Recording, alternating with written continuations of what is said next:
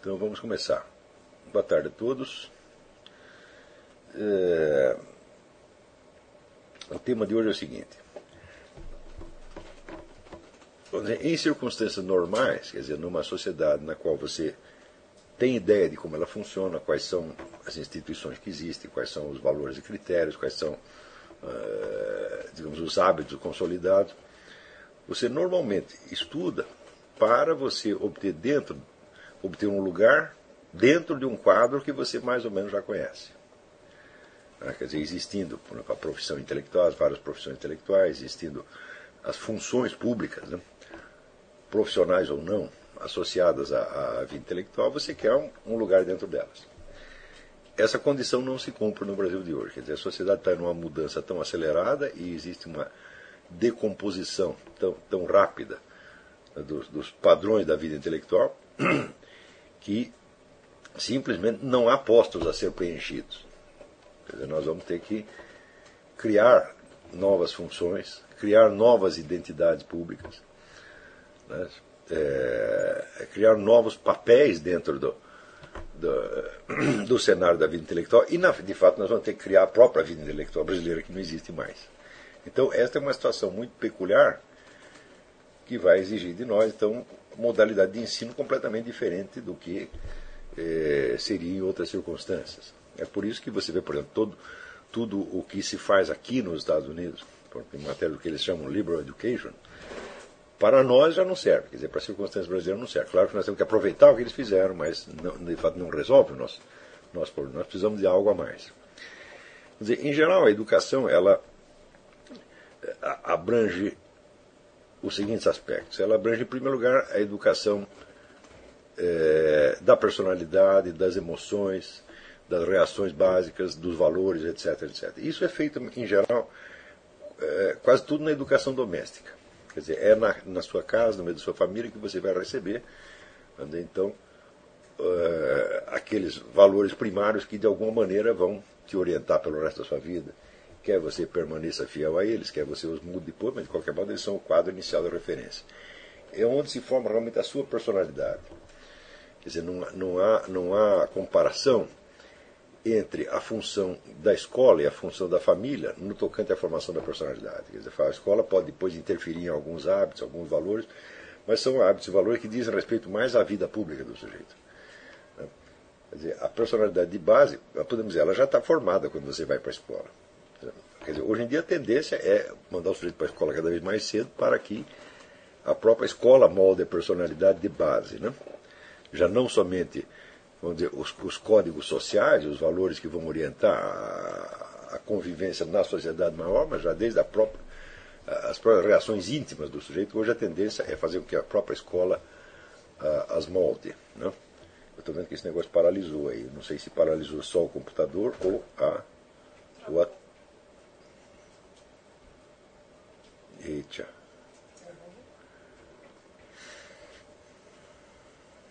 Dá para saber onde é que travou? Travou a hora que você falou.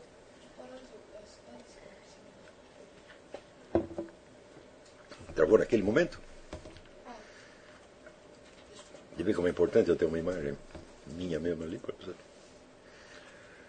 Já voltou? Travou sobre educar na escola. Hum? Na escola.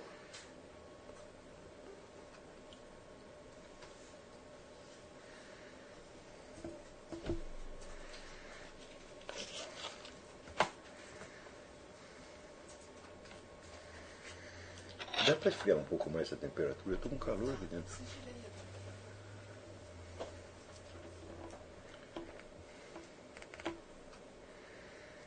Já voltou?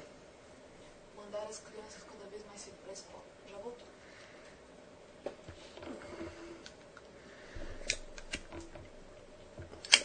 Muito bem. Dizendo assim, que hoje em dia a tendência é mandar as crianças para a escola cada vez mais cedo, de maneira que a escola, sobretudo a, escola pública, possa exercer sobre as crianças a mesma função da família, quer dizer, formar sua personalidade de base. A personalidade de base, vamos dizer, é o, é o mundo emocional que você vai carregar o resto da sua vida. Já não somente onde aqueles valores, hábitos e códigos que servem para a convivência social no, no plano da sociedade maior, mas até aquelas reações elementares de natureza quase inconsciente que estão profundamente arraigadas em você. Hoje a tendência é fazer com que até isso seja moldado pela escola, mas esse processo não se, não se consumou ainda. Quer dizer, por enquanto ainda é a família a, a responsável pela formação da personalidade de base.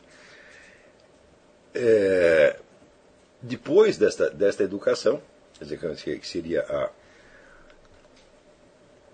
Vamos chamar isso de educação moral, né, por assim dizer. Né, mas é só, é só uma, uma convenção, não é um nome técnico. Em seguida começa, vamos dizer, a formação do, do cidadão para a convivência social. Isso naturalmente vem na escola.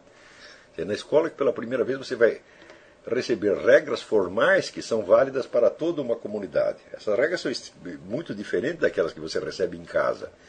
Em casa você tem a autoridade do pai e da mãe que lhe dá certas ordens, coloca certas obrigações e coloca certas proibições, mas que só vale naquele contexto imediato. Tá certo? E que seria bem diferente do que do que você observaria numa outra casa.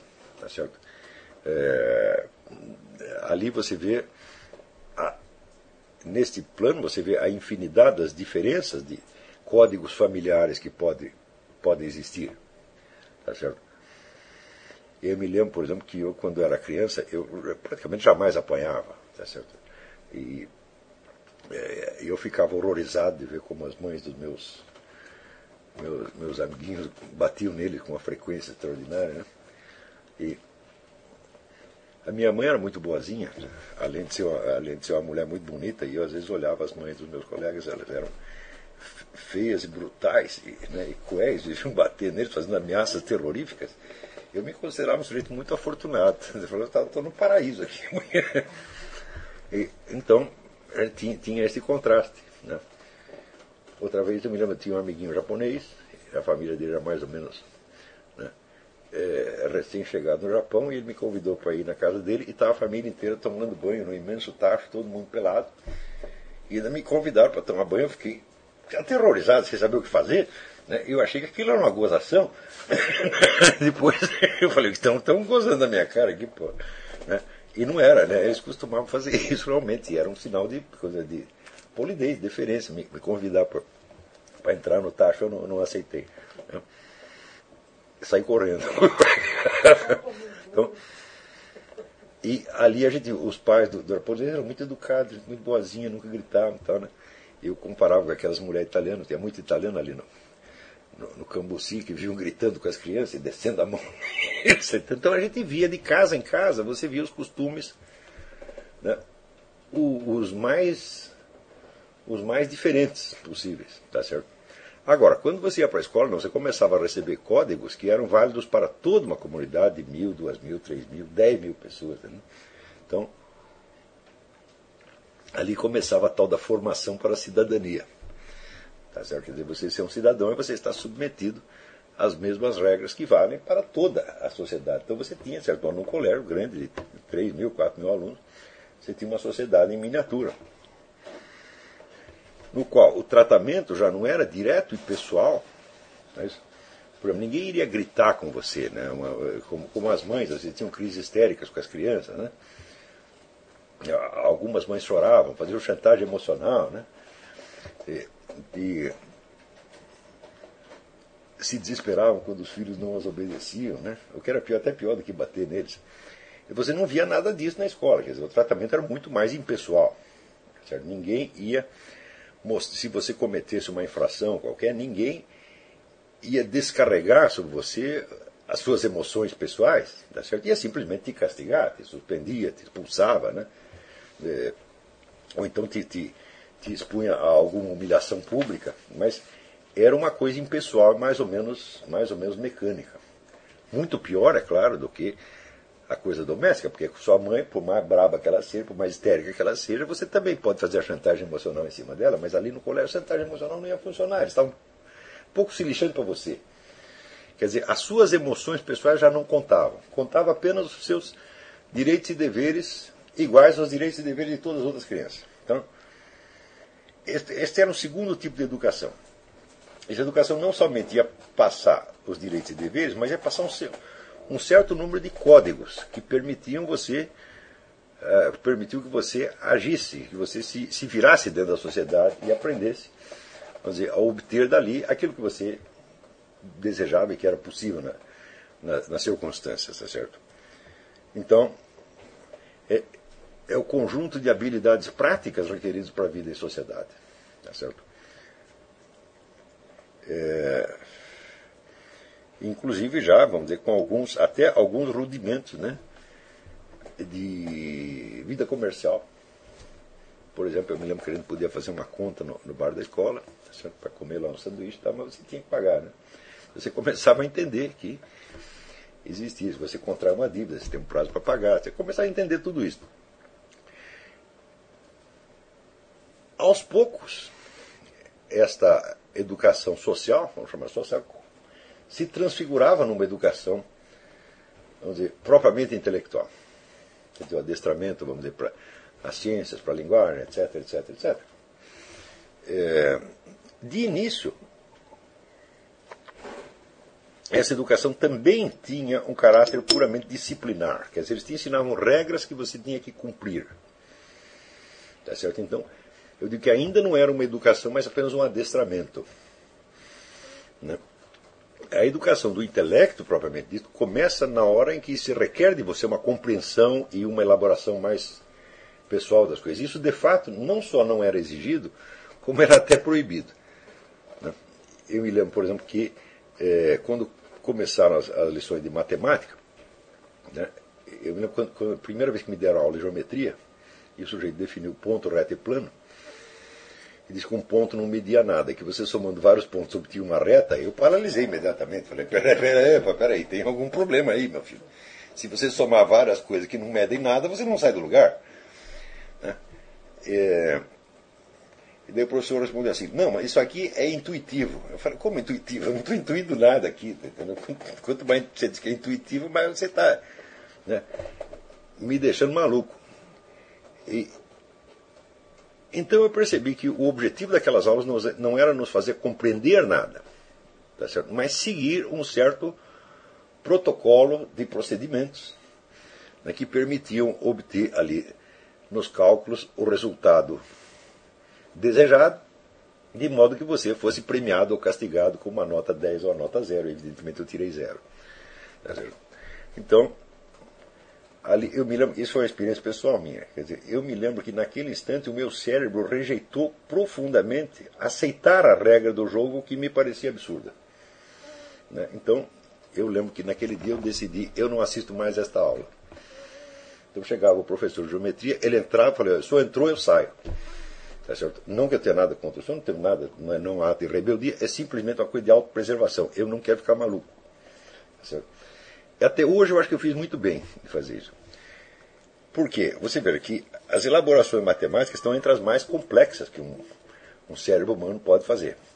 E se você se acostuma a fazê-las como sendo apenas um conjunto de regras a ser obedecido, quer dizer, a matemática até transmitida não como educação verdadeira, mas como puro adestramento, né, como, é, como indução a uma obediência e a uma, a uma uh, e vamos dizer, a, a, é uma educação de comportamento, então, eu acho que isso faz um mal para a cabeça absolutamente formidável. Porque, por ser uma atividade mentalmente complexa, você acha que você está exercendo uma atividade intelectual, mas você a está exercendo exatamente como um macaco adestrado, e não como um ser humano que está compreendendo realmente o que está fazendo. Por outro lado, a matemática é uma, é uma atividade mentalmente construtiva.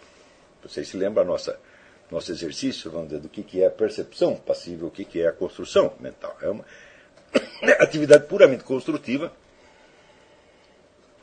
que não tem absolutamente nada a ver com a realidade exterior. Ela é apenas algo que você está imaginando. É uma, é uma, uma arte do imaginário. Tá certo? Quer dizer, o imaginário controlado por certas regras tá certo? e pelo fator quantidade que está sempre presente né, e que não te deixa passar de certas medidas, mas é de qualquer maneira uma atividade do imaginário. Sendo uma atividade do imaginário, portanto, uma atividade interior tua, não é uma atividade de percepção do mundo exterior. é, e altamente complexa, você tem a impressão que você está exercendo uma alta atividade intelectual.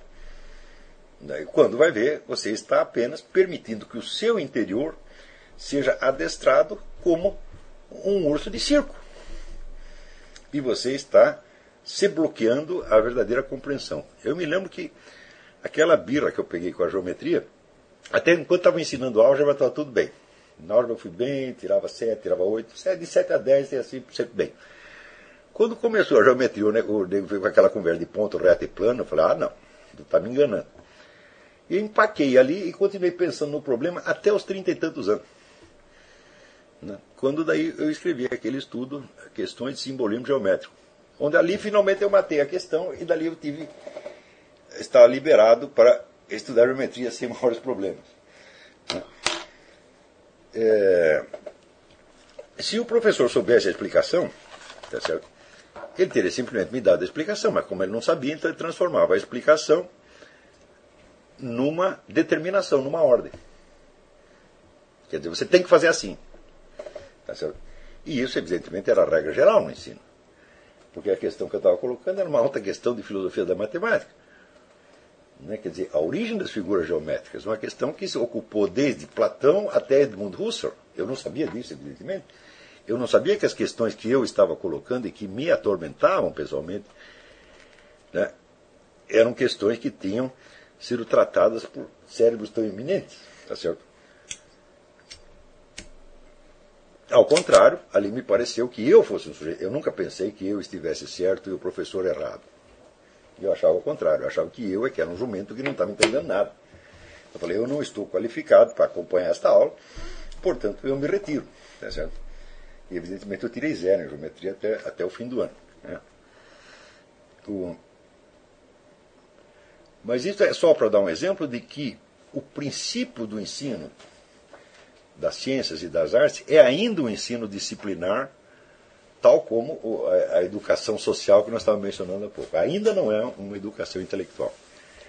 Às vezes, o restante da sua educação continua puramente disciplinar. Até você chegar à universidade. Ou seja, a educação intelectual não começa jamais a matéria, o conteúdo do que está sendo ensinado é referente às disciplinas intelectuais, é referente à educação intelectual, mas ainda está sendo tratado como educação social. Tá certo? Então isso quer dizer que é possível, sobretudo nas circunstâncias brasileiras, você passar por 20 anos de escola sem jamais você receber nenhuma educação intelectual. A partir dos anos 60, em que as universidades são ocupadas por esse pessoal militante, gramsciano, etc, etc, etc. Aí é que se torna assim. Pior ainda. Porque o objetivo ali não é despertar efetivamente a capacidade intelectual do sujeito, mas moldá-lo para que ele se comporte desta ou daquela maneira. Para que ele se integre no grupo, para que ele diga as mesmas coisas que o grupo está dizendo, para que ele sinta as mesmas coisas e para que ele seja facilmente mobilizável tá para esta ou aquela é, reivindicação ou organização política, etc, etc. Então, dizer, podemos dizer que no Brasil praticamente toda a educação se transformou em educação social e adestramento. Né? Quando você vê, por exemplo, essas coisas que aconteceram esta semana, na, na essa, semana passada na USP, né? Aqueles movimentos reivindicatórios, aquela coisa toda. Né? Em nenhum momento, nem, mas nenhum momento aparece na cabeça daquelas pessoas a ideia de, de que aquilo é uma universidade pública e, portanto, tudo que eles estão recebendo, eles não estão pagando nada. É tudo de graça. E tudo que é de graça foi extraído dos impostos pagos por, não por moleques, mas por pessoas de 40, de 50 anos, que estão trabalhando que vão desde a classe média até o operariado. Está todo mundo ali pagando imposto. Você não compra nada, você não compra um maço de cigarro sem pagar imposto. Você não compra um, um saco de feijão sem pagar imposto. Então, todo mundo está pagando imposto, menos aqueles camaradas. Eles só estão recebendo, quer dizer, eles não estão fazendo nada pela sociedade, eles estão recebendo tudo e de graça. E, na hora em que o sujeito sente que ele tem direito a reivindicar, ele já se transformou num bandido automaticamente. Ele não tem direito a reivindicar nada, nada, nada, nada. Quem está recebendo de graça tem que calar a boca e fazer o que lhe mandam. Tá certo? Quem tem o direito de reivindicar é quem está trabalhando, é quem está produzindo. Por exemplo, o cidadão que paga 40% de imposto, ele tem todo o direito de fazer uma greve, de parar, de xingar o governador do Estado, xingar o ministro, etc, etc. Tem todo o direito. Agora, molecada que está recebendo tudo de graça, tá certo? e que não contribui nem com imposto e nem com trabalho, é, é um absurdo que a pessoa se sinta né, habilitada a reivindicar. Não é isso? É... Por quê? É uma coisa muito, vamos dizer, a, a famosa regra áurea da, da, convivência humana, que é o segundo mandamento, ama teu próximo como a ti mesmo, que significa que você deve dar ao outro o mesmo tratamento que você deseja receber. Então, naturalmente, aquele que está sendo beneficiado com ensino gratuito, tá certo? E às vezes moradia gratuita, não sei o que mais gratuita, assistência médica gratuita, etc. Ele deveria pensar como eu posso reivindicar mais do que eu poderia dar. Não faz sentido isso. Isso é um insulto às pessoas pobres que estão trabalhando para me manter aqui. Tá certo? Quer dizer que, veja, um operário de fábrica, que, um trabalhador qualquer que faz uma greve ou que faz um movimento, ele está reivindicando em nome daquilo que ele deu. Quer dizer, olha, eu trabalhei aqui, fiz isso, mais aquilo, mais aquilo, mais aquilo, e o que eu estou recebendo em troca é injusto. Agora, o estudante que não deu absolutamente nada que está recebendo tudo, quer dizer, como é que essas pessoas não percebem a sua verdadeira situação social? É simples, porque a própria circunstância social na qual eles vivem os ensina a encará-la não com o espírito de conhecimento e de objetividade científica, mas com um espírito de adestramento para, certos, para certas atividades reivindicatórias, políticas, revolucionárias, etc, etc, etc. Isso quer dizer que o sujeito não sabe onde está, ele não sabe o que está fazendo, ele só sabe aquilo que os seus colegas e os seus gurus acham que ele deve fazer. E instilam nele a revolta e o ódio contra aqueles que não fazem. Quer dizer, isso aí é adestramento de macaco, evidentemente. Né? E curiosamente, embora este tipo de atitude induza o indivíduo ao servilismo grupal mais extremo, ao ponto de ele sentir que quem não pertence ao seu grupo não presta, é um fascista, etc, etc. Acabo de ver o documentário da UTA, o pessoal chamando os outros de fascistas só porque os outros não, não queriam entrar na greve também, entrar no, no movimento também. E até batendo nos caras, né? é, as pessoas foram adestradas para não saber onde estão, não, é não, não saber qual é a sua verdadeira posição social, mas saber apenas o que eles têm de fazer para ser aceito no grupo.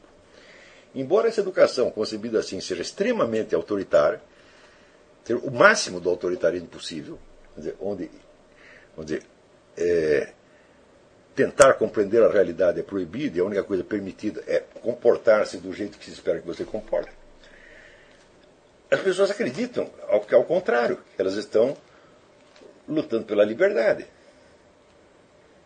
Quer dizer, quando chega nesse ponto, você vê, bom, está tudo perdido. As pessoas estão intelectualmente se transformar em lixo e dali nunca vai sair nada. Para um sujeito desse, um dia começar a raciocinar, né?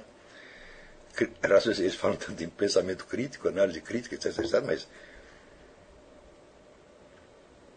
Aonde que eles exercem essa crítica? Eles exercem essa crítica sobre coisa que eles nunca viram. E jamais raciocinam criticamente sobre a sua própria situação. Então, por exemplo, vamos supor, quando um sujeito num movimento desse ele grita para o outro, fascista, eu digo, você imagina, o sujeito na USP, um aluno da USP, né? Fazendo um movimento para que o Estado lhe dê ainda mais do que já está dando, em troca de nada. Tá certo? E que ele vê o outro lá estudando e chama o outro de fascista. Digo, ele está imaginando, ele está se imaginando que está lá um governo nazi-fascista, um Mussolini, um Hitler, que ele heroicamente é um membro da resistência. Está entendendo? Então, é claro que é uma imaginação totalmente deslocada da situação real.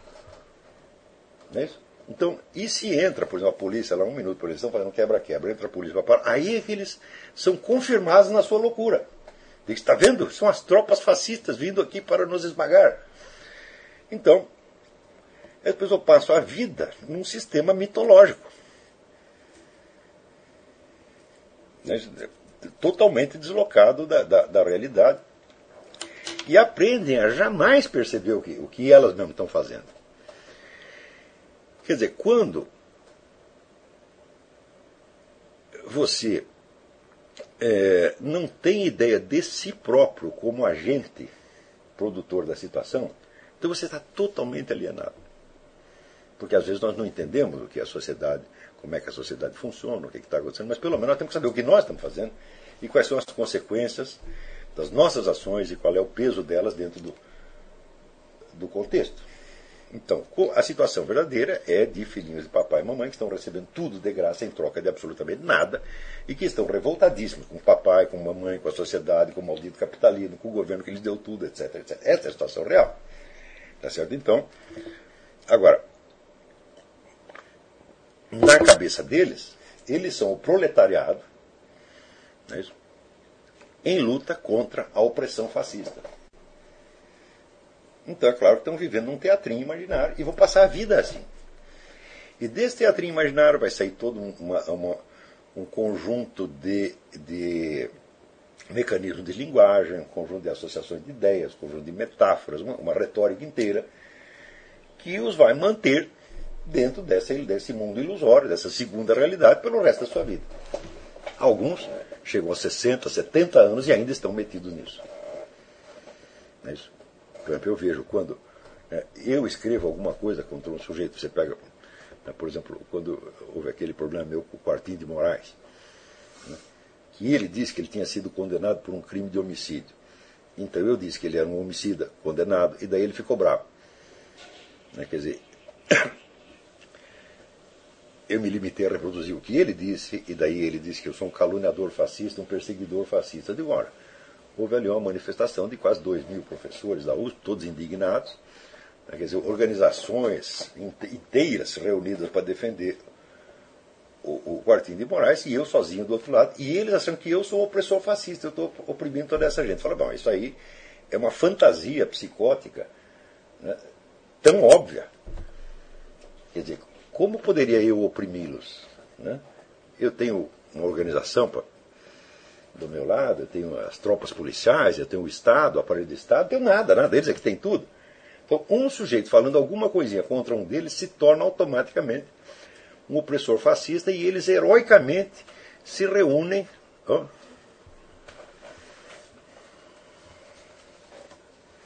o que está acontecendo hoje? Hein? Nunca deu isso? Eu reinicio tudo. Não sei se vale a pena. Continua, vamos ver se acontece de novo. Se aconteceu a terceira, aconteceu a terceira vez, a gente reinicia tudo.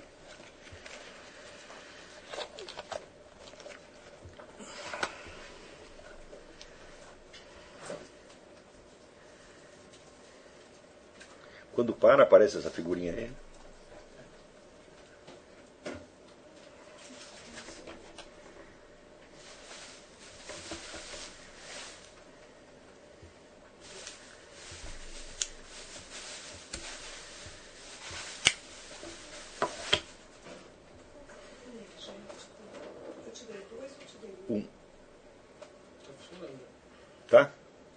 Podemos continuar. Então,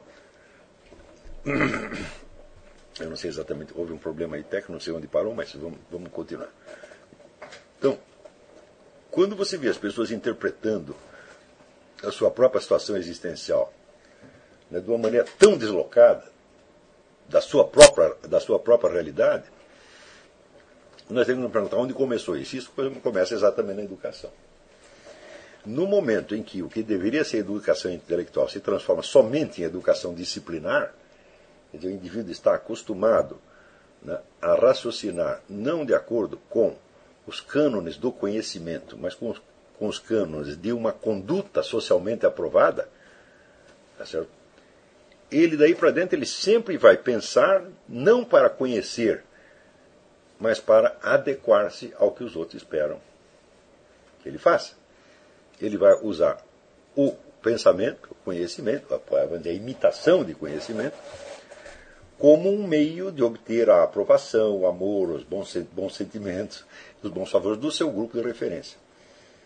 Ou seja, todo o seu pensamento adquire uma estrutura mentirosa. E se ele continuar fazendo a mesma coisa, e se ele se adequar bem a isso, ele pode até se transformar em um professor universitário. Isso presta atenção. Todos os professores das ciências, filosofia e ciências humanas da USP que eu conheço, todos raciocinam assim. Eles só querem mostrar que eles são bons meninos para com o grupo que os aprova. Eles não têm nenhum interesse por conhecer nada, nada, nada, nada, nada. nada. O famoso teste que o Meira Pena fez entre os seus alunos da Universidade de Brasília era um curso de ciência política. Ele perguntou aos meninos a que classe social eles pertenciam. Nenhum sabia. Hum? Eles eram todos filhos de funcionários públicos. Portanto, pertencem à burocracia estatal. Nenhum sabia disso dizia, proletariado, classe média, clero, qualquer coisa, tá entendendo? Menos a realidade. E você pode ter certeza que estas pessoas, vamos dizer, esses manifestantes da USP, não têm consciência da classe social que pertencem. Dizer, eles não sabem qual é o lugar que ocupam na sociedade, não sabem qual é o significado das suas próprias ações dentro do contexto social e estão sendo educados para não saber, estão sendo educados para viver dentro de um teatrinho no qual eles são outras pessoas em outro lugar, fazendo outra coisa completamente diferente. Quer dizer, eles não são, vamos dizer, é, alunos de uma universidade pública, recebendo tudo de graça em troca de trabalho nenhum. Tá certo? Eles são membros da resistência em luta contra né, o nazifascismo. É claro que é uma ficção, é claro que é uma fantasia. Tá e esta fantasia, quando passa de certo ponto, é totalmente psicótica. Então, eu creio que eu li aqui para vocês aquele trabalho que eu fiz sobre o ensaio do Vladimir Safatli, né, onde nós vemos que um membro da classe publicitária, quer dizer, um estudioso profissional de publicidade, ele não sabe o que ele está fazendo. Quer dizer, ele atribui as suas próprias ações a uma entidade abstrata, genérica, chamada o mercado. Eu digo, mas quem fez isso não foi o mercado, foi você. Né? Então, quando você chega a este ponto, você está na alienação total. Você não pode mais nem falar de paralaxe cognitivo. Tá certo? Aí já é inversão de sujeito-objeto em nível psicótico. Tá certo? E como isto se transformou na norma, e isto é o que se chama de vida intelectual no Brasil, e evidentemente não é isso que vocês querem fazer, então significa que tanto a sua educação moral quanto a sua educação social quanto à sua educação intelectual, da qual nós vamos falar daqui a pouco, primeiro, elas não podem seguir os mesmos cânones que já estão estabelecidos. Nós vamos ter que inventar tudo de novo. Segundo, dentro deste mesmo curso, nós vamos ter que tratar não da sua educação intelectual, mas das três ao mesmo tempo. Ou seja, você vai ter que fazer um exame retroativo da formação moral que você recebeu, da educação social que lhe foi inculcada, tá e, portanto, da identidade social que você acha que você tem. Tá certo? E terceiro, vamos ter que entrar na educação intelectual propriamente dita, tudo isso para que você desempenhe no futuro uma função social que é atualmente inexistente. Veja que não existe no Brasil uma categoria de intelectuais que estão tentando analisar a realidade, compreendê-la, tá certo? E esclarecê-la de algum modo. Isso simplesmente não existe mais. Você tem apenas pessoas tentando mostrar bom mocismo para o seu grupo de referência, tá? E tentando demonizar a, a, a aparência de um adversário frequentemente inexistente, totalmente imaginário. Tá certo? O, então, como nosso objetivo não é entrar dentro desta pantomima, mas justamente estourá-la, nós vamos ter que criar novos papéis sociais, tá certo? Ligados ao exercício efetivo da vida intelectual. Como, dizendo, esse exercício efetivo não existe no Brasil, e esta é uma situação específica do Brasil que não se repete nem mesmo aqui. Você vê que aqui, até mesmo, quando você pega os professores ativistas da universidade, tá eles têm alguma noção do que é a vida intelectual, porque eles já tiveram isso desde o ensino secundário. Eles sabem o que é estudar, eles sabem o que é busca da verdade, etc, etc. Tanto que, entre essas pessoas aqui nos Estados Unidos, você vê um número muito maior, vamos dizer, de enganos bem intencionados do que no Brasil. São pessoas que efetivamente erraram no seu diagnóstico da realidade. Tá certo? Mas eu garanto para você que você, se você pegar, em geral, esses esquerdistas que tem por aqui, eles aceitam conversar com você, aceitam discutir, e se você provar o seu ponto, eles são, em geral, eles cedem. Tá certo? Não que vão ceder no todo, não que vão mudar, mas naquele ponto que está discutindo, eles cedem. Isso eu já testemunhei várias, vezes. E no Brasil, não. No Brasil, o pessoal que representa aquela classe intelectual, você pegar as Marilenas Chauís, os Janotes, os Safatres, os Emir Sader, etc, etc, esse pessoal vive não só dizer, na, na, na, mentira mas na mentira existencial total, total, total. Eles estão mentindo para eles mesmos, eles não sabem o que eles são. Tá e não querem saber. E toda a sua vida é um jogo de esconde-esconde para que não percebam o que estão fazendo. Né? Isso é uma coisa tão deprimente, tão horrível, tá que nós temos que examinar esse fenômeno com um certo cuidado, com uma certa prudência. Existe uma dose de, de é, uma dose máxima de exposição a esse fenômeno, além da qual ele começa dizer, a exercer um efeito é, entorpecente, venenoso, tá certo? Possivelmente letal para, para a sua inteligência. Eu, em outras épocas, já tive mais resistência para ler esse tipo de coisa. O que, o que eu li de besteira na minha vida, eu acho que eu sou recordista. Por exemplo, o, o livro da Mariana Choi sobre Spinoza, eu garanto para vocês, eu fui o único sujeito que leu aquele livro. Por quê? Porque todos os críticos que elogiavam o livro diziam que o livro estava acima da sua capacidade de julgamento. Quer dizer, eles não entenderam. Todos eles diziam isso. Né? E eu, eu li o livro inteiro, raciocinei sobre então, Ninguém foi mais bondoso com a Marlena Chauí do que eu. Você li um livro inteiro dela. Eu li esse, e li o que é ideologia, e li o livro sobre a repressão sexual. Eu li três livros da mulher. Poxa, ainda vou reclamar de mim? Nem a mãe dela leu. Hum? Eu acho que a mãe dela está falecida. Eu conheci a mãe dela, era uma muito boa pessoa. O pai dela, que também é meu amigo, já falecido, Nicolau Chauí, eu garanto que ele não leria, porque ele não ia entender uma palavra daquilo. Né? E, então, eh, no Brasil isso aí é, vamos dizer, esse tipo de coisa é, é, normal. Quer dizer, você vai elogiar o livro não porque você o leu, porque você o compreendeu, mas porque a pessoa pertence ao seu grupo de referência, que é o grupo do que você imagina que são os bons. Os bons e heróicos combatentes em luta contra o fascismo. O fascismo, você morre. Hum? Então,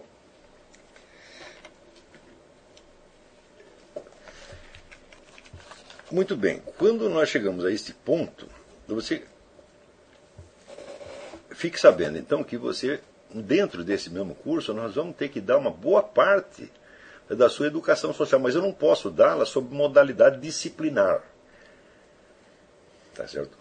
Não é possível. A educação disciplinar você só pode dar com você aquelas pessoas reunidas e você tem então um sistema ali de punições e recompensas, você tem um, um, corpo de funcionários capaz de aplicar essas punições e recompensas, isso você precisa ter uma escola fisicamente instalada. Então, isso não, é, é possível, e mais ainda eu não tenho nenhuma vocação para a educação disciplinar. A educação disciplinar consiste em você repetir 50 vezes a mesma ordem, e cada vez que o sujeito descumpre, você mandá-lo de castigo. Né?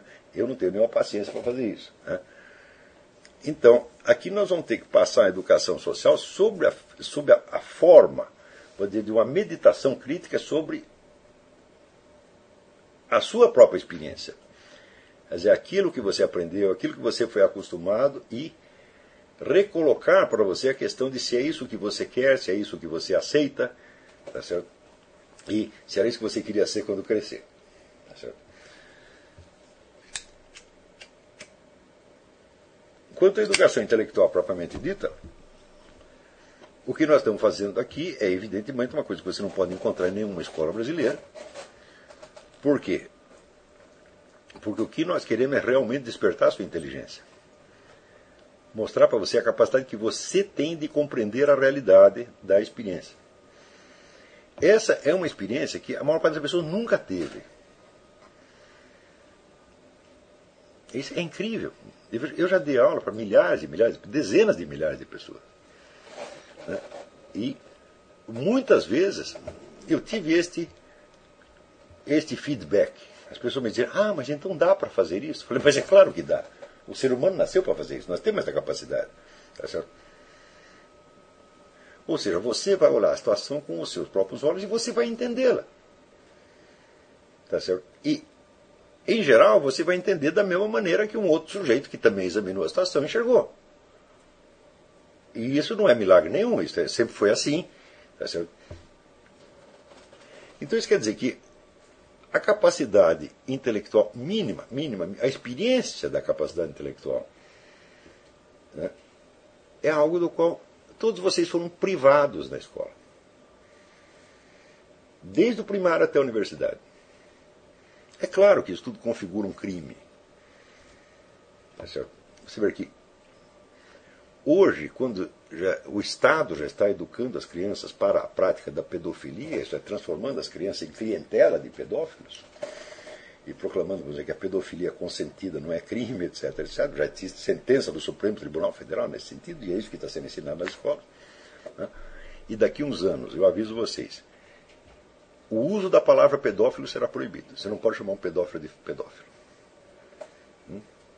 Assim como hoje você não pode chamar um abortista de abortista, você não pode, vai poder chamar um pedófilo de pedófilo. E você irá para a cadeia se você fizer isso. Até, isso está sendo programado e será feito. Né? Então, já que é nesta sociedade que vocês vão viver, né, não há nenhuma possibilidade de você adquirir uma formação intelectual para se encaixar né, harmonicamente e pacificamente dentro dessa sociedade, porque ela é incompatível com o exercício da vida intelectual. Então isso quer dizer que vocês estão recebendo aqui um tipo de educação que vai colocar vocês numa situação conflitiva. Tá certo? E, evidentemente, vocês não vão entrar nesse conflito para perder. Tá certo? Vocês vão entrar para vocês se imporem tá certo? como verdadeiros conhecedores do assunto, como autoridade e mandar os outros calar a boca. Ou seja, essa é a sua função. Vocês vão tentar se transformar em intelectuais sérios. Tá e vocês vão criar, então, um novo modelo de conduta que a sociedade desconhece. E vocês vão ter que impor esse novo modelo.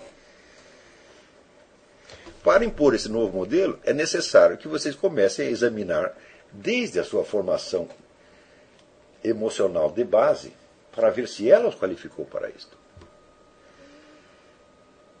Porque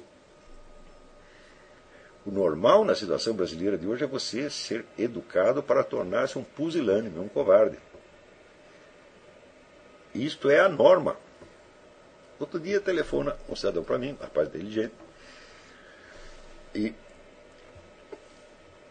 ele trabalha no Itamaraty, tem um bom emprego, né?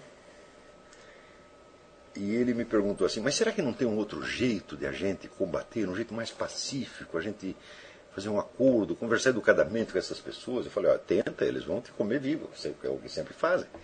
Tá certo? Quanto mais educado você é, mais eles sobem em cima. Né? Uh, e daí ele diz, não, mas é que eu tenho muito medo, sabe? Eu digo, mas tem medo do quê? Eu tenho medo deles me destruírem. Eu digo, mas o que, que eles vão fazer com vocês? Vão matar você? Ah, não. Eles vão bater em você? Não. Eles vão tirar seu emprego, deixar você morrer de fome? Ah, também não que, que vai acontecer? Ah, eles vão mandar de primeiro secretário de embaixada em Nairobi. Eu falei, mas esse é o perigo que você corre? Hum? Puxa, e se alguém me mandasse de primeiro secretário de embaixada para Nairobi, eu seria grato para o sujeito o resto da minha vida. Porque em Nairobi, em Nairobi, um funcionário de embaixada não tem nada para fazer o dia inteiro. Então você vai estar lá com um belo salário, com uma posição social importante, respeitado pelas autoridades, pelo povo, com um carro oficial, tá certo? E sem nada para fazer. E você pode estudar, você pode escrever livro. Né? Você vê quantos. No, no, Brasil, o Itamaraty foi um grande produtor de intelectuais. João Guimarães Rosa, né? Zé Guilherme Melchior. Né? Um monte de gente foi embaixador. Ela no mundo inteiro, aqui, sei lá. Paul Claudel foi, foi embaixador. Né? É uma profissão boa. Agora, se te mandar para Washington, você está lascado, porque aí vai ter serviço. Se mandar para Paris, você vai ter serviço. Agora, se te mandar para Nairobi, meu filho, é uma maravilha. Este citei o exemplo do meu amigo Jerônimo Moscardo. Ele, no tempo do, do, Fernando Henrique, ele teve lá um problema com o Fernando Henrique, o pessoal de vingança mandou ele para a Romênia. Quer dizer, é sepultamento profissional. Né? O que, que ele fez? Ele não tinha nada para fazer. Né? Ele acabou se relacionando com todo mundo e se tornando o personagem mais popular da Romênia. Quando aparecia no balcão, assim, o presidente da Romênia com o Jerônimo, o pessoal perguntava quem é aquele sujeito que está do lado do Jerônimo. Tá então ele virou um herói nacional da Romênia. Digo, ah, foi divertido pra caramba. Foi maravilhoso. Ele ficou oito anos na Romênia, se divertiu pra caramba. Então, o que, qual é o problema? Quer dizer, por que você está com medo de ser mandado para Nairobi? Daí ele disse, é, pensando bem, não tem problema nenhum. Eu falei, mas, pois é, você vê como você está com medo de uma coisa que não pode, não pode prejudicá-lo de maneira alguma. Só pode beneficiá-lo. Daí ele, ah, é. Daí no fim da conversa ele disse, sabe o que, que falta para as pessoas da minha geração? Eu falei, não, eles falta vergonha na cara. Disse, ah, agora você matou a charada. Vocês foram educados para ser uns boiolas. Entendeu? Todos vocês. E educados assim, para ficar com medo de coisas que não existem. Porque de coisas que existem você tem que ter medo. Quer dizer, tem que ter, o medo tem que ser proporcional à situação, proporcional à ameaça. Agora, quando a ameaça não vem da realidade, mas vem do seu imaginário, então não há limite para o medo que você pode ter. Você pode ter medo de respirar. Não é isso? E é assim que se mantém as pessoas sob domínio, com dizer, espalhando um vago temor, temor não definido, e, de fato, jamais cumprindo a ameaça. Porque se cumprir, você vê que não é, a ameaça não é tão, tão grave assim. Por exemplo, por que, que o pessoal tem medo dessas organizações de esquerda? O que, que elas podem fazer contra você? Por que, que elas fazem contra mim? Vão falar mal, mas se eu falo mal delas também, qual é o problema? Elas vão me olhar feio, elas não vão gostar de mim, e dizer, ah, agora não gosto mais de você. E quem quer o amor dela? Veja, as pessoas são educadas para se tornarem carentes afetivas e está sempre esmola, esmolando amor e compreensão. Hã? Então eu sugiro, qual é o antídoto contra isso? Você faz a lista das pessoas que você gosta e respeita e diz, eu quero que estas aqui gostem de mim, os outros não. Hum? Então, agora, se você vê que um desses começa com chantagem emocional, porque quem gosta de você quer que você se desenvolva, que você se realize, que você se torne forte, independente, capaz, não é isso? Agora, se quer te manter na escravidão, é claro que não é teu amigo. Então esse você corta, corta da lista. Né? Uma vez tem um aluno que falou para mim, ah, se eu continuar estudando essas coisas, daí minha namorada não vai me chamar mais de meu fofinho. Eu digo, você dá um pontapé na bunda dela e arruma outra melhor, porra. O que, que é isso? Vem com frescura pra cima de mim? Quer dizer, como é que você quer estudar e ser um filósofo, etc., e quer ser chamado de meu fofinho? Ora, porra! Hã? Então, como foi esta educação recebida? Esta educação cria limitações morais, emocionais, sociais e intelectuais gravíssimas. O exercício da vida intelectual, sobretudo a filosofia, não é compatível com nenhuma espécie de covardia, nem covardia física, nem covardia moral, nem covardia, muito menos, dizer, covardia intelectual. Deu medo de saber como as coisas são mesmo. Então, quer dizer, nós vamos ter que rever tudo isto. Então, nesse sentido, é um, é um problema para mim, porque eu não posso entrar direto na, na formação intelectual, partindo do princípio de que as pessoas estão emocionalmente e socialmente prontas para aquilo, porque não estão. E todos vocês foram submetidos a um sistema corruptor já desde a infância. Né, vamos dizer, a idade máxima dos alunos aqui é 30, 30 e poucos anos, eu acho. Pode ter alguém mais velho, mas a maior parte tem menos de 30 anos. E este processo que eu estou descrevendo para vocês, ele está instaurado no Brasil desde há mais de 40 anos. Em história se mede mais ou menos uma geração por 30 anos. Tá certo? Então, já são duas gerações que foram submetidas a isto. Tá certo? Um dos efeitos que isso tem é a perda total da capacidade nominativa na linguagem. Sendo das três funções da linguagem que fala Carl Bühler, a linguagem tem três funções. Quer dizer, a primeira é a função expressiva, pela qual você manifesta os seus sentimentos, seus estados interiores, etc, etc. O sujeito dá uma martelada no dedo e diz ai. O que ele está fazendo? Ele está expressando. Né?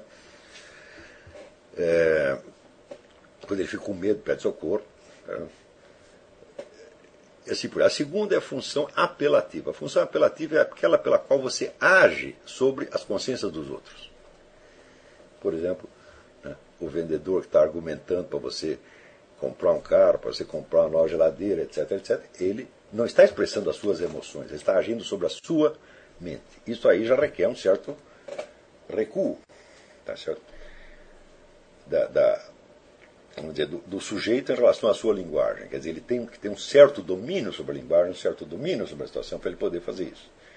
E para isto, ele tem, vamos dizer, que recuar ou reprimir o uso expressivo. Né? Né? Porque muitas vezes o sujeito está tentando vender uma coisa e a vontade que ele tem dizer, não compra esta merda, meu filho. Eu lembro que eu, quando era sócio do Luiz Peregrino na livraria, nós tínhamos uma livraria Zipac, uma livraria esotérica em São Paulo. E um dia ele chegou para mim né, e disse, olha, você é o pior sócio do mundo. Eu disse, por quê? Ele disse, sim, porque as pessoas chegam aqui e perguntam, que livro desses eu leio, eu leio sobre esoterismo e tal? E você responde, nenhum. não leia esta porcaria. Daí eu pensei e falei, olha, meu filho, você tem toda a razão. Quer comprar minha parte na livraria? Quer. Vendi para ele e fui fazer outra coisa. Quer dizer, eu não sirvo para ser livreiro, tá? pelo menos em livreiro esotérico eu não posso ser. Eu vou recomendar para o cara ler Madame Blavatsky. Sabe o que é isso? Pô, né? Então.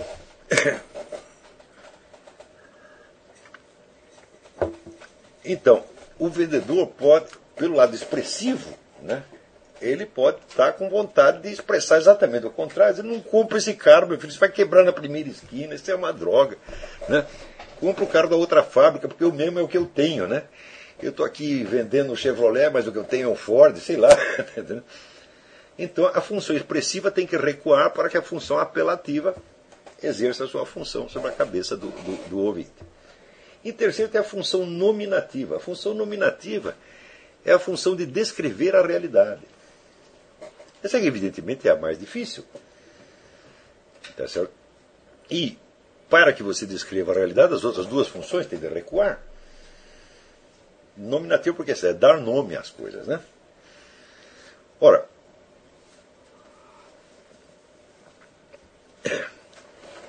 no uso geral que se está fazendo da, da, língua portuguesa no Brasil, a função nominativa simplesmente desapareceu. As pessoas não escrevem para descrever o que estão vendo, o que estão experimentando. Ninguém mais faz isto. Elas só escrevem para dar certas impressões. Ou porque isso lhes faz bem, portanto estão na função expressiva, ou porque querem que as pessoas sintam isto ou aquilo para que ajam da maneira que interessa a eles. Né? Se soubessem que estão fazendo isso, então teriam um domínio da linguagem. Mas de tanto fazer isso, o jeito pode até ter começado com, vamos dizer, de caso pensado, mas de tanto fazer aquilo se tornou um hábito. E o indivíduo pensa que está na função nominativa. Ele pensa que ele está falando da realidade, mas ele não está. Está na função meramente apelativa ou expressiva. O resultado se expressa, sobre, se manifesta e se torna visível, sobretudo, no uso das figuras de linguagem. Você não encontra hoje, né, você lendo artigos na mídia, sobretudo, e até livros, né, dificilmente você encontra uma figura de linguagem que corresponda àquilo que o sujeito está querendo dizer. Eu vou lhe dar um exemplo. Estou lendo um artigo do Frei Beto, em que ele estava querendo contrastar, vamos dizer, a civilização tradicional do Oriente, os valores profundos da mística oriental, com o materialismo capitalista ocidental. Né? Ele disse o seguinte: eu disse, olha, eu visitei vários mosteiros no Tibete, na China, no Japão, e ali havia aquela paz, aquela meditação, aquela coisa, né? E depois aqui eu olhando aí um aeroporto, né? Em Nova York, eu vi aquela agitação, as pessoas comendo demais, todo mundo nervoso, né? E daí eu perguntei qual desses dois modelos cria a maior felicidade. Né? Eu digo, bom, Experimente fazer o contrário, meu filho. Você pega aqui um mosteiro em Londres e um aeroporto em Pequim. Hum? Então você está contrastando duas civilizações ou dois tipos de edifícios? Hum? Então, esse é o tipo da figura de linguagem totalmente desastrosa. Pior, eu vi que esta crônica circulou pela internet e todo mundo dizia, mas que coisa linda, coisa bem escrita. Eu digo, então é um analfabeto escrevendo para outro mais analfabeto ainda.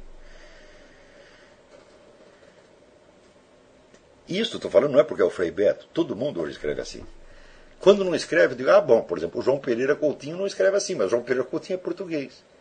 Ele sabe fazer uma figura de linguagem. A figura de linguagem que expressa, tá certo? Não a sua deformação mental, mas que expressa a realidade do que ele está falando. Então, quando eu li também aquele negócio do, do, do Dr. Emir Sader, que dizia assim: há personagens que, pela sua grandeza, transcendem a nossa capacidade de descrevê-los. Né? O que quer que você diga sobre Karl Marx estar abaixo, o que quer que você diga sobre o Fidel não vai alcançar, o que quer que diga sobre o Che, eu digo: peraí. Né? Nenhum ser humano pode ser transcendente à linguagem humana. O maior dos seres humanos, tá certo? pode ser descrito pela linguagem humana. Agora, se você fala de Deus, Bom, aí não dá. E Deus é infinito, né? Infinito, eterno, etc, etc. E toda a nossa linguagem está condicionada às figuras do, do, mundo temporal onde nós vivemos. Então aí você tem uma certa dificuldade. Mesmo assim, dá para escrever um bocado sobre Deus, a prova que existe. O que quer dizer? Teologia. Teólogos, falar sobre Deus. Quer dizer, até de Deus os teólogos falam. Agora, o Che transcende a linguagem humana. Eu digo, ah, claro que isso aí é uma idolatria psicótica. Não é, não é uma idolatria apenas, é idolatria de psicótico. Né? Mas ele não percebe que é isto. Ele não percebe que ele fez isto. Ele não percebe que ele atribuiu características divinas, quer dizer, a inexpressabilidade. O que é inefável, inexpressável, inexprimível, inalcançável. Né? Digo, ué, e as pessoas leem isso elas não percebem que é ridículo. Então quer dizer que o domínio da linguagem se perdeu completamente, gente. Esta é a maneira de escrever que é normal entre pessoas consideradas intelectuais. Né? E, e tem um imenso público na universidade que acha que eles escrevem bem. Então, quer dizer, o que, o que é escrever bem, as pessoas já não têm a menor ideia. Então, o que, que vai acontecer se você começar a escrever bem? Hum? As pessoas vão entendê-la no termo, nos termos do analfabetismo consagrado vão achar que você está fazendo as mesmas coisas que elas estão acostumadas a fazer. Tá certo? E, naturalmente, vão passar longe daquilo que você quis dizer. E, mas, se você disser, mas eu não quero que isso aconteça, eu quero que essas pessoas me compreendam, eu digo, isso é impossível, porque elas também não compreendem o Frei Beto, nem o Emir Sabe. É, o que houve ali, vamos dizer, é um modelo de leitura deles é apenas um modelo de autoidentificação grupal. As pessoas leem em busca de certos símbolos, de certos emblemas, de certos lugares comuns, que evocam neles um senso de concordância, um senso de pertinência, um senso de que elas pertencem àquele grupo, de que esse é um dos nossos. Tá é só isto. Eles não estão falando de nada. Estão apenas mostrando a carteirinha do clube. Não? Como os brasileiros, por terem recebido a educação emocional que eu mencionei. São pessoas medrosas, carentes afetivas, incapazes de lutar por si mesmas e sempre necessitadas de um apoio, de uma aprovação social. É precisamente isso que elas buscam na leitura também. Elas querem sentir né, que pertencem a um grupo, que são amadas, são aceitas, que encontraram seus semelhantes. É só isso que estão procurando. Ora, essas funções todas, vamos dizer, de integração grupal, então, são problemas que, dizer, qualquer cachorro tem. Cachorro, é, coelho, né? esquilo, rato. Né? Todos eles têm necessidade de um grupo de referência. Tá certo? Né? Quando o cachorro sai cheirando a bunda dos outros cachorros, ele está querendo saber né? quem é esse cara, de onde ele vem, né? se ele é amigo ou inimigo. Etc. Então é, simples, é uma função puramente animal. A, a, possibilidade de saltar disso para o mundo cognitivo, que é o mundo, vamos dizer, da objetividade, o mundo da realidade, é nula. E o mundo da realidade está, para esta experiência da identificação grupal, mais ou menos como o oceano está para uma poça d'água, tá entendendo? E você está acostumado ali, que nem o girino, né, andar na poça d'água e tal. De repente alguém te bota o mar na frente. Né? Então, existe um conto do Hermann Hesse que se chama O Selvagem. O Selvagem é um sujeito que tem um problema qualquer com o pajé da tribo e é expulso da tribo. Então ele está muito triste ali andando no mar, né? sai andando, andando, andando, andando, e de repente ele chega no mar, que era uma coisa que a tribo dele não conhecia. E ele vê aquela coisa imensa, né? Então ele percebe como todo aquele problema que ele teve na tribo era uma absoluta insignificância. Era um nada. Né? Então, a abertura para o mundo da, do conhecimento é esta experiência. Hum? De você se abrir para uma dimensão que não existia. Agora, se você ainda está preso dentro daquela dimensão, e se tudo o que você quer é sentir a identidade grupal, é sentir aquele apoio, você não vai conseguir jamais. Agora, entre o momento que você pertence à tribo e o momento que você descobre o mar, existe a travessia ali do mato. Aquele, você vai estar sozinho e você vai estar muito triste e. E, né, e achar que está tudo perdido ali. Mas é uma ilusão. E isso dura pouco. Portanto, não me venham com essa conversa de que ah, agora mais ninguém gosta de mim, eu tento discutir com as pessoas, elas não me aceitam. Eu digo, ué, mas. Primeiro, você não tem que discutir com essas pessoas. Você não tem que discutir ninguém, com ninguém. Discutir com. Olha, tem um, um escritor colombiano, excelente escritor, Nicolás Gomes Dávila. Ele diz o seguinte: vencer um tonto nos humilha. Hum? Quer dizer, a minha vida, você sabe que é uma sucessão de humilhações. No Brasil só tem tonto. Eu discuti com o Emir que o cara é derrotar tonto. Quer dizer, a minha vida é humilhação sucessiva. Então, mas eu faço isso porque é obrigatório fazer. Tá certo? Não porque eu desejo convencê-los disso ou daquilo. Tá certo? Mas se eu desejo mudar a opinião do. Emir Sader, o que eu quero que o. Emir Sader faça é que ele largue a profissão intelectual e vá para casa. Faça que nem o Enio Candotti, vai plantar batata, vai trabalhar de frentista de posto de gasolina, tá certo? vai criar galinha, vai fazer alguma coisa que esteja à altura da sua capacidade intelectual. Sai daí. É isso, só isso que eu quero dizer. Sai daí. Para com essa palhaçada. Tá certo? Eu não quero convencer de absolutamente nada. Ele não tem capacidade para isso. Esse pessoal todo não tem capacidade. Então, só o que eu quero é mostrar para eles, vamos dizer, num relance, que eles tenham um relance intuitivo, que eles percebam a, dizer, a, fragilidade da sua condição existencial e que vão cuidar de suas vidas. Tá? Se eu não conseguir mostrar isso para eles, eu perco mesmo para mostrar para os outros. Então, olha, isso aí é um palhaço, isso é um louco. Saiam de perto. Tá certo? Então, agora, se você vai discutir com o seu colega de faculdade, com o seu colega de trabalho, com pessoal da sua família, para que você está fazendo isso? Você não vai trazer nenhum benefício para eles, nem para você, nem para o terceiro. Você está apenas tentando conquistar a adesão dele a você para que ele goste de você. E isso está profundamente errado. Porque você está caindo de novo na mesma armadilha. Você caiu de novo na armadilha da busca da aprovação social. Só que você se tornou um cara diferente e você quer que eles aprovem o diferente.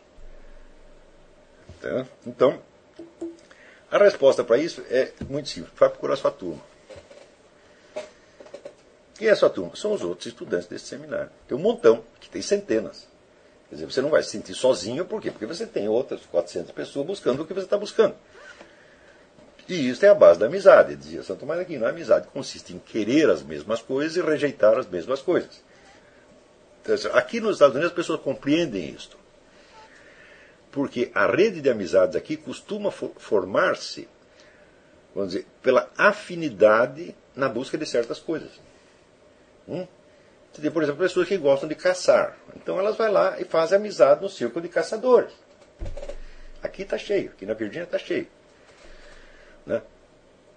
você não gosta de caçar, mas você gosta de poesia. Então tem lá um clube de poesia, os caras vão lá, recitam poesia e você faz amizade ali. Você está entendendo? Ou seja, a amizade não é feita na base da pura simpatia pessoal momentânea, que é totalmente enganosa, meu filho. Você pode simpatizar com uma pessoa, mas você não sabe quem é ela realmente. Tá certo? Então, aqui, nos Estados Unidos, esse problema já está resolvido.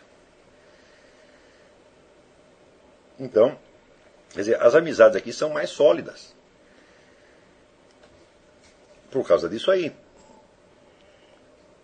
Agora, no Brasil, o que é amizade? O sujeito ser seu amigo significa o seguinte: ele está no seu círculo de convivência, ele está na sua intimidade, então ele adquiriu o direito de falar mal de você. Todos nós sabemos o que é isto. Isto é o máximo que você vai obter de um amigo. Agora, experimenta pedir um dinheiro emprestado para o desgraçado, você vai ver que a amizade acaba naquele mesmo momento. Né? Você está lá desesperado, sem emprego, sua mulher está doente, né? seus filhos estão sem, sem leite para tomar, tal, e você vai pedir o dinheiro para o sujeito, o que, que ele faz? Ele não te dá o dinheiro, mas te dá um, um discurso moral. Dá uma série de conselhos, né? onde ele prova por A mais B que você é um irresponsável, moleque, etc, etc, e você sai dali muito gato. Né? E, e mais necessitado do que nunca da aprovação daquele, daquele sujeito. É isso que é amizade no Brasil. Vocês, sabe, vocês têm a experiência disso. Né? Então, se você tenta discutir com essas pessoas, é porque você quer a aprovação delas. Só é lícito começar a discutir e começar a falar, falar em público, por assim dizer, quando você está realmente empenhado numa missão e você não espera mais a aprovação das pessoas e você não quer isto. Se você quiser a aprovação delas, você já está numa posição fraca. Você está entendendo? Então, eu, quando começo a falar ou discutir com o público, com, com um sujeito qualquer, eu não quero a aprovação dele. Eu digo: olha, se você me aprovar, isso é vantagem para você.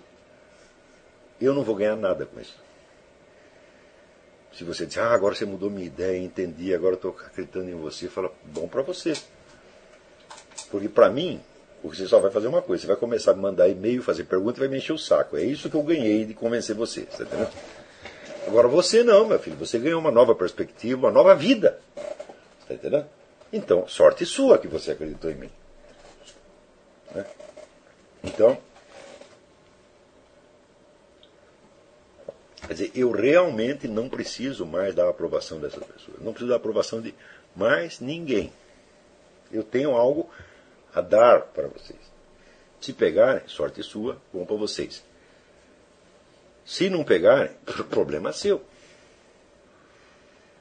Eu me sinto amplamente recompensado simplesmente de estar fazendo o que eu estou fazendo. Por quê? Porque era o que eu planejava fazer a minha vida inteira.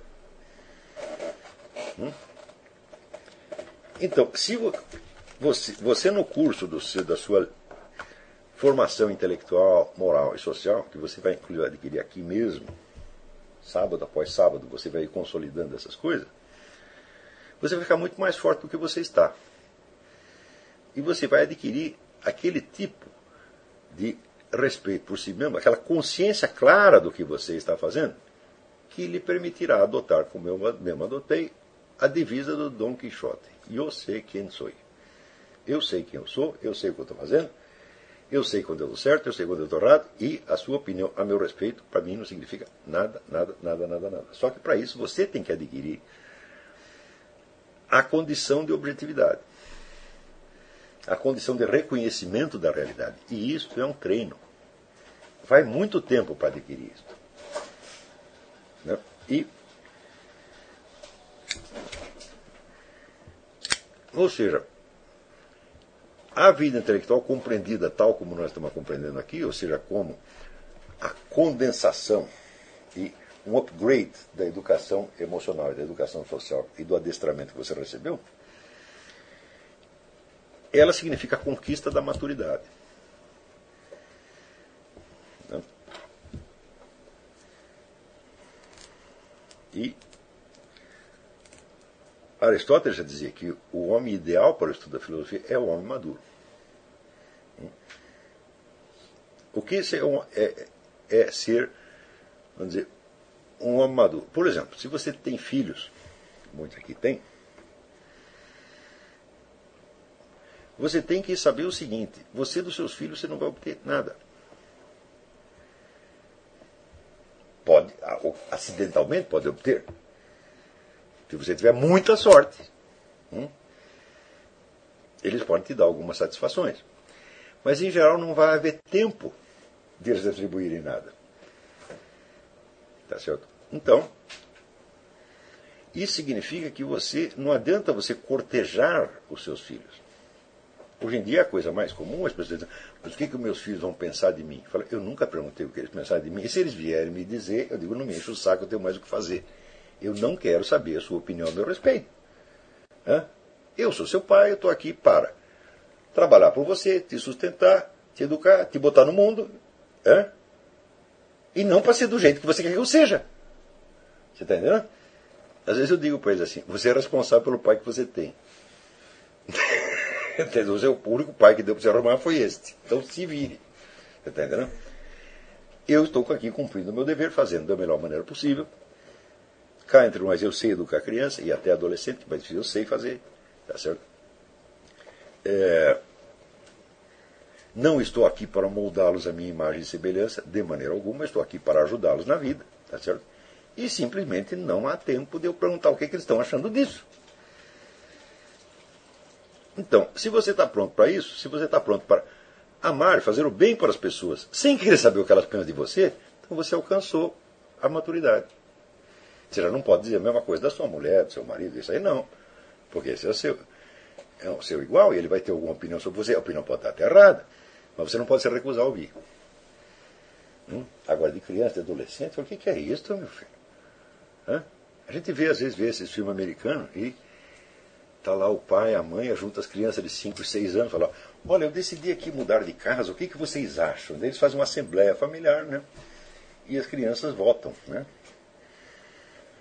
Eu digo, olha, isto aqui é uma coisa de uma covardia e de uma maldade que vocês não imaginam.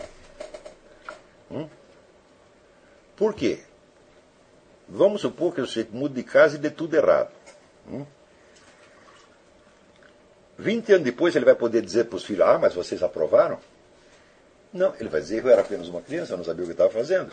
A ideia foi sua, a responsabilidade é sua. Então você está tentando se aliviar da sua responsabilidade, mas você não vai conseguir. Hum? Então, quer dizer, é natural da criança ela atribuir a responsabilidade ao adulto, mesmo que ela tenha aprovado. Porque se você transforma uma criança, vamos dizer, num eleitor adulto, né, com direito a voz e voto, isso só se passou na sua cabeça, não na dela. Está compreendendo? Então você está vivendo dentro da mentira, você botou as crianças na mentira e você está, as está usando como instrumento para sustentar a sua mentira. E você vai querer que elas fiquem satisfeitas por causa disso? Então, as duas, aliás, parentes, duas sugestões que eu dou para os pais. Né? Primeiro, não atormente seus filhos. Hum? Não fique o dia inteiro dizendo o que, que eles devem fazer interfira raramente. Deixa o espaço para que eles tomem as suas decisões quanto às suas vidinhas. Vidinha dele, não a sua. É? Hum? Então, não diga para ele o que, que, ele deve comer, o que, que, ele deve vestir, que hora que ele deve fazer isso, que hora. Interfira o mínimo, mínimo, mínimo, mínimo. Quando interferir e ele perguntar, quando você interferir, disser, faça assim, assim, assim, ou não faça aquilo, ele perguntar por que, responda, porque eu mandei. É simples. As crianças aceitam isso com uma naturalidade impressionante, mas se você fizer isso duas ou três vezes por mês, se você fizer mais, elas começam, você começou a enervá-las. Note bem, a Bíblia proíbe enervar crianças. Hum? E eu sei que uma das maiores ocupações de pais e mães, sobretudo mães, é enervar crianças. Ficar o dia inteiro dando palpite, o dia inteiro jogando a criança e querendo decidir tudo por eles. Isso aí é um inferno. Não faça isso. Se você quer ter autoridade sobre seus filhos, você tem que refrear a sua autoridade para que ela não se transforme num abuso. É justamente porque você tem autoridade total sobre a criança que você tem o dever de refreá-la e não transformar essa autoridade num motivo de enervamento. Hum? E mutatis mutandis jamais pergunta o que eles acham. Não queira a aprovação deles. O amor do pai para o filho é um amor one way, você está entendendo? não é mútuo que nem de marido e mulher. Marido e mulher, eu dou e recebo. Mulher dá e recebe. Se ajudar ela, te ajuda. Hum? Você dá umas palpites para ela, ela dá uns palpites para você. Agora com criança não, pelo amor de Deus. Você não casou com seus filhos. Então, hoje está na moda, né? O filho, o pai transa com o filho, né? O filho come a mãe. É, tá aí as novelas da Globo, né? Mas também não recomendo que faça isso. Se fizer, não me conte. Hum? então,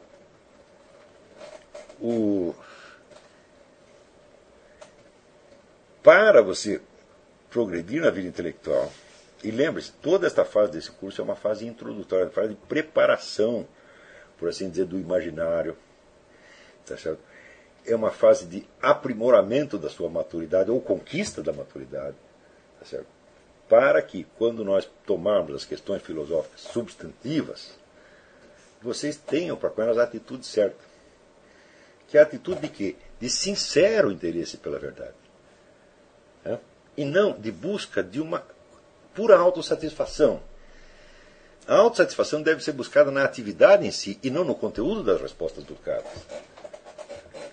Está entendendo? Você deve estar disposto a aceitar qualquer verdade. Né? Sabe, diz que Maomé rezava sempre assim: Deus me mostra as coisas como são. Eu digo, eu acho isso maravilhoso.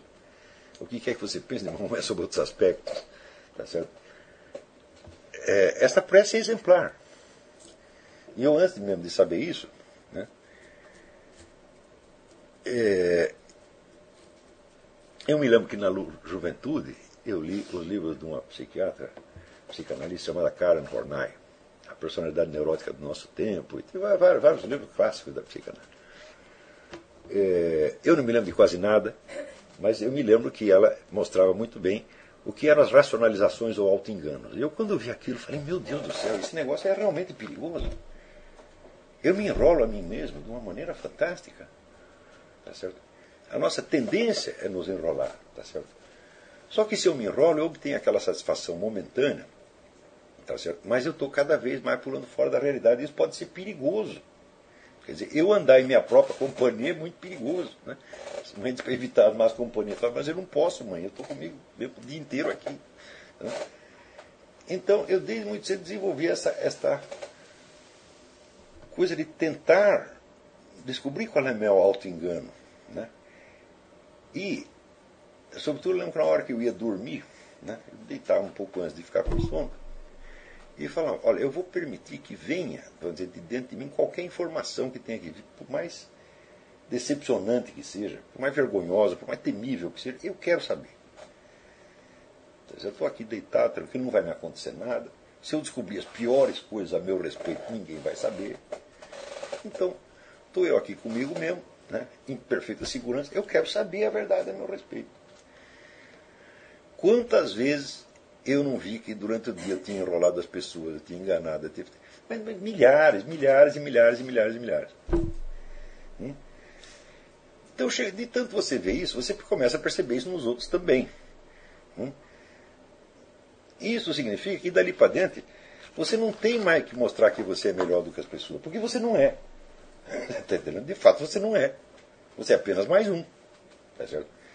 E se alguma vantagem você tem, é porque você começou a descobrir em você mesmo a raiz do mal, da mentira, da falsificação, etc, etc. Hum? Então, esta é a vantagem que você tem. Você tem esta qualidade a mais que os outros não têm. Ou seja, você conhece a sua maldade. Eu não sei onde eu li, quem falou, eu acho que foi, eu não lembro se foi Leon Blois ou Barbey d'Aurevilly, eu não lembro. Né?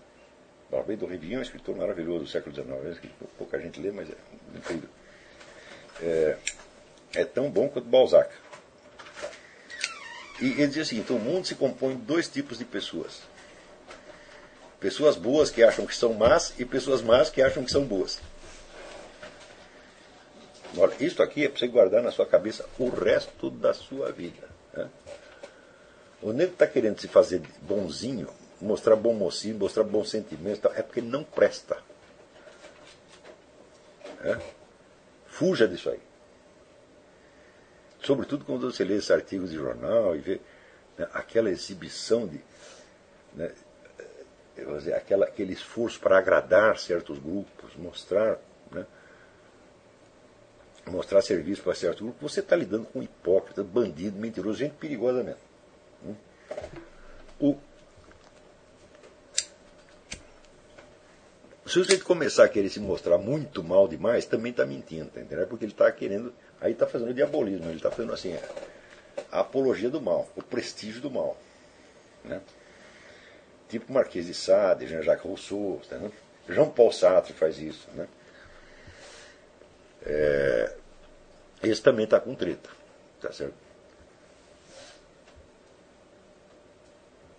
Uma outra coisa que você tem que entender é o seguinte: existem pessoas melhores do que você, mas muito melhores. E são pessoas que simplesmente fizeram esta prática né, da confissão para si mesmo tá durante muito tempo. E da confissão para si mesmo, não só por curiosidade mórbida, porque se você começa a fazer curiosidade mórbida, tentando descobrir só o que tem ruim dentro de você, como faz Jean Paul Sartre, por exemplo,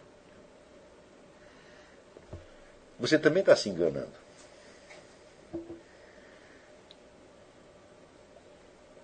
Uma das primeiras coisas que nós descobrimos quando começamos com isso, quando começamos essa confissão, não é a sua maldade, mas a sua mediocridade, a sua mesquinharia. Fala, meu Deus, como eu sou pequeno como eu sou mesquinho, como eu sou um merda, como eu sou igual a todo mundo, pô.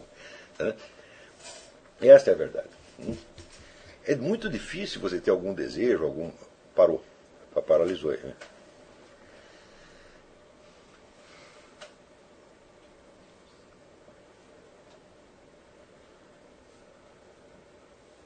Está caindo mais do que normalmente, né?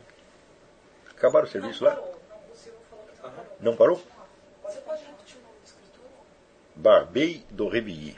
Barbei é B-A-R-B-E-Y. Do Revilly é D apóstrofo A-U-R-E-V-I-L-L-Y. É Jules Barbei do Revilly. Jules Barbei do Revilly. Parou ou não parou? Pode continuar que tá indo. Hã? Só, ah, tá bom. Então,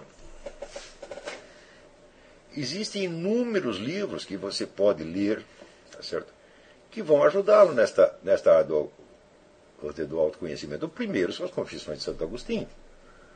Esse é um modelo, tá certo? Você vê que naquelas confissões, pela primeira vez, o homem ocidental adquire a noção da sua responsabilidade por tudo que se passa dentro da sua alma. Né? Antes não, você vê que isso foi uma conquista da civilização, não foi uma coisa que vem naturalmente. Claro que todo homem tem a capacidade para fazer isso, ele tem pelo simples fato de ser homem. Tá certo? Porém, o confronto com a realidade existencial da sua própria vida né, não é uma ideia que ocorra naturalmente aos seres humanos. Isto veio graças. Veja, quando Agostinho começa a fazer isso, já havia quatro séculos de experiência da confissão cristã. Hum?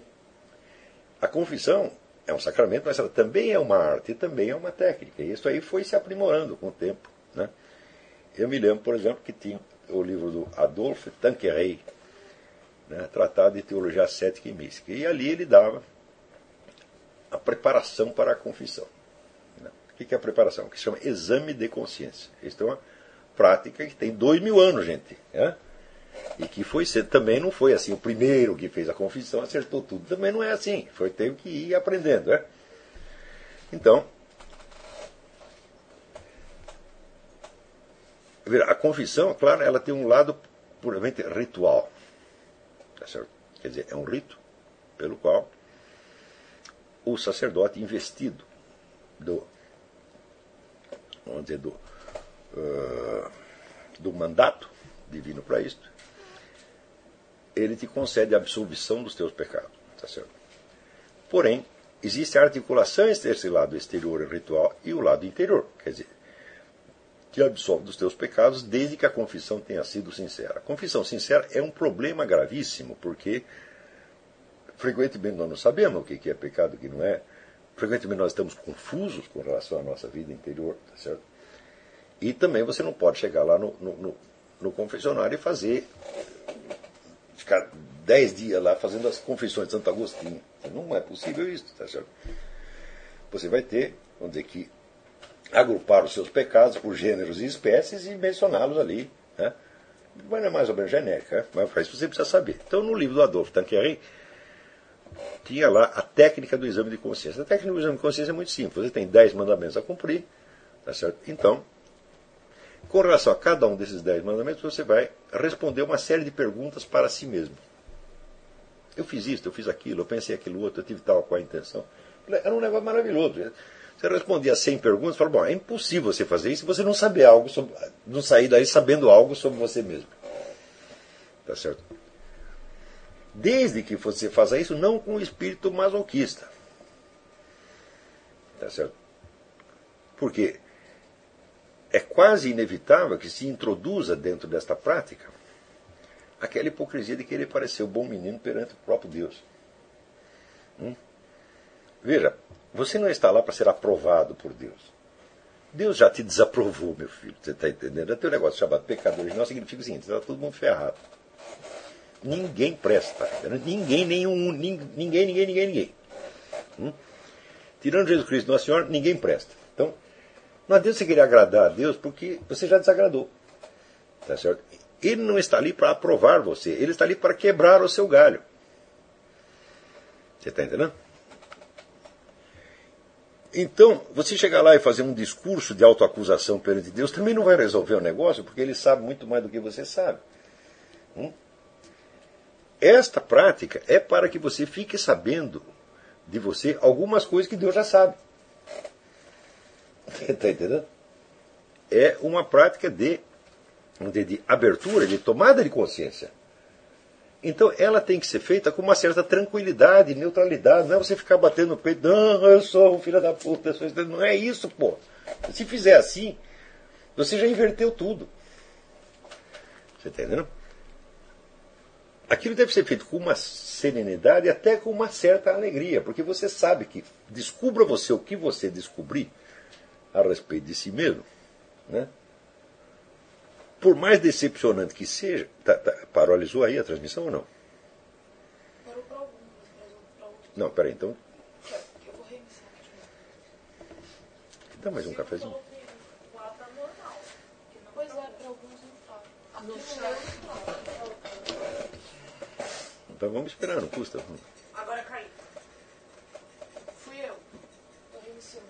Está reiniciando. Só o início.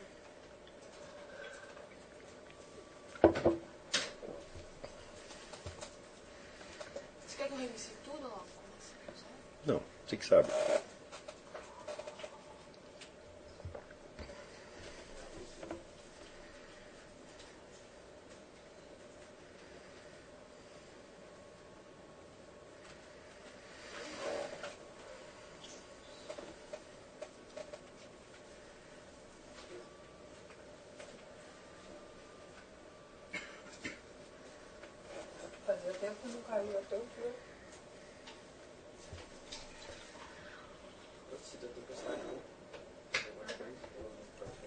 Não sei. Tá.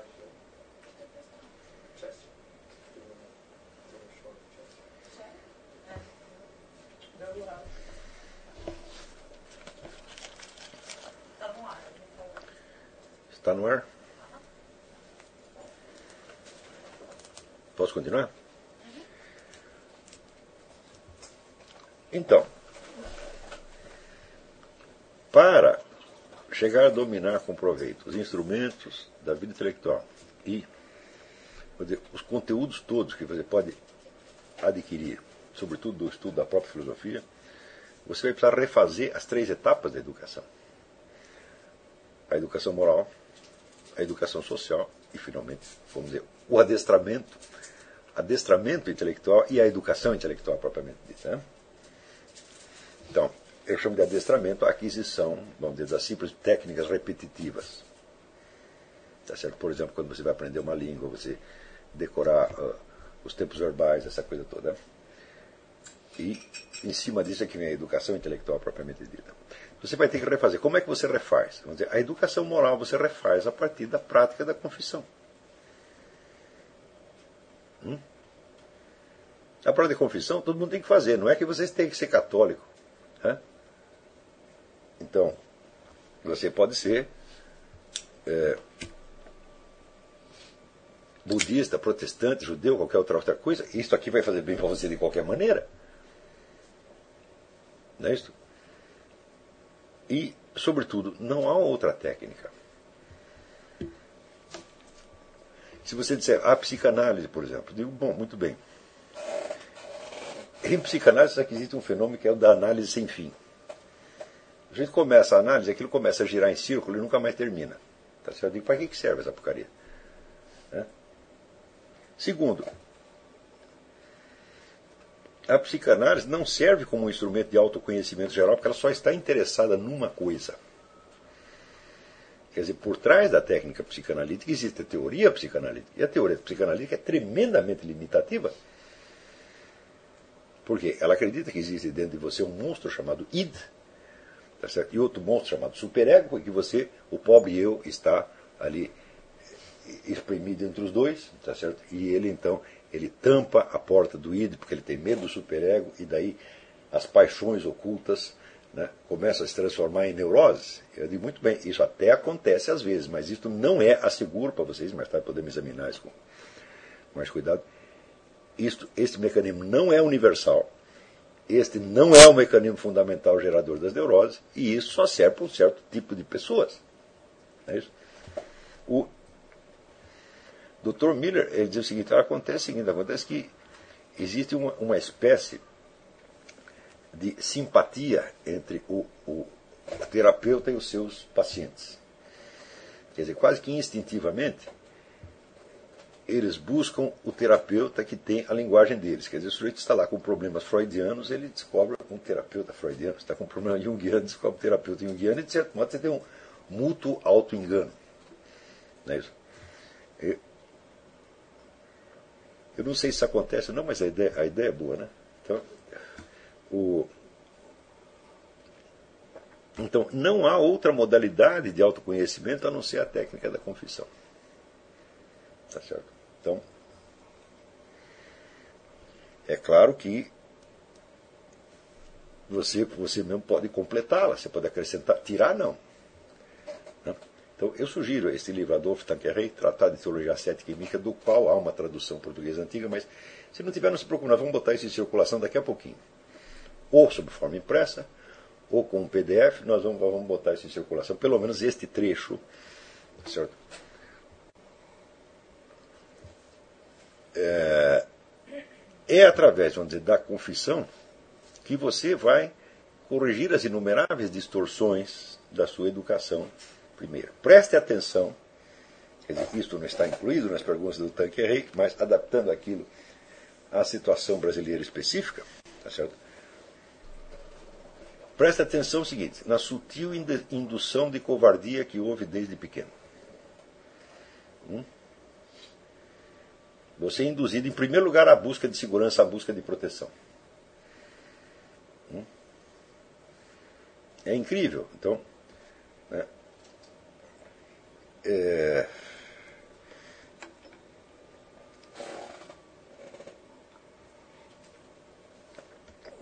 Se porque as pessoas estão mais preocupadas em que você se autoproteja de que, em vez de estar preocupado com que você vença.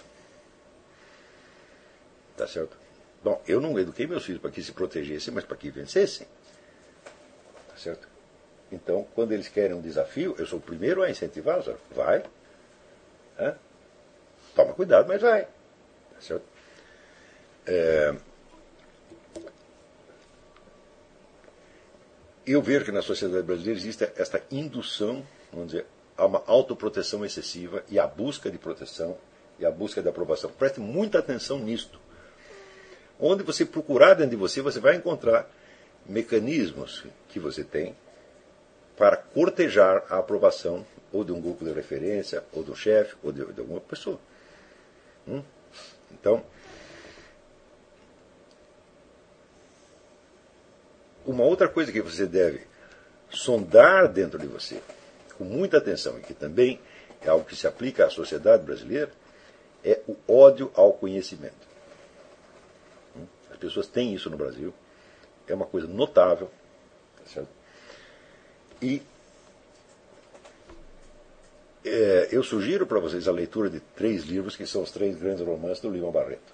Os três melhores romances do Lima Barreto, que é Recordações do escrivão Isaías Caminha, Triste Fim de Policarpo Quaresma e Vida e Morte de M.J. Gonzaga de Sá. Tá certo? Então, o tema deles é sempre o mesmo. Quer dizer, o homem de conhecimento, o homem que busca o conhecimento e como ele é, se vira na sociedade brasileira. Então, Isaías Caminha é um sujeito que saiu do interior, né, um menino do interior, um menino talentoso, que vai trabalhar no jornal na grande cidade e entra num ambiente de tal corrupção e mesquinharia, tá certo? Que ele mesmo não, não aguenta, né? acaba se dando muito mal. Né? Depois, anos depois de publicar o livro, o, o Leão Barreto ele publica um, uma notinha dizendo: Eu recebi notícias do nosso conhecido Isaías Caminha, né? que ele saiu muito bem na vida e tal. Ele virou deputado. Então, então dá a entender que o Isaías Caminha, tudo aquilo que fizeram ele sofrer na juventude, né, tudo aquilo que for desilusão, ele tinha se adaptado muito bem àquilo, ele tinha se estragado tão bem quanto os outros e tinha subido na vida. O segundo romance, que é o Policarpo Quaresma, ele vai mostrar, vamos dizer, o homem de estudos como o, o reformador social, como um sujeito imbuído de ideias utópicas. Né? O Policarpo Quaresma é um sujeito ultranacionalista que acha né, que todo mundo tem que falar tupi-guarani. Né? E assim, tem muito tipo como ele nas Forças Armadas, tem muita gente que tem cheio de Policarpo Quaresma. Né? E o Policarpo, com aquelas ideias utópicas, ele entra em, em conflito né, com o Floriano Peixoto e acaba também se dando muito mal. Mas, evidentemente, o Policarpo Quaresma é, é um, uma caricatura, ele é um anti-herói. Tá certo? E no MJ Gonzaga de Sá, ao contrário, é um velho muito culto, muito sério, tá certo? que descobriu uma certa paz vivendo no total isolamento e não deixando ninguém ele perceber, ninguém perceber que ele sabe alguma coisa. Tá certo? Então o, o Gonzaga de Sá ele só se abre com quem ele percebe que é uma pessoa séria, né, que também está em busca de conhecimento. Então é o sábio que viveu dentro da toca. Isso aí resume a posição do homem de estudos no Brasil. É uma posição absolutamente miserável e, digo para vocês, desconhecida em outros países. Pelo menos nos países que nos servem de, de, de referência, tá certo? Então, é claro, vamos dizer que tendências anti-intelectuais ou tendências anti-conhecimento existem Pode existir um pouco por toda parte, mas elas não são centrais na sociedade, como isso é central no Brasil. Tá certo? É, tem no, no, no, E, sobretudo, vamos dizer, ao mesmo tempo que você tem este horror ao conhecimento né, e esta é, espécie de inveja maliciosa e destrutiva das pessoas de um pouco mais de talento, é, você tem como compensação o culto dos símbolos exteriores do conhecimento, como por exemplo a escola, o diploma, etc. etc. Né, tem uma famosa cena no, no Policarpo Quaresma em que a pessoa pela janela vê que ele tem um monte de livros, né? Na biblioteca e tal, e aí as velhinhas assim, perguntam, mas por que ele quer tantos livros se ele não é nem bacharel? Né? Então, esse negócio de você substituir a vida intelectual o símbolo burocrático correspondente, isto é, no Brasil é muito grave. Tá certo? E curioso que eu na juventude eu pensei que isso estava acabando. Quer dizer, a modernização do Brasil, tal, a industrialização, essa coisa toda estava ia acabar com esse negócio do bachalerismo. É, muito mais tarde foi que eu percebi que isso tinha voltado e tinha voltado com uma força incrível. Por quê?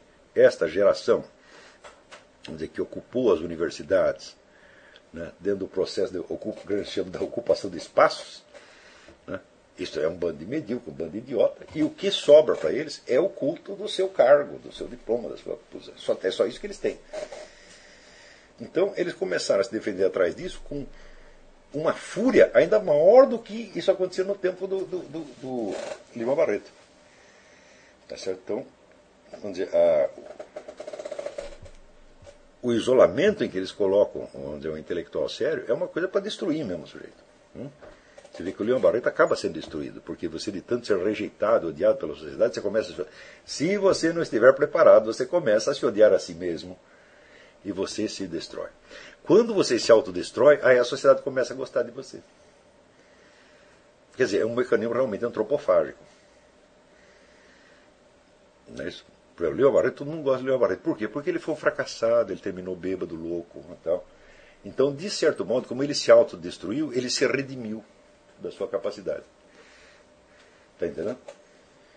Eu me lembro também do, do João Antônio, um escritor excelente, né? E começou a vida publicando uma série de contos muito interessantes.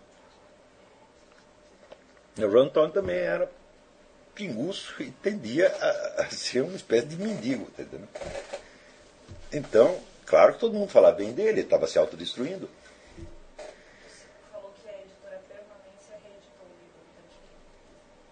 Ah, aqui. Boa informação. A editora Permanência reeditou o livro do Adolfo Tanqueray. Hum? É, Tanqueray é T-A-N-Q-U-E-R-E-Y. Hum? É um livro que foi muito usado em seminário antigamente. Né? E que depois se espalhou pelos sebos todo o país, porque houve uma, operação, uma limpa nas bibliotecas de seminários. Né? Tudo que era importante na, na doutrina foi jogado fora. Né? Agora tá, aos poucos está voltando. Né? Então, o, o que eles chamam de escritor marginal, escritor maldito, eles gostam por quê? Porque o sujeito se destruiu, então ele se redimiu. Agora, se ele for um sujeito bem sucedido na vida, como foi Machado de Assis, aí odeiam. Porque ele venceu a sociedade. Hum? Ele foi lá, disse dela o que ele queria, falou as coisas mais horríveis é, e não perdeu o emprego, não ficou louco, não morreu jovem, tá entendendo? Então aí o pessoal odeia. Tá então, esse ponto do ódio ao conhecimento, que induz, então, vamos dizer, a destruição ou autodestruição das melhores pessoas, é uma coisa que é instilada na sua cabeça desde pequeno no Brasil. Então, observe na sua confissão, veja isto. Por quê? O ódio ao conhecimento, gente, é o ódio à verdade. O ódio à verdade é o pecado contra o Espírito Santo. Hum? Aqui, se você for assassino, ladrão, viado, toxicômano, o diabo que você queira, é fichinha perto disso. O ódio é verdade, é o ódio contra o Espírito Santo. A Bíblia diz que o ódio contra o Espírito Santo não será perdoado nesta vida nem na outra. Então, se você observar só deste aspecto, você vê que você tem uma sociedade montada em cima do ódio ao conhecimento, você vê que a situação moral do país não é invejável. Quando você vê isso, e você vê depois a corrupção na política e tudo mais, fala, como você quer, numa situação desta, você ter políticos honestos? Se você tem ódio ao conhecimento, você tem ódio à verdade. Né? Some isso àquilo que dizia o Arnold, o Hermann Kaiser. Hermann Kaiser é um, é filósofo, era muito rico, era um conde, foi passar a vida viajando, não tinha nada para fazer.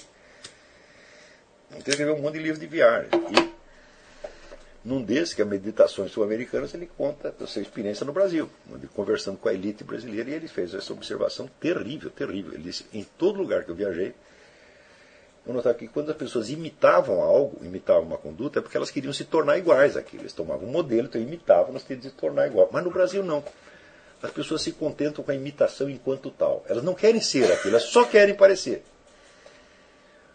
Olha, eu lembro quando eu li isso, eu tive um arrepio na espinha. Eu falei, pô, agora entendi milhões de coisas que havia acontecer nesse país. Ou seja, as pessoas não acreditam que elas podem ser realmente alguma coisa, não acreditam em realidade. Eles só acreditam em encenação. Hum? Então, isso aí associava imediatamente com a teoria do medalhão do Machado de Assis, né? onde ele dizia que o que importa, né, é, o que é verdadeiramente valioso é a aparência. A verdade é somente apenas conveniente.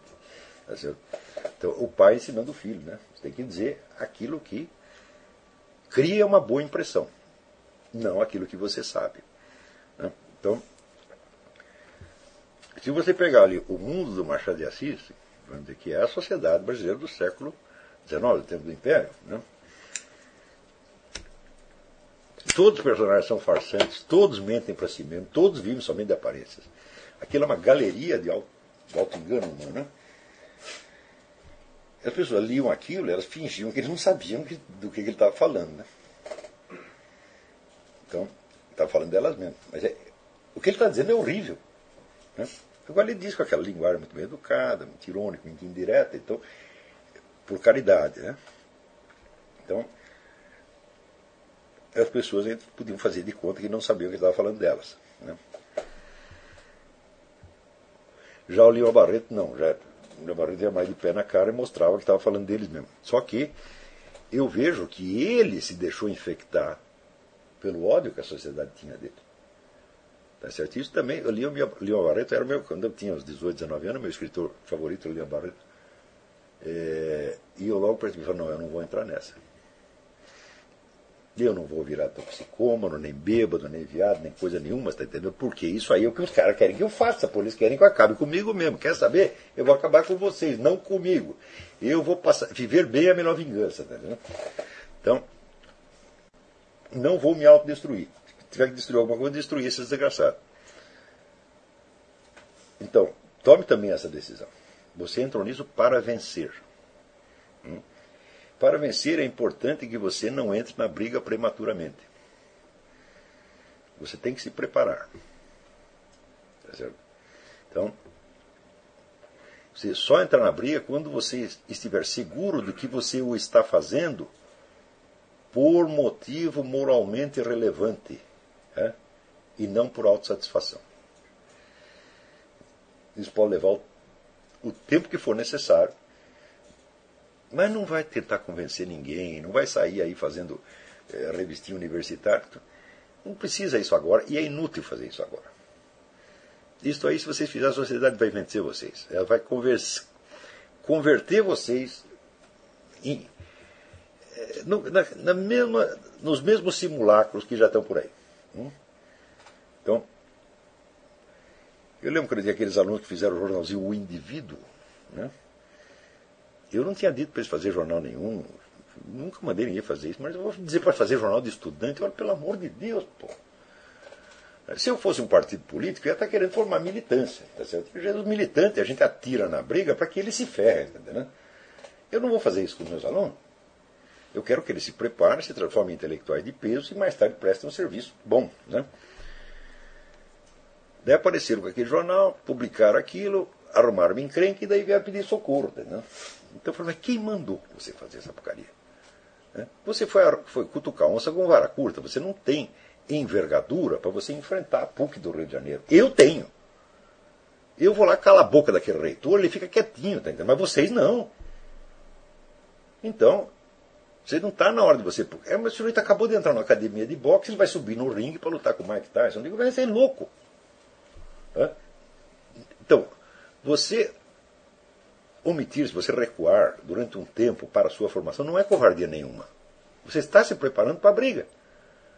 Mas você só vai entrar quando você, não só quando você estiver preparado, mas quando você, quando você entender que o principal da sua preparação é de ordem moral e ele consiste em você excluir das suas motivações qualquer necessidade afetiva que você tenha. Hum? Você vai entrar quando você fazer isso for um ato de amor ao próximo sem esperança de recompensa. Ou só recompensa divina. Dizer, eu quero que Deus aprove o que eu estou fazendo. Vocês, o público e sobretudo os outros, pouco me interessa. Hã? Eu lembro assim, quando eu era moleque, eu fiquei muito doente, tinha, tinha tomar injeção de benzetacil todo dia, né? Tomei benzetacil todos os dias da minha vida, né? minha bunda dói até hoje. Eu gostava daquilo, eu adorava o médico, adorava o enfermeiro que vinha dar injeção. Às vezes meu pai me dava, eu também ficava grato ao meu pai. Claro que não, eu odiava tudo aquilo, no entanto, salvar minha vida, pô. Entendeu? Então, a função intelectual é esta, meu filho. Você está fazendo um trabalho de salvação pública. Certo? Se a pessoa gosta ou não gosta, isso não é um problema. Você não está lá para agradar a elas.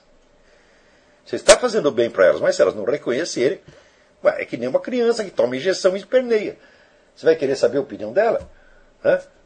O médico ia perguntar: está gostando, meu filho? Claro que não. O médico precisa da minha afeição? Não, ele só quer que eu cure, que eu fique bom. Se eu odiar o resto da vida por isso, isso não afeta o médico. É? Então é assim que vocês têm que trabalhar. Entendeu? Então, em segundo lugar, além desse problema da educação moral, tem a educação social. Quer dizer, qual é a posição social que vocês vão desfrutar? Tá certo?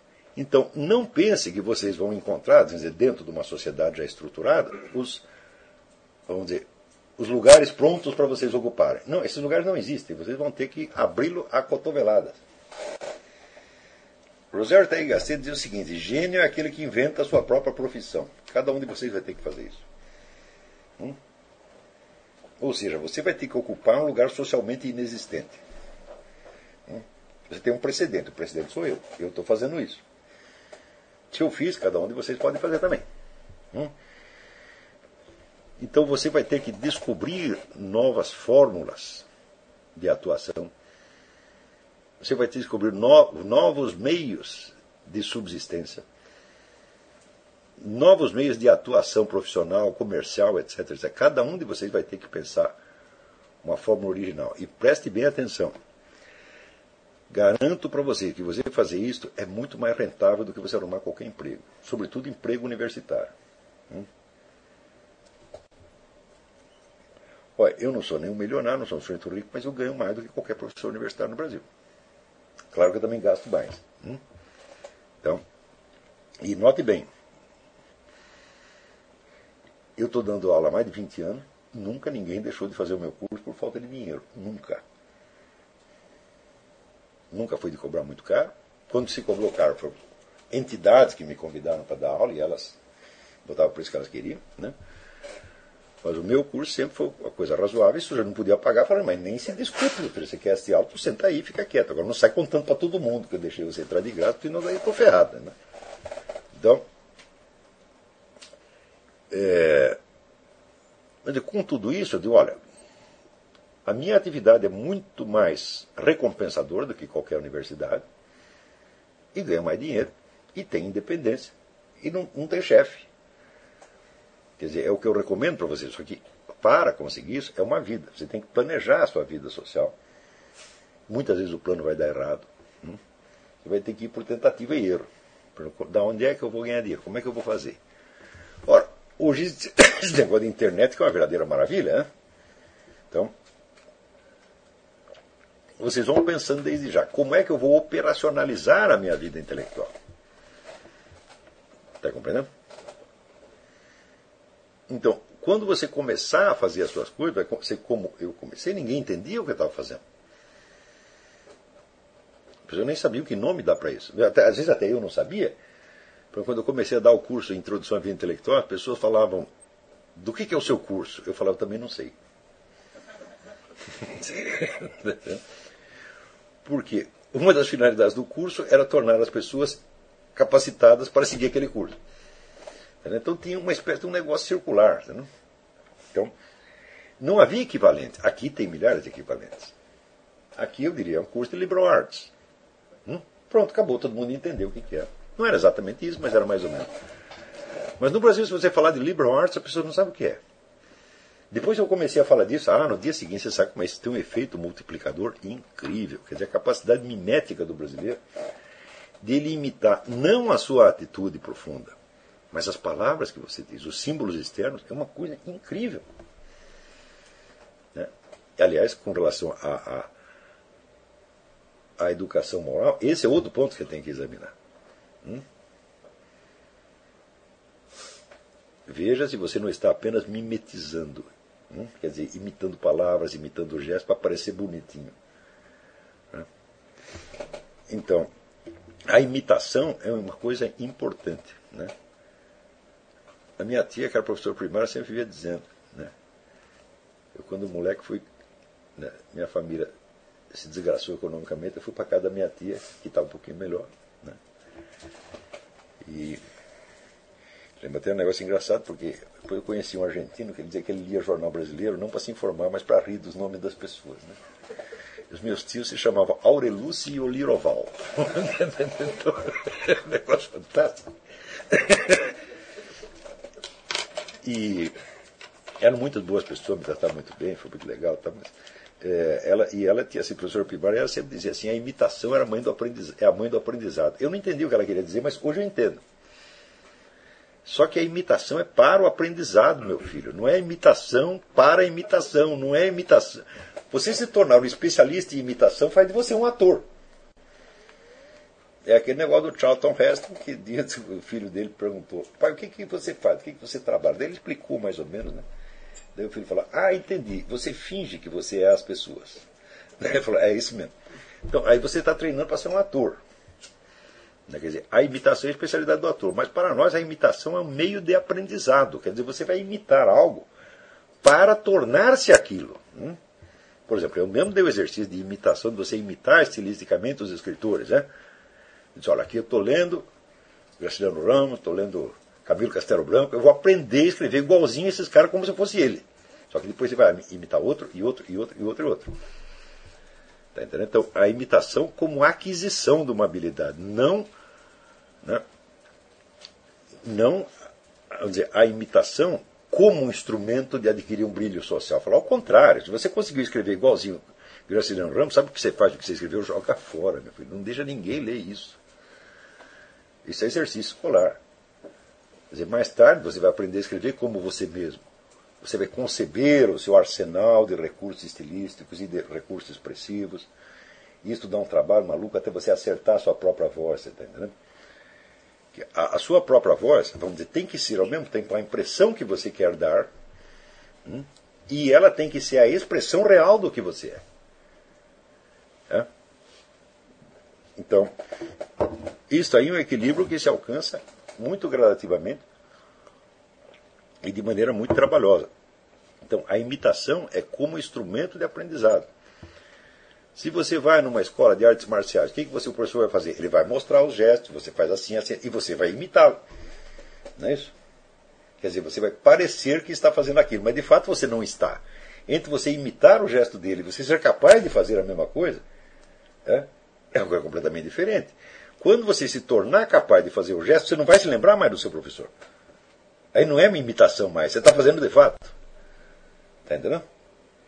Agora, no Brasil é assim, o sujeito aprendeu a imitar, olha como eu estou imitando bem. Tá, né? E já começa a mostrar aquilo. Então, cada coisa que eu escrevo, no dia seguinte aparece 500 repetindo aquilo, macaqueando de uma maneira tão sem vergonha, tão calhorda, tão mesquinha, que dá vontade de bater, você está entendendo? Mas eu não vou bater nesses caras, por quê? Porque eu não, não os amo o suficiente para bater. Porque se eu morresse de amores por um, por um Constantino, por uns, esses palhaços todos que escrevem, eu ia encher eles de porrada, né? para que aprendesse. Como? Não sou pai deles, não, tem nada a ver. Quer saber? Que se dane. Né? Então,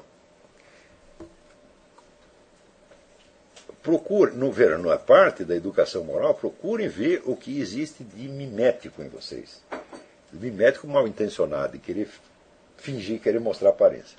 Não mimetismo pedagógico. É?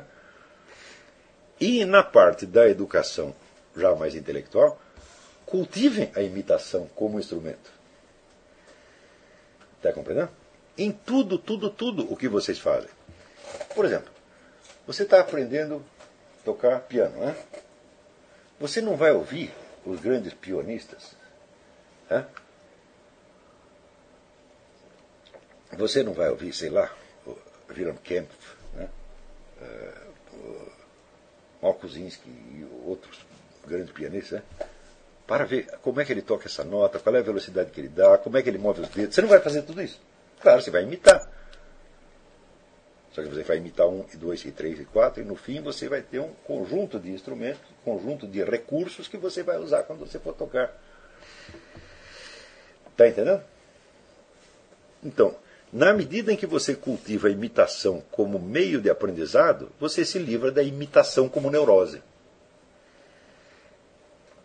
Quer dizer, imita... o que vai te livrar do mimetismo neurótico brasileiro é a imitação consciente utilizada como instrumento pedagógico.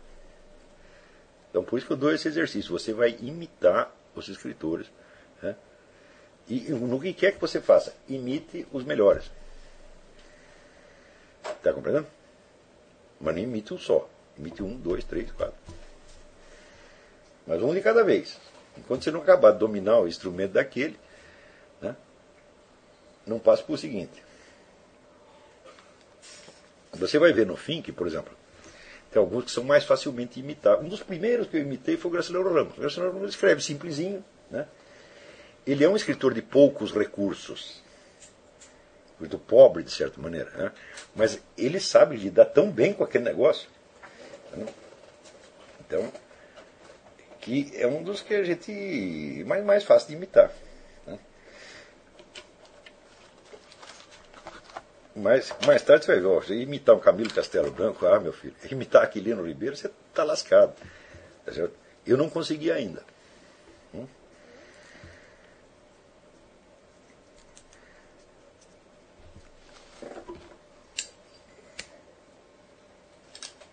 Então, né, o... muito bem, então nós temos essas três etapas da educação e você vai ter que procurar as três. Corra só a primeira, educação moral, é a prática do exame de consciência, de acordo mais ou menos com as linhas dadas pelo Tanqueray. Tá Mas você pode acrescentar outras coisas. Né? Por exemplo, a famosa prática da escola platônica, você de noite você lembrar tudo que você fez durante o dia. É uma outra coisa também. Você pegar aquele exercício do livro do Narciso Virala, que chama Controle Cerebral Emocional, aquilo tudo é muito bom. Né? E acrescentando a este exame de consciência esses tópicos que eu falei. A indução à covardia, é, ou seja, a carência afetiva induzida, é isso? o ódio ao conhecimento, a inveja destrutiva em relação aos, maiores, aos melhores, e o mimetismo neurótico. Presta atenção nisso. À medida que você for superando essas coisas, você vai ficar diferente das outras pessoas. E elas não vão entender o que está acontecendo. Porque elas sempre vão interpretar vocês à luz do que elas estão acostumadas. E quando isso não der certo, elas vão começar a inventar coisas a seu respeito para poder, vamos dizer, adequar né, aquele, aquele fenômeno que está parecendo esquisito e que as perturba, elas não entendem, então elas preenchem com uma realidade inventada para ter a sensação que, que entenderam. Né? Não ligue para isso. Passe batido. Hum? Tá isso aí é um bando de medíocre, um bando de mesquinho, um bando de coitado, um bando de mosquitinho. Não ligue. Hum? Tenha a consciência de que você está trabalhando para o bem deles. Hum? E de que, portanto, você não precisa que eles gostem de você.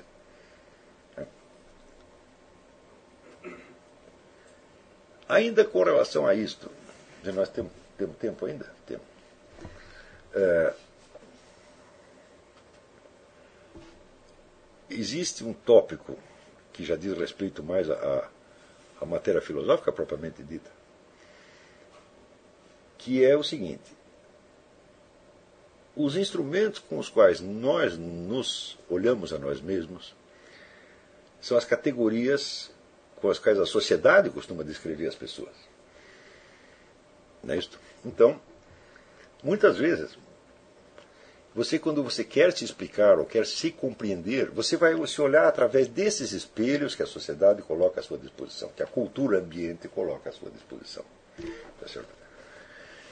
Fique sabendo que todos os espelhos, todas as categorias à disposição na discussão pública brasileira, seja jornalística, seja universitária, são todos falsos, eles não servem para nada, são todos deformantes e são muito, demasiadamente pobres. Aqui também na sociedade americana você vê isso. Você vê, por exemplo, que aqui todo mundo vai se olhar a si mesmo sob o aspecto de duas categorias. Que é a categoria do que eles chamam as emoções e a categoria do que eles chamam o intelecto. Então, o intelecto, dizem eles, é aquela função objetiva voltada para a ciência e para a descrição dos fatos objetivos. E as emoções são aquilo que expressa o que se passa dentro de você. Quer dizer, as emoções são subjetivas e o intelecto é objetivo. Todo mundo se descreve assim. Isso se torna até um reflexo. Tá certo?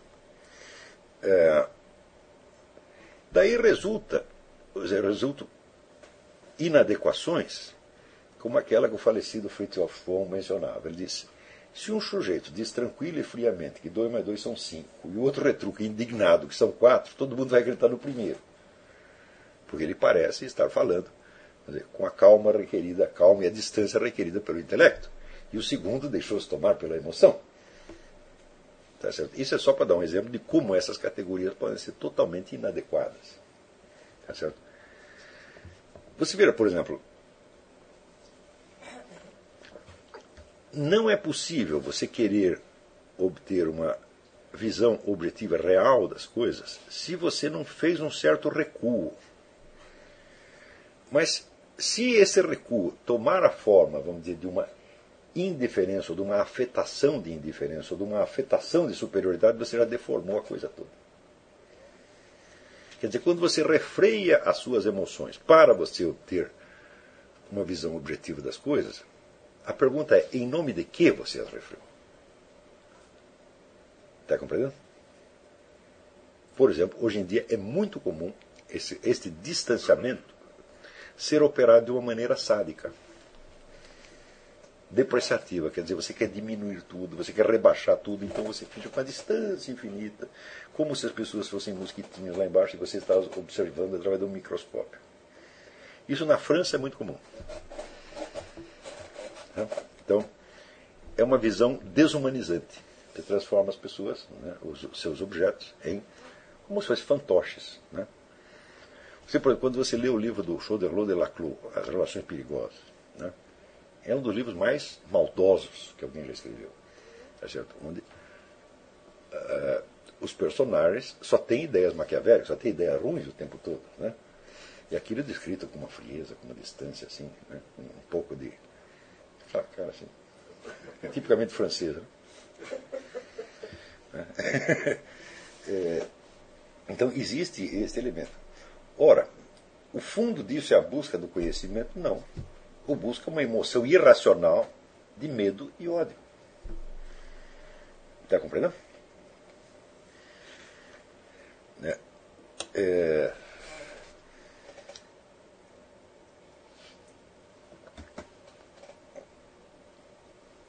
Então, quando a pessoa olha as coisas assim, ela não quer ser também olhada assim. Então ela está se colocando por trás de uma máscara de frieza, objetividade, para não ser atingida. Isso é por autodefesa. Está entendendo? Então, onde parece haver ali uma objetividade fria, existe uma emoção muito baixa e muito primária, emoção infantil, tá certo? de medo, de ódio, tá certo? E de sadismo mental. Não é isso? Por outro lado, o que são as emoções? O que consiste em você emocionar-se? Hum? A emoção é uma repercussão que algum fato real imaginário tem sobre a totalidade do seu ser psicofísico. A emoção mexe com, com tudo. Não é possível você dizer aonde você tem uma emoção, né? Mas também você não pode dizer que a emoção é incorpórea. Não é isso? Então, em termos de mente e corpo, não dá para você dizer onde está a emoção. Ela não está nem só no corpo, nem só na mente. Tá e se você disser, ah, está nos dois, é uma mistura dos dois, não dá para você saber o quanto é de um e o quanto é de outro. Então, é melhor não descrever as emoções nesses termos. Né? O que você sabe é que a emoção é uma repercussão né, de um fato real ou imaginário sobre a totalidade do seu ser psicofísico. Então, o que é a emoção? A emoção é uma mensuração, uma medida da importância que algo tem para você. Essa medida pode ser adequada ou inadequada. Está compreendendo?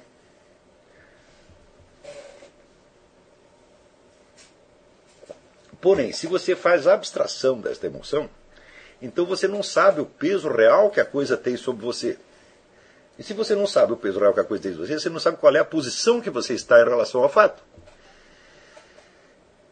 Ou seja, você escamoteou a sua própria presença no quadro.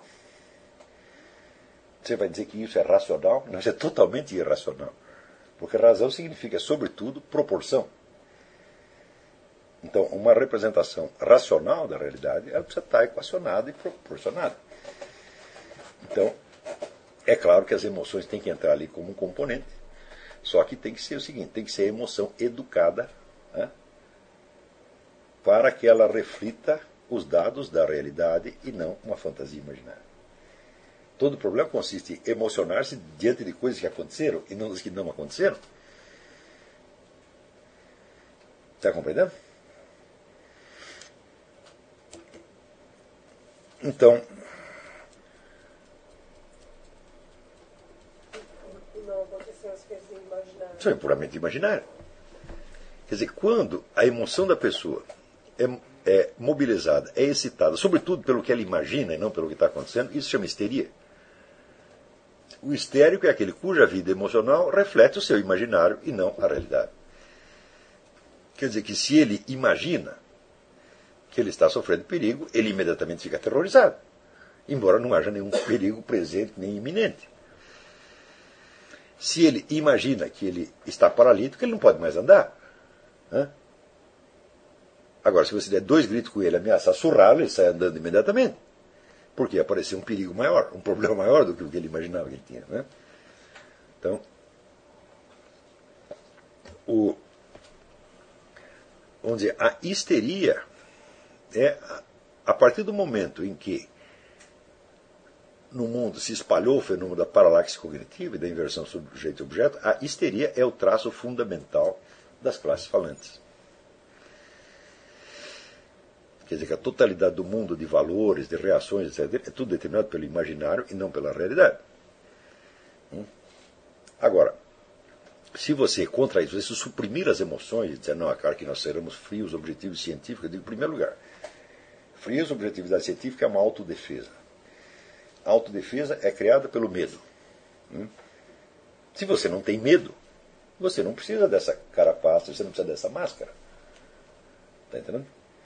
Então, o elemento emocional é absolutamente fundamental para você saber qual é o peso, a importância real que as coisas têm sobre você.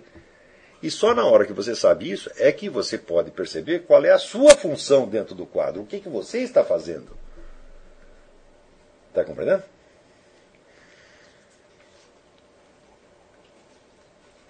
E se você não tem isso, você escapou do, sistema, do, do senso das proporções. Se escapou do senso das proporções, não tem nada de racionalidade mais na coisa. hum? Portanto, isso quer dizer que esta divisão, que é comum na sociedade americana, em parte no Brasil, porque o Brasil imita bastante americano, mas não, não tem, lá não tem o peso que isso tem aqui, é, essa é uma maneira totalmente artificial de ver as coisas.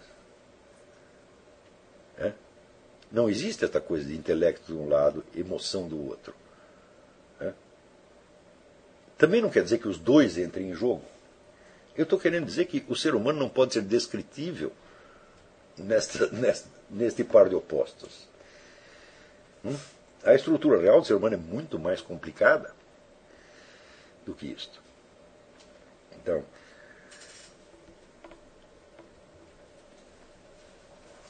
veja, por exemplo, que não é possível você estudar a questão da emoção se, se separar da imaginação.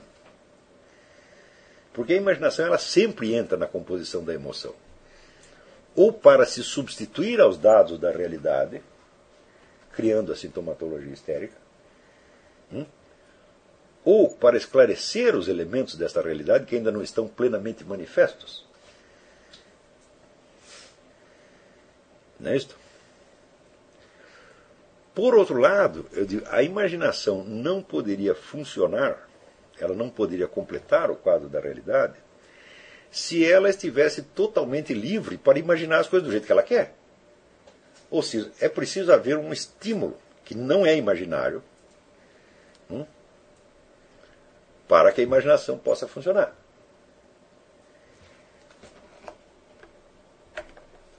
Está compreendendo?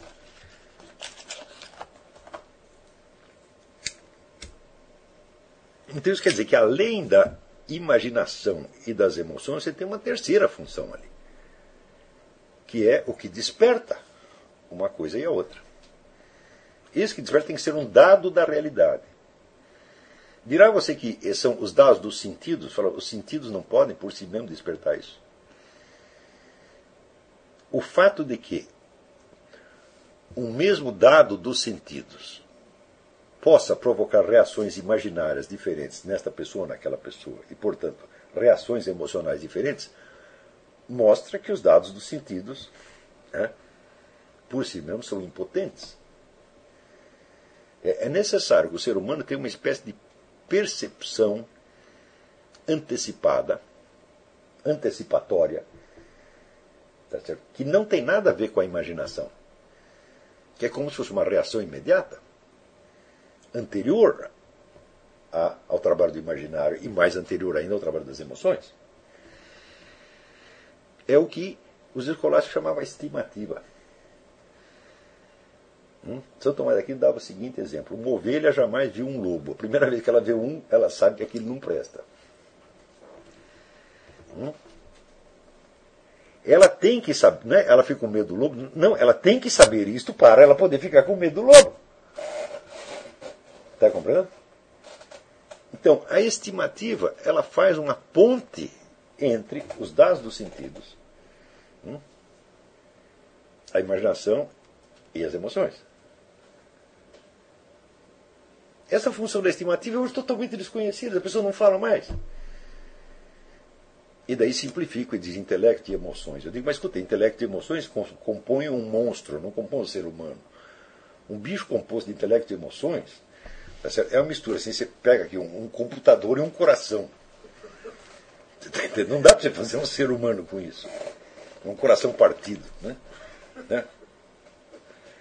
o ser humano não é. O ser humano, é, primeiro, ele é um negócio muito mais sistêmico, muito mais complexo, e muito mais inteiro, na verdade, do que isso aí. Né? Então, essa coisa de intelecto e emoções, é aqui, isso aqui, por exemplo, é, no ensino de literatura, isso é altamente enfatizado, até para escrever redações, né? né? Você, ah, se você vai para as emoções, então você vai para a literatura, se você vai para né, o intelecto, você vai para a matemática, as ciências, etc, etc. Mas tudo isso é imaginário, tudo isso é absolutamente tosco. Tá então, quer dizer, embora a ciência psicológica tenha descoberto muitas coisas nos últimos 200 anos, do ponto de vista conceitual, ela se empobreceu muito em relação à psicologia escolástica. Muito, muito, muito.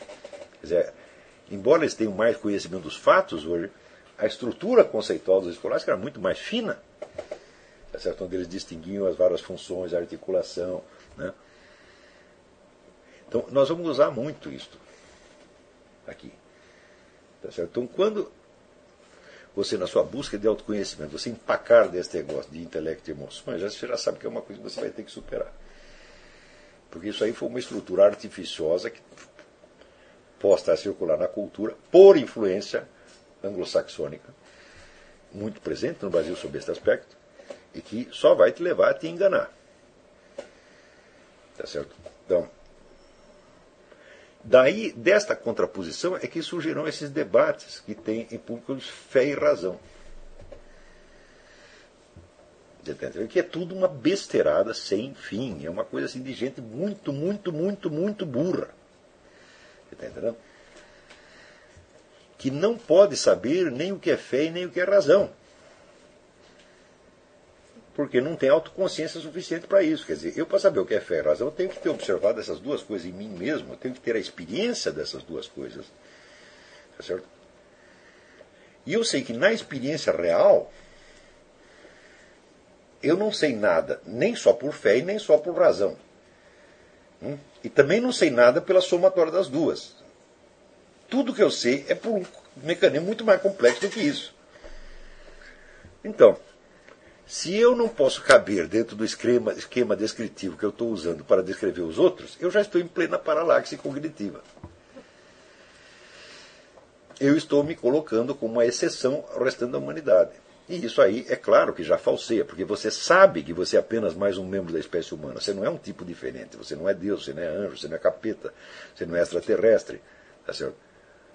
Então, se você sabe que você pertence à mesma espécie dos outros que você está descrevendo, e no entanto você os descreve, segundo categorias que não se aplicam a você, você está no mundo da lua. Está compreendendo?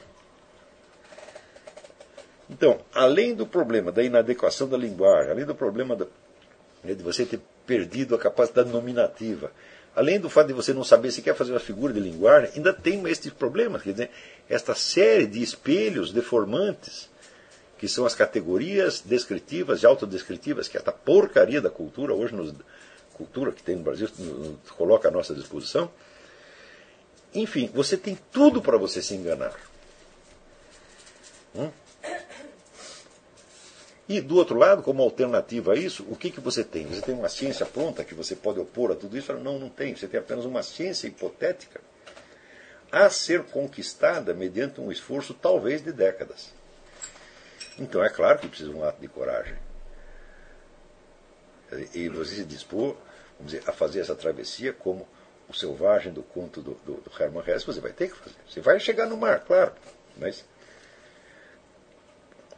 vai haver uma espécie de, de noite escura, travessia do deserto, uma coisa assim. Isso sempre vai haver. Não se intimide, tenha paciência, tá certo? E também não se considere um heróizinho porque você está passando por isso. Porque isso até eu passei, porra. Não pode ter nada de heróico nisso. Isso é uma banalidade, isso é uma besteira. Né? Muito bem, eu vou responder aqui algumas perguntas. Se for preciso, voltarei a este, a este assunto que eu estou dizendo aqui. É, Aqui. Fábio pergunta: Carol gostaria de saber se para o exercício que foi proposto na aula de ontem, da aula da semana passada, né, podemos usar um livro de Aristóteles, aquele negócio da leitura né, muito lenta, onde você vai ler, vou dizer, numa 10 linhas por dia, um, dois parágrafos por dia. E você então vai botar o seu imaginário para funcionar até que cada uma das ideias abstratas que estão ali se transforme em exemplos vivos, concretos, que você possa reconhecer como se você estivesse sonhando com aquilo. Hum? Este é o exercício. Ele quer saber se o livro. Olha, não só o livro de Aristóteles serve para isto, mas Aristóteles é um autor que só pode ser lido assim. Não há nenhuma outra maneira de ler Aristóteles. Por quê? Porque todos os textos de Aristóteles que nos chegaram são resumos de aulas. Isso quer dizer que na aula, além daquilo que está escrito no livro, Aristóteles dava muitas outras coisas. Como Aristóteles sabia, né, vamos dizer, o esquema da, da, da psicologia cognitiva do, do Aristóteles consiste na descrição da sucessão de transformações dialéticas que o conhecimento passa desde a apreensão pelos sentidos até a abstração. Então, é claro que Aristóteles sabia todo o trajeto que existe entre a percepção sensorial e a atividade da inteligência. E é claro que ele, como professor, sabia operar essas transições, que são exatamente o de que nós estamos falando aqui. Se você ler Aristóteles sem você fazer este exercício, você jamais saberá do que Aristóteles está falando. Você está sabendo apenas a estrutura verbal com a qual ele condensou aquilo. Está entendendo?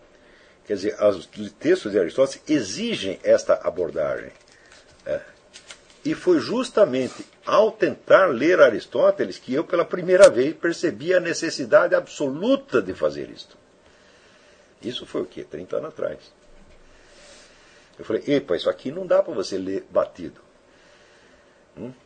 Também não dá adianta você fazer um esforço intelectual, porque você não tem em cima de que fazer o esforço intelectual. Então você vai ter que preencher com o imaginário. Hum?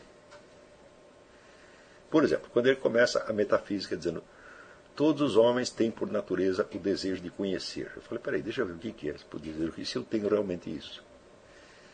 Né? Daí ele diz, prova disso é o prazer que nós temos nos nossos sentidos, especialmente o sentido da visão. Hum? Então, é claro que eu, Passei muito tempo tentando observar isso, né? Uma espécie de concupiscência visual que nós temos, né? Tá? Ah, tá lá o, o, sujeito vendo livrinho de sacanagem, né? Por, que, que você acha isso tão bom? Você está lá lendo a revista Playboy, fala, ah, ali não tem mulher nenhuma, só tem papel. Hum? Como é possível né, o sujeito ficar tão excitado com uma coisa desta? É o atrativo do visual. Aristóteles está totalmente certo. Hum? Como Por exemplo, quando você vê uma, uma paisagem bonita, às vezes no crepúsculo, no amanhecer, então, forma um quadro, né?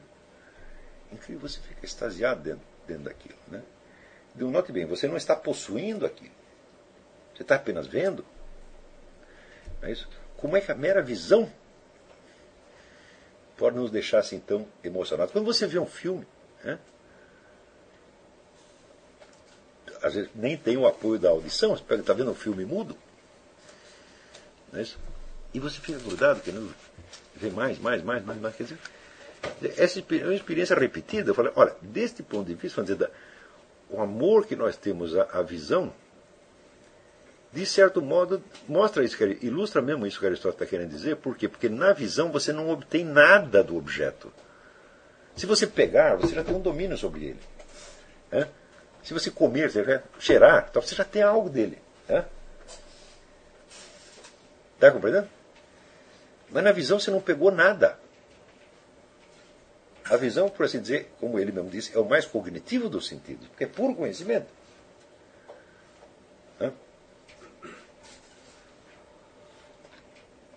E se você pegar, vamos dizer, o conjunto dos prazeres que você obtém pelos outros sentidos, é nada perto do da visão. A visão dá muito mais. O resto é, é ser tudo por breves momentos. Né? Então, você supõe vamos dizer, uma figura estática, um desenho. Você olha aquilo de novo e olha, e olha, e olha. Então, por exemplo, tem as pinturas do famoso Canaletto. Eu sempre gostei muito de Canaletto. Né? Ele pinta aquelas paisagens de, de Veneza, né? E com as figuras humanas pequenininhas assim, né? E você Cada vez que olha, você vê mais um detalhe, né? Tem a, mulher vendendo flor na esquina, tem um sujeito passeando aqui. Né? Você olha, olha, olha, olha aqui. É gostoso, né? E, no entanto, você não está desfrutando daquilo diretamente. É apenas uma visão. É incrível. Então, você vê que através da visão, você realmente você já passa do que seria um prazer puramente sensorial para uma espécie de prazer intelectual. Na simples visão já tem isto.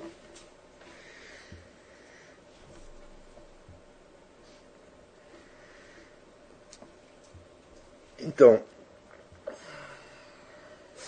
esta frase do Aristóteles, o prazer que nós temos no sentido da visão. Quantas vezes eu não me botei a imaginar isso e reviver isso?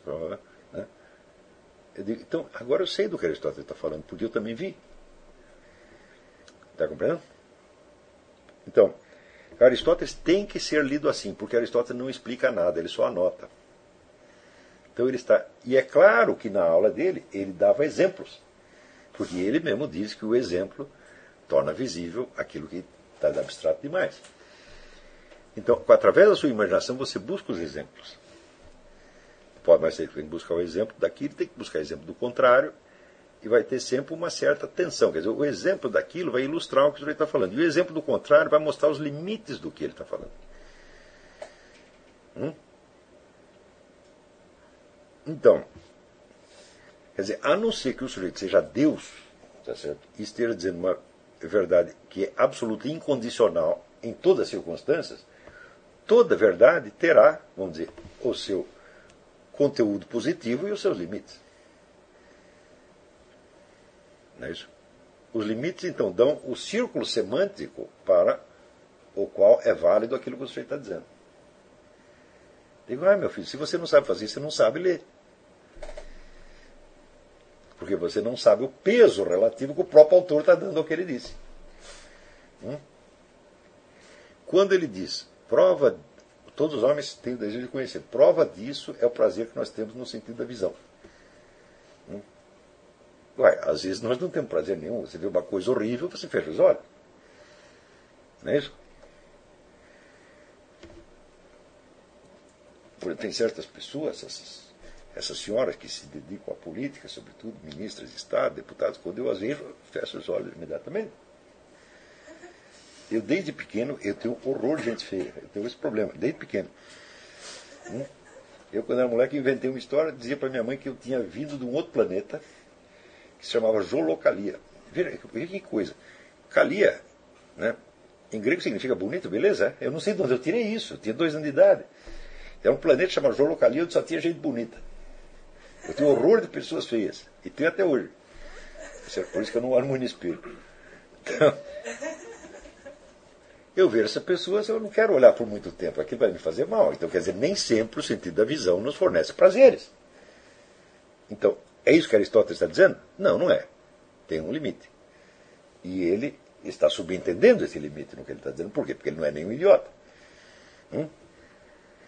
Muitas, veja, eu vou contar um negócio para vocês. Quase todo este pessoal aqui, esses meninos que escrevem na internet, né, sobre filosofia, querem discutir, então, todos eles leem errado porque eles não sabem isso. Eles pegam uma frase, dão um valor absoluto àquilo, né, e daí contestam a frase. Porque eles não sabem a medida, eles não têm o senso da medida do que. Da, da veracidade e limite. Toda veracidade tem um limite. Né? Tá certo? Então,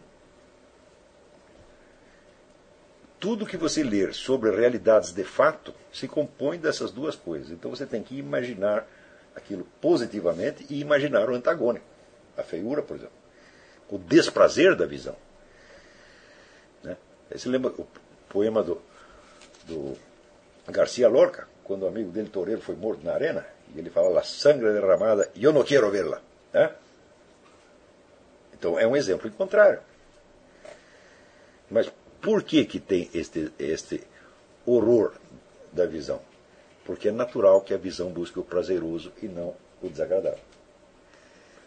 Então, quer dizer, a, a, na igreja eles falam muito da concupiscência do olhar. Né? Ele está lá, a mulher do vizinho, você começa a olhar as pernas da dona, pá, pá, não é isso, né? E às vezes você não consegue parar. É a concupiscência do olhar. Entendeu? Então o que você tem que fazer? Você tem que desviar. Espera aí, calma aí, vamos parar com esse negócio. Eu já estou aqui comendo a mulher em pensamento, não posso fazer uma coisa dessa. Né? E daí se o cara descobre o que eu estou pensando, ele vai me bater. Né? Então, a, a concupiscência do olhar é um instinto natural humano. É isso? Então, Quer dizer, você acaba enriquecendo a frase de Aristóteles de uma multidão de experiências pessoais e experiências culturais acumuladas, referências literárias, etc, etc, etc. É assim que se lê, gente. Está entendendo? No dia em que cada frase de um filósofo trouxer para você toda a herança cultural associada àquilo, todo um conjunto de memórias, aí você entenderá o que o sujeito escreveu, por quê? Porque você está lendo os escritos de um homem inteligente, às vezes de um homem de gênio, que tem uma riqueza interior maior que a sua. Né? E que dentro dele aquilo evoca muito mais coisa do que para você e muito mais nítido e muito mais organizado. Aí você está entendendo, cara. Está entendendo? Agora, hoje em dia, o que, que as pessoas fazem? O que, que se ensina na universidade? Ensina, em vez de ensinar a fazer isso, quer dizer, um diálogo humano entre o leitor e o autor? Não, ensina a considerar o texto como objeto. Eu falo, bom, mas isso é a melhor maneira de não entendê-lo. Porque isso não é um objeto, isso é uma pessoa falando para você. Através de um código que, claro, transforma aquilo no objeto. Mas o objeto não é o, o, o conteúdo da comunicação. O objeto é um instrumento limitado que ele usou e que você precisa ampliar os limites daquilo. Está entendendo? Então, Note bem, quanto mais culto é o autor que você está lendo, maior o mundo de experiência interior dele. Mais rico e mais organizado é o imaginário dele.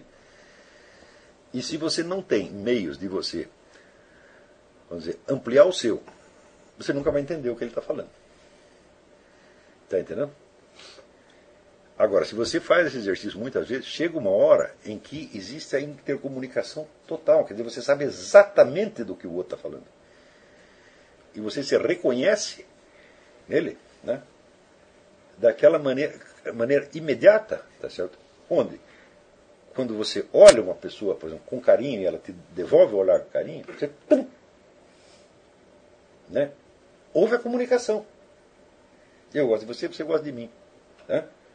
Você está em plena realidade, né? Ou pode ser o contrário.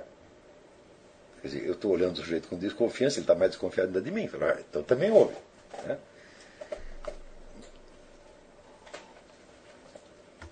Então, então esta é a resposta à sua pergunta, Fábio. Não apenas os livros de Aristóteles são bons para esse exercício, mas são livros que só podem ser lidos assim.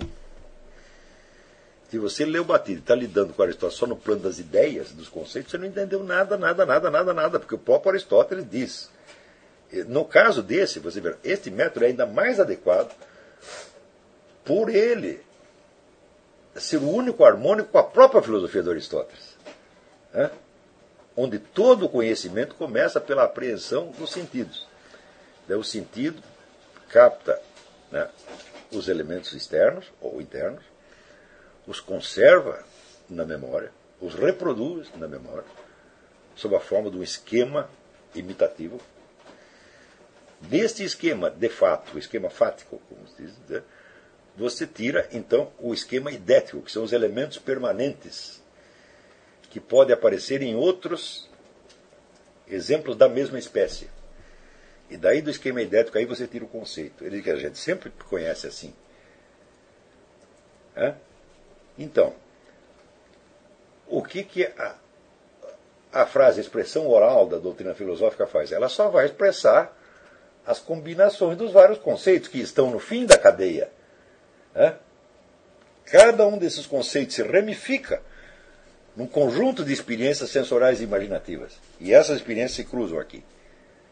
Está compreendendo? A gente não tem uma luz aqui, mas poderia fazer assim: você pega uma série de pontinhos, pontinhos são os conceitos, de cada um desses conceitos parte uma série de linhas, né? e essas linhas vão terminar numa reta que tem aqui embaixo. Esta reta é o quê? O mundo dos sentidos, o mundo da experiência real. Hum? E as linhas representam todo o trabalho que a imaginação e a memória fez para, para a transposição, desde os sentidos até os conceitos. E na leitura você vai fazer exatamente o contrário. Então, Aristóteles tem que ser lido assim, porque ele está dizendo que ele tem que ser lido assim. Cada linha que está nos livros dele está dizendo: olha, meu filho trabalha em cima disso. Faça o trabalho reverso da imaginação. Vai do conceito até os dados dos sentidos. Senão você não vai entender nada. Agora, me mostre uma faculdade de filosofia no Brasil onde se ensina a fazer isso. Nenhuma. Me mostre um professor de filosofia no Brasil que saiba fazer isso. Não tem nenhum. São todos farsantes, todos, sem exceção. Não é questão de que é esquerdista, não. Os direitistas, liberais, conservadores, é a mesma coisa. É tudo verbalista oco, porra. Se não fosse, ah, pega o número de filósofos que tem aí, né? No Brasil, que diz que tem o ensino oficial de filosofia, então tem milhares e milhares de filósofos ensinando filosofia para os moleques. Depois, se toda essa gente soubesse fazer isso, nós teríamos uma vida intelectual maravilhosa, nós seríamos uma nova Atenas. Né? Muito bem. É, Augusto de Carvalho Rigg pergunta: O senhor indicaria a obra Diário Íntimo de Henri Frédéric Amiel como exercício de meditação que o senhor passou na última aula? É, sim, de certo modo. Amiel é, é, um caso especial porque é um sujeito que tudo que ele tentou fazer na vida ele fracassou. Né? Tentou ser um romancista, fracassou. Tentou ser um filósofo. Ele começou a fazer um diário dos seus fracassos interiores. Né? E o diário acabou sendo uma obra-prima. Então é o sucesso do fracasso, de alguma maneira. Entendeu? A minha, às vezes, tem uma coisa assim um pouco maníaca de autoobservação. Ele passa, passa do limite. Mas mesmo assim, eu acho que é útil. Né? É... Na obra do Amiel, você não precisará fazer esse exercício com a intensidade que precisa fazer no Aristóteles. Por quê? É uma obra de literatura onde ele já está dando narrativa de experiências exteriores e interiores. Né? Então, o esforço de imaginação é bem menor. O esforço de imaginação num romance, para leitor de um romance, é muito pouco, porque praticamente o, o, o, escritor já está dando a sucessão de imagens visuais, auditivas, eh, musculares, etc., da, da, da, cena. Então você só precisa completar um pouquinho. Num livro de filosofia você tem que fazer tudo. Está compreendendo? Então, vamos dizer, na, na, na, leitura da ficção você vai ter que fazer o contrário, quer dizer, você vai ter que tirar um esquema idético dali, de lá de dentro. Não, mas trataremos disso mais tarde. Então, o Amiel serve para isso, mas com vamos dizer, a ressalva de que o trabalho a fazer ali não é tanto, tá e não é nem tão necessário quanto no caso do, do livro do Aristóteles. Né? É... Paulo Camargo pergunta, professor. ah, O Paulo Camargo disse que você já respondeu. já respondi. Então. É, tem outra pergunta aqui.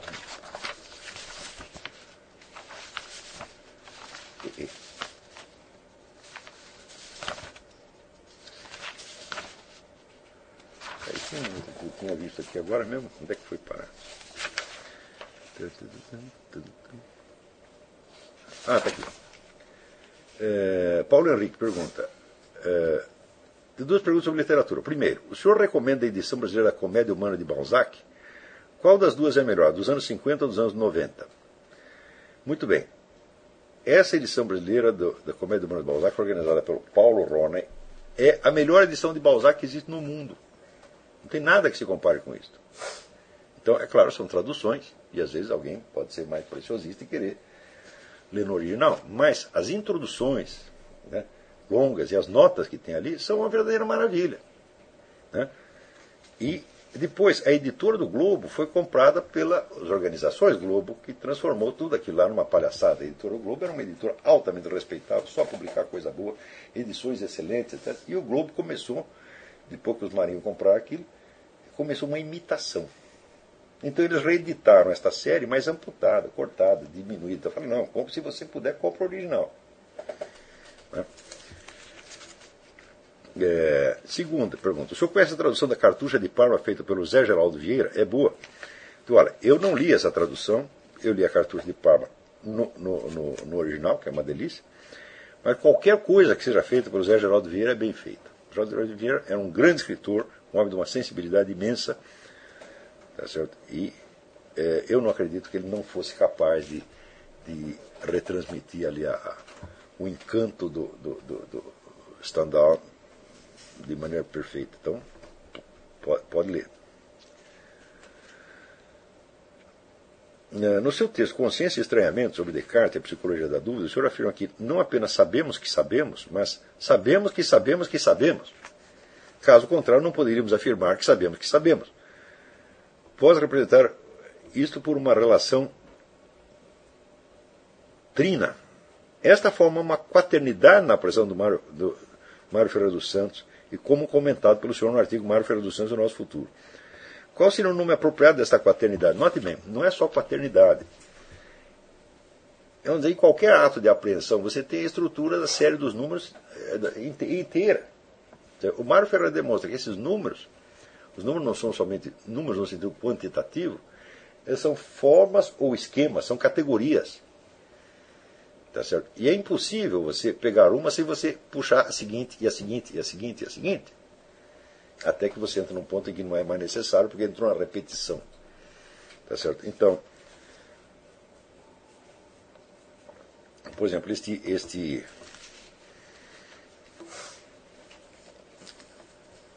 se, então, se você sabe, você sabe que sabe, senão não, você não poderia refletir sobre isso. Mas ao mesmo tempo você sabe que sabe que sabe. E é assim por diante, não é só quaternidade. Você examinando isso aí, você vai puxar as- a- o sistema inteiro das categorias e você vê que na- no primeiro ato, o saber simples, aquilo tudo já está embutido. Só que, eu digo assim, como é que nós vamos chegar a entender esta coisa inteira? Por exemplo, se você pegar a sabedoria das leis eternas do Mário, que ele vai dar dizer, o conjunto dessas formas lógicas e intuitivas que se expressam simbolicamente nos números. Né? Eu digo, bom, primeiro você vai ter que preencher o seu imaginário para você saber o que faz isso. Porque o Mário está dando, vamos dizer, a esquematização de todo o trabalho do conhecimento. Mas aquilo é só o esquema, né? Por isso que eu não recomendo muito que leia o Mário Ferreira dos Santos. Ler o Mário Ferreira dos Santos é o que você vai fazer depois que você leu muito Aristóteles, que leu muito Platão, que leu muito São Tomás daqui, daí você lê o Mário. Porque o- o- a obra do Mário é uma, vamos dizer, é uma sequência formidável de intuições que esse sujeito teve sobre tudo isso. Ó, o Mário, eu asseguro para vocês, o Mário leu toda a filosofia escolástica existente. Tudo, tudo, tudo, até os autores escolásticos mínimos. Ele sabia tudo isso de trás para dentro. Santo Tomás de Aquino, para ele, era assim, era um negócio transparente, tá entendendo? Então, o Mário, é um filósofo que está sempre raciocinando desde a herança cultural inteira, a herança cultural da história da filosofia inteira. Tá certo? É, ele nunca raciocina, vamos dizer, desde a simples experiência direta. Tá certo? Então, é por isso que eu recomendo que o Mário não seja um dos primeiros autores que você vai estudar. Primeiro, pelo fato dos textos dele estar nessa, nessa mixórdia. Né? Segundo, por ser um escritor eminentemente metalinguístico, que está sempre raciocinando sobre o legado inteiro da história da filosofia. Veja, a quantidade de referências intelectuais do Mário é um negócio de você cair de costa. Por exemplo, quando ele está lá escrevendo sobre lógica, né? ele está levando em conta, vamos dizer, a lógica de Aristóteles, o desenvolvimento todo que teve na Idade Média, as contribuições da modernidade, o negócio do cálculo infinitesimal, Leibniz, etc, etc. O que veio depois com a lógica matemática, e tudo isso para ele, numa frase solta tudo isso. Quer dizer, o Mário é um filósofo para gente que tem muita cultura filosófica. Então, adquira essa cultura filosófica. Não é porque eu estou falando do Mário Ferreira, que eu, porque eu, não é porque eu acho um cara espetacular, que é para você sair lendo. Eu digo. Né, o, o que periga de acontecer é o seguinte: é quando o Mário dá esses, esses resumos esquemáticos de tudo, né, ele está dando uma forma. Na alquimia você tem três elementos. Você tem né, o mercúrio, o enxofre e o sal. Então, o mercúrio, o que, que é? É o mundo da mutação, da mobilidade, é a confusão, o caos. O enxofre é o elemento fixante, que vai dar aquilo uma forma. E o sal é o que? O cristal é a forma final. Hum? Se você, você tem o mercúrio suficiente, você mete lá o enxofre, hum? você fez fracassar a operação química. O negócio cristalizou cedo demais. Ele cristalizou imperfeito. Está compreendendo? O Mário é um elemento organizador, ele é um enxofre. Ele pega o caos inteiro de 20 séculos de filosofia puf, dá uma forma. Se você começa a ler o Mário Ferreira, Tá Antes de você ter a quantidade suficiente de mercúrio acumulado, você cristaliza imperfeitamente.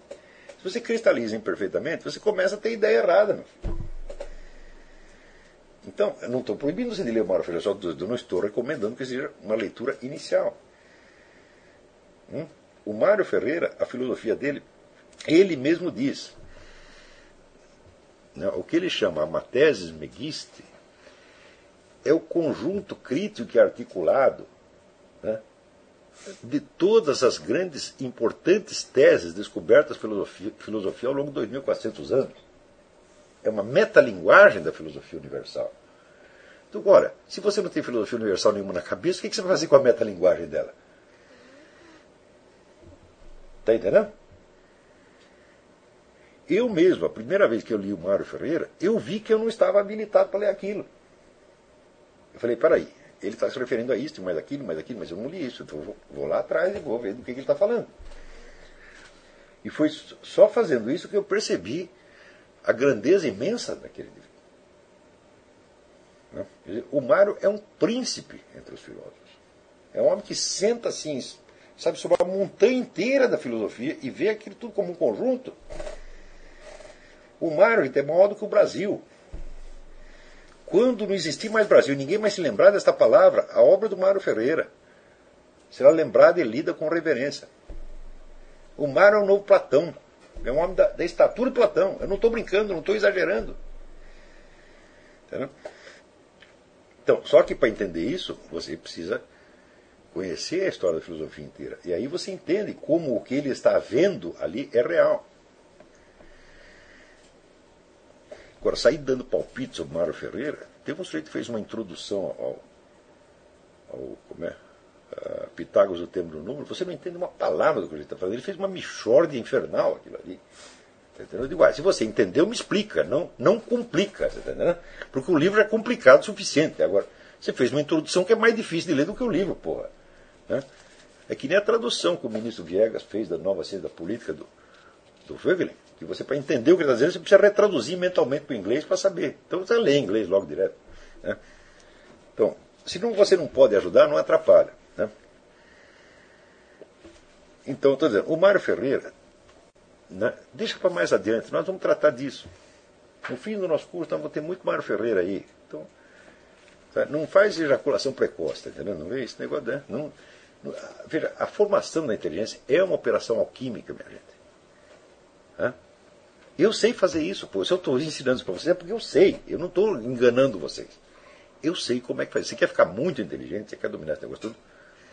Vai por mim. Eu sei o que eu estou fazendo e você vai sair daqui muito mais inteligente do que entrou, muito mais forte humanamente falando e moralmente falando, psicologicamente do que entrou, tá certo? Você vai sair daqui muito legalzinho, pode acreditar. Se não acontecer isso aí, tá seu dinheiro de volta. Né? Mas eu sei, pelos depoimentos que eu recebo, as pessoas já sentem isso. No fim de cada aula elas sentem isso. Elas sentem que elas ficaram melhores. Eu digo, mas é isso que eu quero, meu Deus do céu. Está entendendo? Então, veja, no Brasil, assim, todo mundo que sabe alguma coisa, ele trata de impedir que os outros saibam. Para ele mostrar como ele é bacana. Tá? Então, não é isso que eu quero. Eu quero que daqui saia uma de gênios. Você está entendendo? Como nunca houve. Tá entendendo? E, agora, tem cara assim que fica assistindo meu curso seis meses, ouve umas coisinhas e tal, ah, já superei o Olavo de Carvalho, agora o Olavo de Carvalho já fez a sua parte, agora nós temos nossa alternativa. Eu digo, meu filho, peraí, eu sei quem eu sou, eu sei o que eu posso fazer, eu sei o que eu não posso. O dia que você me superar, eu te aviso. Hum? Porque daí eu vou querer aprender com você, pô. Né? Isso não aconteceu, mas, mas, nem, mas nem de longe, mas que coisa! Né? Quer dizer, esta coisa brasileira de querer aparecer. Né? Então,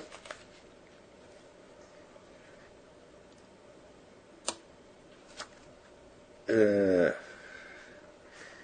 vamos lá. Prezado professor, gostaria de saber se o livro do Bernard Lonergan, Insight, A Study of Human Understanding, poderia ajudar de algum modo nesta primeira fase do curso. Sim, poderia, porque ele vai mostrando ali né, o como você entende o que você entende. E é um livro muito meticuloso, ele vai muito devagarzinho, está entendendo? Então, eu acho que esse livro pode fortalecer um pouco você, mas note bem. Talvez possa, porque o que eu estou falando não é de você entender cientificamente o processo do conhecimento, é de você experimentá-lo hum, pelo lado existencialmente pelo lado, vamos dizer, do aporte imaginativo. Então o que interessa é exercitar e não você estudar teoricamente a coisa. Né? Então eu sugiro o seguinte: vamos nos ater, vamos ter um pouco de paciência. O material desse primeiro ano é muito mais literário do que filosófico. Né? Vai devagar para não dar ejaculação precoce, para não, né, não dar a cristalização prematura da inteligência. Vamos dizer, as obras de índole teórica são todas alquimicamente correspondentes ao enxofre. Todas elas. Elas vão estruturar o caos. Eu digo, mas nós não temos caos ainda. Entendeu? Primeiro precisa, precisa ter aquela multidão, quer dizer, a, o, o Leibniz dizia o seguinte: o sujeito que tivesse visto mais figurinhas, ainda que fosse tudo imaginário, saberia mais coisa. Por quê? Porque ele tem aquela massa imensa, vamos dizer, de experiência imaginativa. Está entendendo? Então é isso que nós vamos ter que fazer no primeiro. Nós temos que enriquecer, enriquecer, enriquecer. Tá entendendo? Senão fica que nem aquele negócio da, da, né, da, da economia socialista, de dividir a miséria, porra. Tá entendendo? Eu digo, se a gente ficar todo mundo bastante rico, daí nem precisa dividir nada, porque cada um já tem o que precisa. Aqui nos Estados Unidos é ridículo você pensar negócio socialista. Aqui o pobre tem casa, tem três carros, tá entendendo? Tem mais isso, mais aquilo. Fala, dividir o quê? Você quer ter tanto dinheiro quanto o Rockefeller? Eu, para que, que me serviria todo o dinheiro do Rockefeller? Eu não saberia nem gastar essa porcaria, entendeu? Então, estou satisfeito com o que tenho. Tenho lá minha casa, tenho os carros, está tudo bem. Entendeu? Agora, no socialismo os caras dividem o que não tem. Então, o que, que é? Ejaculação precoce. Você pega lá, tem uma casa aqui de dois quartos, nós vamos botar mais 15 famílias aí dentro. Né? É o, o, o MST.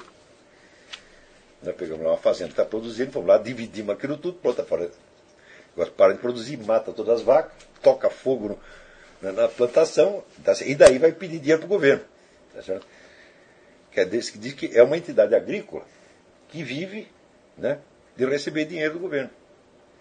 Como é que pode? Então, o que, que vocês plantam? O que, que vocês produzem? Nada. Pegar a produção do MST é ridículo. Né?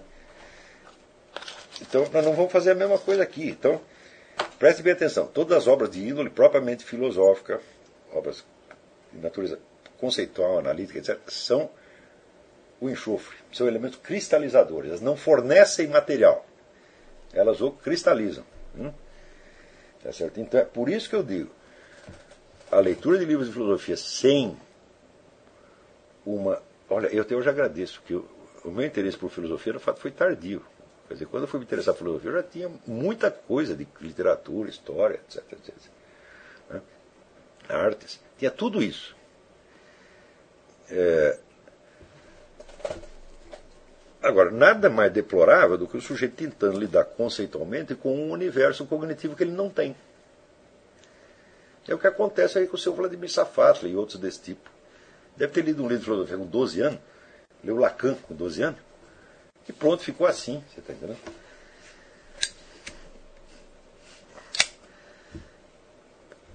Então, olha, deixa o Bernard Lonen um pouco para depois. O Bernard Lonen vai te ensinar a meditar sobre a experiência, mas primeiro precisa ter experiência. Faça o que eu estou dizendo. Você faça, por exemplo, a experiência de você é, imitar escritores. Hum? Faça a experiência de você ler devagarzinho. Por exemplo, Aristóteles. Aristóteles é excelente para você ler assim. Né? Além disso, por que você tem que ler o filósofo mais recente se a filosofia tem uma história? Se tudo na filosofia é baseado na história. Se, veja, se tudo que, tudo que acontece de bom na filosofia resulta da colaboração entre pessoas de épocas diferentes. É isso? Então, a ordem das leituras, vamos dizer, ah, pode até acompanhar a ordem histórica, não vai fazer mal nenhum. Né? Então, se é para ler livros de filosofia, dê preferência ao mais antigo, Platão, Aristóteles. Né? Vamos ver o que mais aqui. É... Esse aqui já foi. Esse aqui já foi.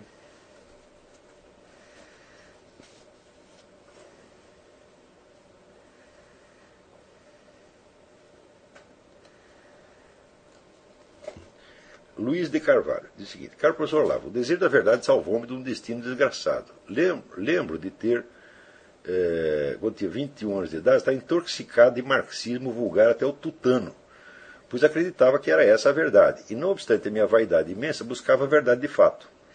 Contudo, ao me deparar com um texto seu, que argumentava em prol das vantagens econômicas e morais do capitalismo, não consegui naquele momento aplicar ao arrazoado os esquemas mentais que eu trazia arraigados.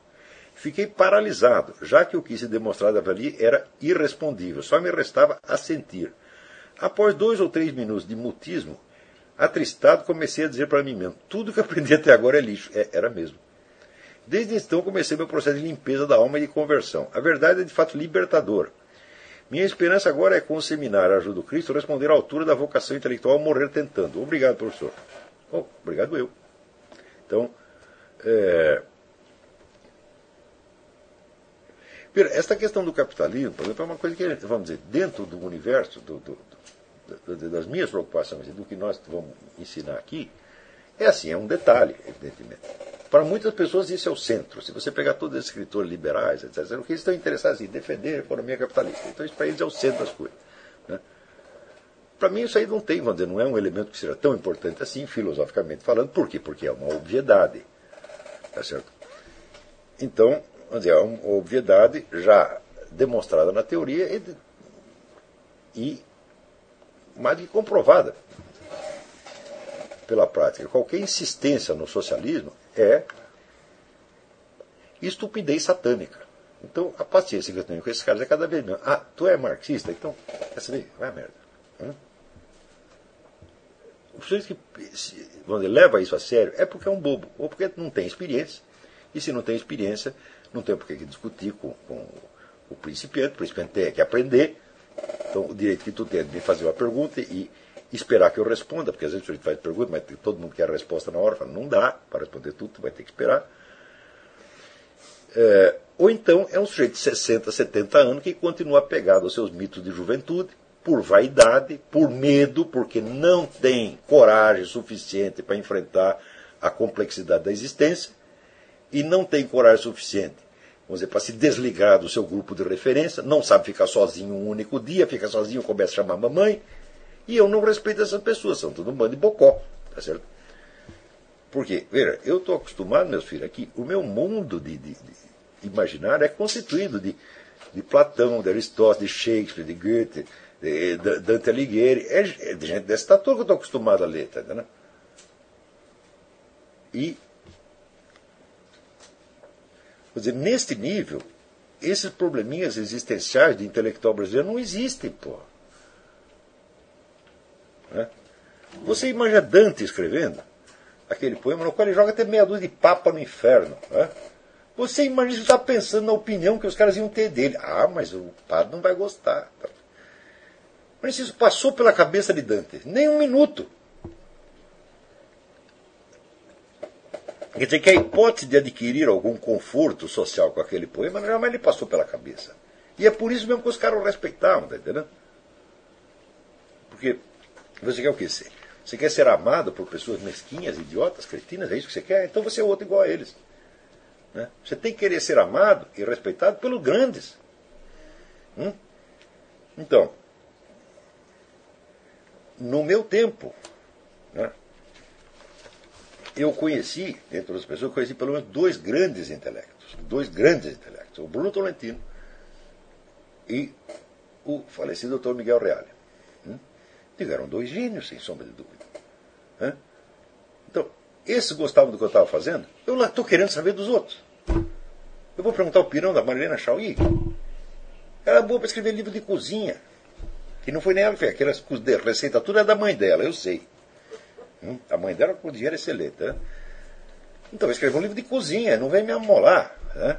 Tenho tempo para perder com besteira. Né? Então, eu quero a opinião dos sábios. No meu tempo havia um grande escritor vivo, que era o Herberto Salles. Herberto Salles é um mestre da língua. Hum? Então, este é o respeito. O dia que ele disse, né, eu aprecio o seu estilo admirável, falou, pronto, acabou. Não quero mais saber a opinião de mais ninguém. Você não gosta de escrever? Ah, vai chupar prego, porra. É, parou de outra coisa. Né? O Herberto Salles gostou, pronto. Né? Assim, eu lembro que o, o, uma vez o meu filho Davi, ele saiu de velocípede, a gente morava numa vilinha, né? E parou um carro ali, saiu buzinando para ele tirar o velocípede, né? Ele ergueu assim, olhou com maior desprezo e falou, minha mãe deixou. Falei, ah, minha mãe que manda em mim, não é você? Você que dê a volta. então é a mesma coisa. Quer dizer, o Alberto Chaves gostou, o Paulo Mercadante gostou, o Miguel Aurélio gostou, o Bruno Torretino gostou, os outros que falam é sabão. Tá certo? Quer dizer, não tem autoridade para se pronunciar. Agora, eles podem se apegar ao lado burocrático. Ah, eu sou professor, não sei das quantas. É. Né? Vamos dizer, o meu currículo é constituído de obras, de coisas que eu fiz. O seu é constituído de cargos que você ocupou. Cargo que você ocupou não é uma coisa que você fez, é uma vantagem que você obteve do governo.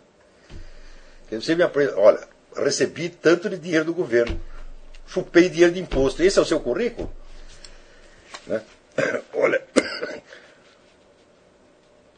o Miguel Reale, ele ocupou alguns cargos, de fato, mas você veja, qual é o currículo do Miguel Reale? Ah, ele foi secretário disso, foi professor daquilo? Não. O currículo dele é as obras dele. Ele é o autor da teoria tridimensional do direito. Cala a boca, burro. Você está entendendo?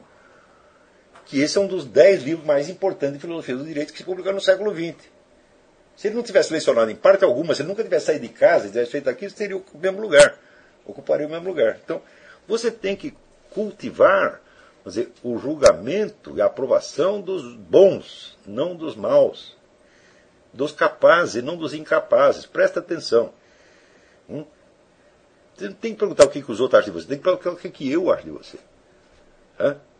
Outro dia um rapaz ficou aqui, né, o Mônio Garcia, desde que ele saiu, eu falei para ele, olha, observei bem ele durante dois meses, falei, olha, né, você é um homem de valor, você não é um boiola como esse. O cara falou, agora ninguém mais, quero saber a opinião de mais ninguém. Tá entendendo? Eu falei, está muito certo você. Então é isso, você tem que procurar a pessoa, da pessoa capacitada e sincera, que vai te dizer a verdade, que não vai puxar teu saco. Porque se o meu aluno for um boiola eu disser para ele, meu filho, tu é um boiola, tem que melhorar, eu não estou fazendo isso para rebaixar o cara, estou falando para ele se corrigir. Está entendendo? Muito bem. Ana Regina Bolsas pergunta: Isso não é o mesmo que a percepção primeira quando vemos um fato? Peraí, isso o quê? Do que você está E agora não sei mais. Você naturalmente fez a pergunta no instante que eu estava falando alguma coisa. É? Vamos lá, mas vamos ver se eu consigo entender. É, a percepção primeira quando vemos um fato, assim como Wegener, ao verificar e querer entender a situação da Alemanha naquele tempo, se perguntou o que é que isso está acontecendo. Logo então ele enxergou primeiro pela sua emoção primordial. Ah, isso, isso, isso. Estava é, falando da emoção. Né? Claro, você tem aquele impacto e você tem, vamos dizer, aquela emoção. Aquela emoção te diz a importância e o valor que o fato tem para você. No caso, é claro que não era um fato imaginário. Ele estava vendo os caras, né, entrava lá no bairro judeu, dava cacetada na cabeça do judeu. Ele está vendo esse negócio acontecer, ele não inventou nada disso. Então ele tinha aquele medo de, aquela mistura de medo, repugnância, raiva, tudo aquilo. E é isso que mostrou para ele a importância daquilo. Tá certo? Agora, precisa ter certeza que não é, vamos dizer, uma reação emocional causada por uma invencionice, por uma coisa subjetiva. Né? É... Logo então ele enxergou primeiro pela sua emoção primordial, sendo esta então a sua percepção dos fatos. E a partir daí ele criou os mecanismos para estudar aquele acontecimento. Claro, aquilo teve um tal impacto emocional que valia a pena investigar. Aquilo era tão esquisito. Hum? Mas é que ele, a reação emocional dele é evidentemente um complexo de coisas. Né? Ele não conseguia explicar nem mesmo o que ele estava sentindo. Tá certo? Então, significa que aquilo valeu a pena né? estudar. Então, veja, esta emoção inicial, ela vai fazer parte da compreensão que você tem da coisa. Claro que você não pode parar ali. É isso? Porque senão a emoção seria. A emoção seria xingar os caras e não pensar mais nisso.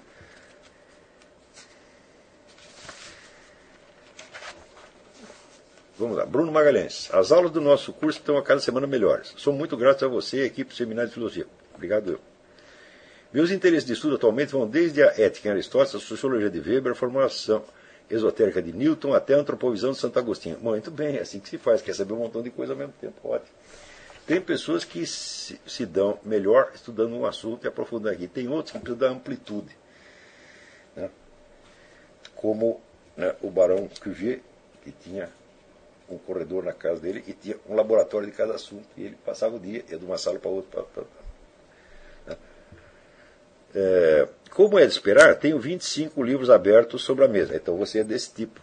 Eu também sou assim. Né? Só trabalho bem em multiprocessamento. Né? Eu tinha meu amigo Antônio Donato, era precisamente o contrário. Ele pegava lá um livro Santa Maria de Aquino ficava 10 anos em cima do mesmo livro. É, como eu espero, eu tenho 25 livros abertos sobre a mesa e 7, 8 planos de estudo em aberto nunca concluídos. Certa vez você disse que a estrutura do conhecimento é circular e que por isso não devemos nos punir pela curiosidade que naturalmente vai surgindo com o progresso dos estudos. Fico angustiado com a sensação de não estar avançando. Primeira pergunta. Nos primeiros anos de estudo é necessário e útil ter um foco específico? Não, isso é uma questão de temperamento pessoal. Eu só sugiro, vamos dizer, que esta, vamos dizer, esta sua multiplicidade de focos, de certo modo, se organiza em torno de algum núcleo. Quer dizer, você está buscando algo por trás de tudo isso. É e este algo vai dar para você, vamos dizer, a hierarquia do que lhe interessa.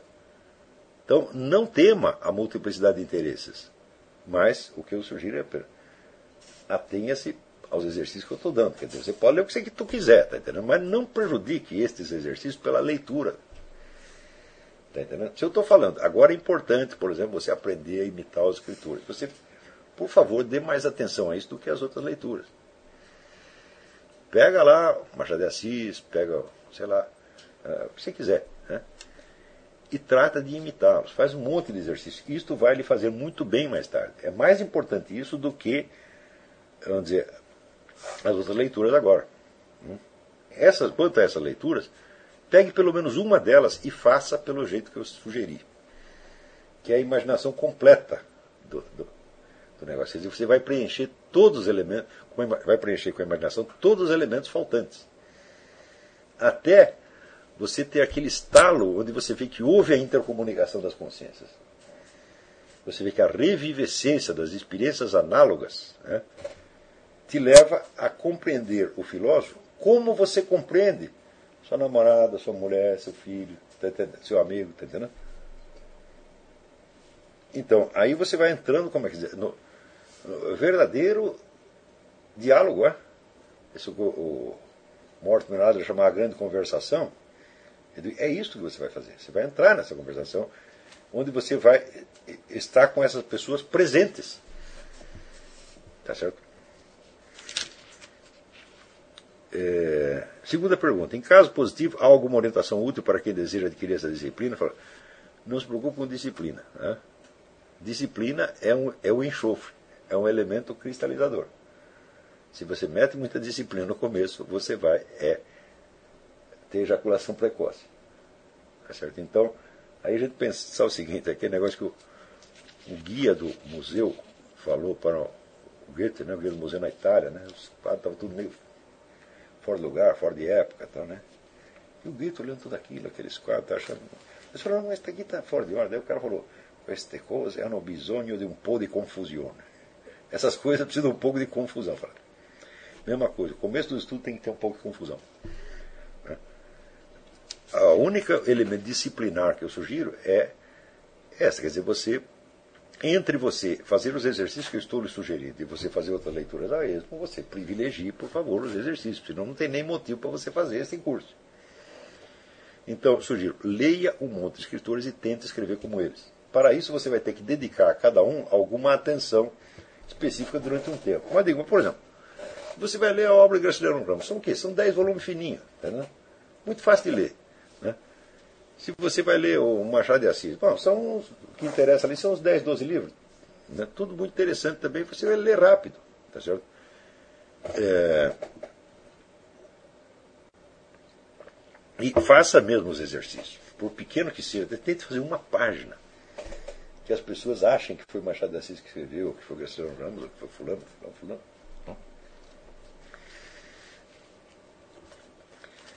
É, Marcos Maris pergunta: existe algum indicativo cognitivo de que esta busca da própria voz, esta autonomia da personalidade está relativamente em curso, certo? Tem. Tem. Você começa a perceber que você não está mentindo quando você fala com Deus. A confissão te mostra isso. A confissão ou a prece te mostrará isso. Quer dizer, você Você está falando com Deus, vamos dizer, sem medo do que Ele vai te mostrar de você mesmo. Hum? Porque muitas vezes você está falando uma coisa, a gente está lá rezando e a gente percebe que está falso o negócio. Você vai perceber isso. Hum? Então não é você que está falando, você está imitando fiel na igreja. Né? Então não esqueça aquele versinho do Antônio Machado: Quem habla solo espera hablar a Deus um dia. Você está se preparando para você falar com o observador onisciente. Né? Onde para cada coisa que você fala, né, vem um feedback. Hum? Feedback o que é? Novos conhecimentos, novas coisas. Né? Então, ali você vai ter esta, esta ideia. Tá entendendo? Também, vamos dizer, a perda do medo. Tá a perda da necessidade de você se defender. Existe na mente humana um perpétuo discurso de acusação e defesa. Onde a acusação é falsa, está pelo diabo, e a defesa também é falsa. Né? A defesa é feita para você mostrar que você está no mundo mal. É isso, e que seus pecados não são pecados, etc, etc. A acusação vem exagerada. Né? Tá certo? É, exagerada e estereotipada onde você se acusa não de coisas que você realmente acha errado, mas de coisas que você acha que os outros achariam errado. Tá certo? Pessoas que você, inclusive, despreza. O que, que vai dizer de mim a dona Fulaninha, que é uma cretina? Né? E daí está lá você botando dona Fulaninha né, na, na, presidência do tribunal do júri e acusando você. Né? Então, ah, quer dizer, acusação falsa é defesa também. Então, para a acusação e a defesa, começa o quê? A confissão. Tá? Então, o dia que parar o discurso interno de acusação e defesa, você vê que você né, mais ou menos está achando. Você não vai, não vai ser uma conquista definitiva, você vai perder muitas vezes e volta. Entendeu? Quer saber outro exercício bom para você saber a sua própria voz? Cantar, meu filho. Porque se você cantar com a voz errada, você perde a voz. Até você achar o tom. Não é isso? Hoje em dia, no Brasil, a moda é todo mundo cantar fraquinho. Assim. Né? Eu digo, mas a voz deles não pode ser essa. Né? Quer dizer, todo mundo virou João Gilberto. Né? Ou pior. Né? Então, o João Gilberto já era intolerável. Porque aquilo tudo é falso. Né? Quer dizer, se você vai cantar sempre naquele mesmo tom, independente de qual é a música, eu digo, está errado. Né? Então, cantar também é um bom, bom, bom exercício. Né? canta para você mesmo, não vai impor isso aos outros. Hein? Seja um cantor de banheiro. Mas tenta achar, vamos dizer, a impostação certa da sua própria voz, você está entendendo? Você tem que testar isso aí. Vou dar, um, dar uma dica para você. O cantor não canta com a garganta, ele canta com a boca. Hum? Quer dizer, o ar tem que subir sem arranhar. Né? É na boca que tu vai fazer né? o, o exercício. É? é na boca que você vai produzir né? a melodia, o tom, etc, etc, etc. Né? E é ali que você vai acertar a sua própria voz. Então você experimenta você cantar como se fosse um tenor, um barítono, um baixo, até soprano, tenta lá, força do jeito que for, até você acertar. Chega uma hora que você vê, opa, é aqui. Né? Pode procurar um professor de canto, que também vai te dar a mesma coisa. Né? Cantar faz muito bem, vai muito bem. Então, sobretudo para você é, se você reconhecer a sua própria voz fisicamente, fica mais fácil reconhecê-la psicologicamente. Já diria Aristóteles. É aquele famoso exercício do Alain, filósofo francês. Abre a boca como que vai dizer A e tenta pensar o som de I. Você pode conseguir, mas não vai ser da primeira. Então por aí você vê até que ponto o nosso imaginário depende das disposições do nosso corpo. Entendeu? Porque se você. Vamos dizer, a, a postura, o gesto, tudo isso aí abre ou fecha o imaginário. Entendeu? Wilson Castro pergunta: sobre a amizade, se não houver afinidade intelectual, por exemplo, entre dois amigos, mas existir admiração mútua entre essas duas pessoas, por mais simples que uma das partes ser, isso não seria amizade verdadeira? Ainda não. Ainda não. Isso não é amizade, isso é apenas admiração mútua admiração por uma pessoa que não tem afinidade intelectual, mas que tem algo como, por exemplo, a sinceridade. Isso é uma admiração, é uma pessoa que você admira, mas a verdadeira amizade é, é assim, é seguir um curso paralelo, um ajudando o outro, o outro servindo de referência. Não. Tá certo? Vamos dizer, isso é amizade que dura, vamos dizer, para o resto da vida. Agora, se a amizade é baseada apenas em simpatia pessoal, primeira vez que o outro falhar, você não quer mais saber dele. Hum? Por exemplo, eu tenho amizade com o Bruno Tolentino. Né? Mil vezes o Bruno Tolentino me torrava o saco, tá entendendo? Amolava, tá entendendo? Agia de maneira que eu achava errada, agia de maneira que eu achava desprezível. Mas eu nunca ia largar o Bruno Tolentino, nunca na minha vida, fizesse o que ele fizesse. Porque nós estamos indo para o mesmo lugar. Tá entendendo? Agora, outra pessoa não, é seu amigo enquanto ele não te apronta uma. O Bruno, se ele aprontasse 151, ainda assim eu não ia largar. Tá Porque é o verdadeiro companheiro de viagem. Ele está indo para onde você está indo.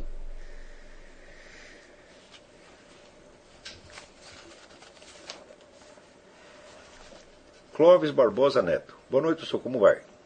Está aqui, mais ou menos. Ontem apareceu uma cobra no meu escritório. Né?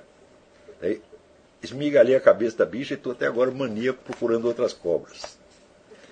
Tenho duas perguntas para o senhor. Primeiro, em seu livro A Vida Intelectual, Saint-Yange recomenda aos estudiosos a elaboração de fichas para aliviar ou evitar a sobrecarga da memória, constituindo o que ele chamava memória de papel.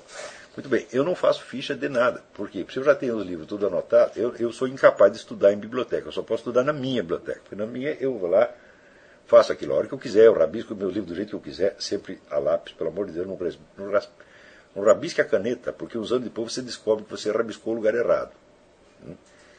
Então rabisca papel, se você vê, ah, o importante não era isso, era outro pedaço, você apaga aquilo e você rabisca no lugar certo. Né?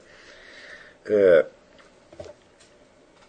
e além disso, eu sou capaz de estudar fumando, não pode fumar na biblioteca, então acabou. Então, é, eu não faço fichas porque eu uso a minha própria biblioteca como fichário. Porque está tudo marcado ali, para que, que eu vou copiar aquilo tudo de novo? Então, na hora de fazer as, vamos dizer, as notas de rodapé, essa coisa toda, eu baixo aquele monte de livro, faço uma pilha de livros. Eu acho assim mais fácil, tá certo?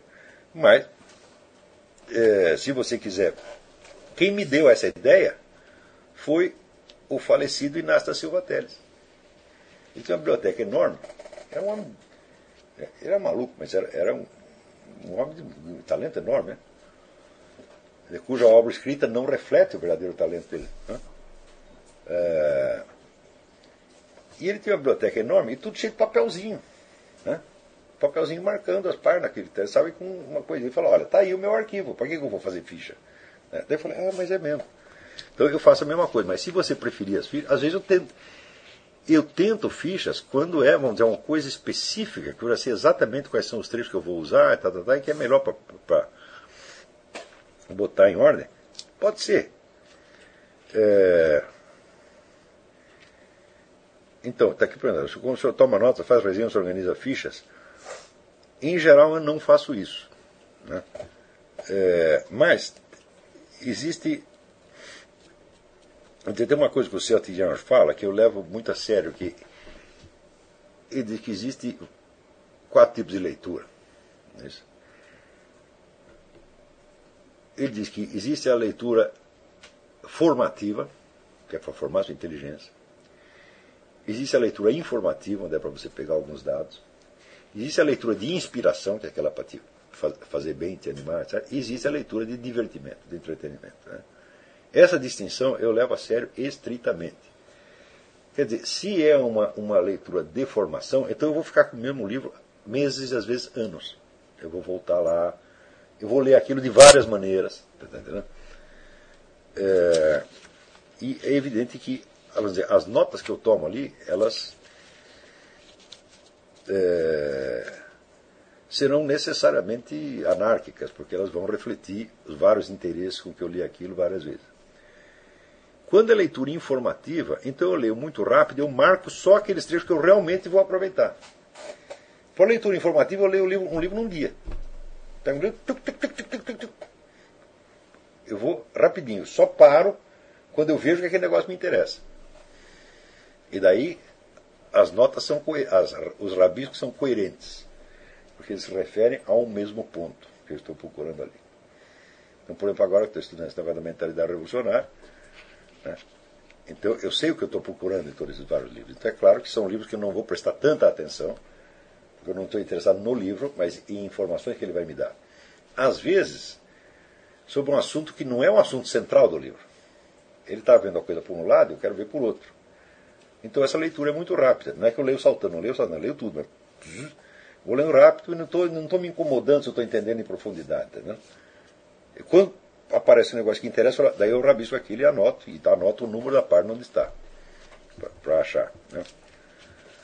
Então é assim que eu trabalho, mas não quer dizer que você tenha que trabalhar assim. Mas, é agora, é, tomar notas, eu sugiro o seguinte, você tome nota de tudo que lhe aparece na cabeça, entendeu? E vai guardando, vai guardando. Um dia tudo isso vai ser útil mais tarde você quer escrever um livro, daí você vai ver que já existem vários tópicos do livro que está pronto. Eu sugiro que você faça um diário. Eu sempre fiz um, um, um diário, não da minha vida, né? Então, minha vida não interessa para ninguém. Às vezes tem uns pedaços interessantes, mas é, isso a gente guarda na memória, depois ele escreve. Mas, vamos dizer, dos pensamentos que me ocorrem, do que eu entendi de certo livro, da minha reação a certa coisa, sempre anotei isso aí.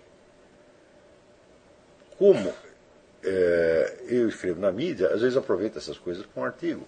Muitas artigos eu publiquei, não foi coisa que eu escrevi na hora, coisa que estava escrito 10 anos antes e que eu emboquei ali. Quer dizer, tomar notas é sempre bom, desde que não seja uma coisa obsessiva e sistemática. Faça enquanto aquilo está sendo gostoso para fazer. Né? Nunca force. Então, a norma do meu professor de arte marcial, Michel Weber. Dizia, se doeu, está errado. Leonardo Batista dos Santos. Uma vez escutando uma aula do seu filho, ele afirmava que a universidade era somente um curso profissionalizante de nível superior. Passou o tempo em que era isso, meu filho. Isso era antigamente, quando era tudo uma maravilha, era na melhor das hipóteses um curso profissionalizante. E, e, não tinha mais nada a ver com o que se entendia por educação superior entre os gregos. Esse meu filho é um otimista. Entre os gregos, não.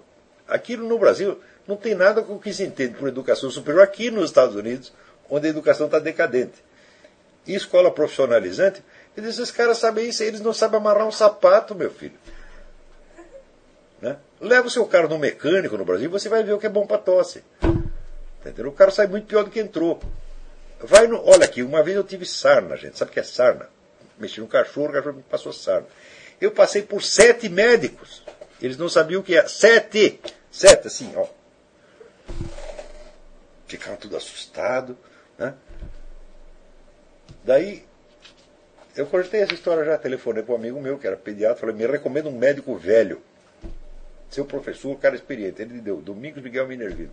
Falei, entrei no consultório do Minervino, ele chega para lá que você está com sarna. então, é, mas é um entre milhares. A minha filha, a Heloísa Gug, uma vez teve uma dor de cabeça infernal. Chorava sem parar. Ela chorou de quatro dias. Ninguém dormia. Né? Todo mundo com olheiras, não aguentando mais. A gente passou por uma infinidade de médicos. Daí liguei, daí tem a minha, a minha, minha ex-namorada, Marta. Liguei. A Marta também passou a noite lá, né? não aguentava mais. Daí ela teve uma ideia, falou, ah, eu conheço uma acupunturista, doutora Dina, não sei das quantas. Vamos lá. Então, isso, depois de a gente passado por hospitais, os caras deram injeção de. Como é que era? Soporífero, esqueci o nome soporífero, mas é um negócio para adormecer um cavalo, tá entendendo? Deram duas injeções, desse tamanho. Acabou a injeção. Daí chegamos lá na doutora Dina, ela pegou uma agulha, deu uma agulhada, a menina parou de chorar, ela disse, isso aí é sarampo, vai estourar daqui duas horas. Você está entendendo o que é o nível de incompetência? Se fosse aqui nos Estados Unidos, eu botava esses outros 20 médicos tudo na cadeia. Né? Então o cara não sabe o que é sarampo, não sabe o que é sarna.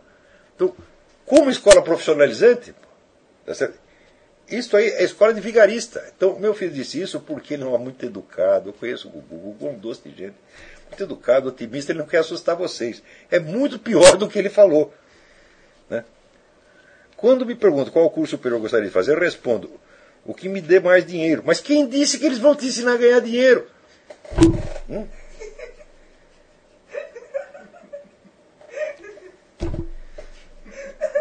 Você quer aprender a ganhar dinheiro? Você vê aqui nos Estados Unidos tem uns cursos de ensino a ganhar dinheiro, um negócio incrível. Em que eles inventam umas fórmulas para você montar um negócio. É fantástico, mas tem aqui. Ah, você pode fazer daí. Né? Você vai ter o curso do aquele que escreveu o livro Pai Rico, Pai Pobre, um japonês. O japonês tem um curso você fica rico, você, precisa dedicar tempo, tá entendendo? Se esse é o seu negócio, se você quer ficar rico, muito bem, então você vai aprender a ficar rico. Isso aí é um é um domínio interessantíssimo, tem um monte de coisa que você precisa saber para isso. Né? Outra coisa, aqui tem um monte de cursos em que, antes de tudo, antes de te ensinar a matéria do curso, eles te ensinam como funciona o mundo dos negócios. Por quê? Se você está estudando medicina, psicologia, engenharia, mecânica de automóveis, engenharia naval, né? ué, você está buscando um lugar na sociedade e você precisa ganhar um dinheiro. Então você tem que saber como funciona o mundo dos negócios. Isso todo mundo tem que saber. Né? Então, eles não vão te ensinar a ganhar dinheiro, coisa nenhuma, eles vão te enrolar. Pode ser que tenha um ou dois ali que te ensinam. No Brasil, quem sabe ganhar dinheiro não conta para ninguém. Aqui, pessoas ensinam mesmo. Por quê? O americano quer ganhar muito dinheiro e ele quer que você ganhe muito dinheiro. Ele quer que todo mundo fique rico. Por quê? O comércio entre ricos é melhor do que o comércio entre miseráveis, né? Agora, no Brasil, não. A sociedade baseada na inveja, se ele ganhou dinheiro, ele faz daqui um segredo esotérico. E vai te ensinar um monte de mentira. Cuidado. É, é, escolha o curso que me dê mais dinheiro, pois para viver uma vida intelectual já estou no lugar certo, fora da universidade destino desta aula. Muito bem. Só farei um curso universitário para ganhar dinheiro, comprar livros e viajar. Seguindo o conselho parceiro. Então, se você quer fazer isso, eu sugiro que você faça algum curso aqui. Você faz por internet. Aqui tem um monte de curso muito bom sobre isso. Entendeu? Pode ser que algum deles já esteja funcionando no Brasil, não sei. Também eu saí daí faz quase quatro anos. Mais de quatro anos, né? Então. Uh, Então, você está com a ideia certa. Né? Mas precisa encontrar também o lugar certo.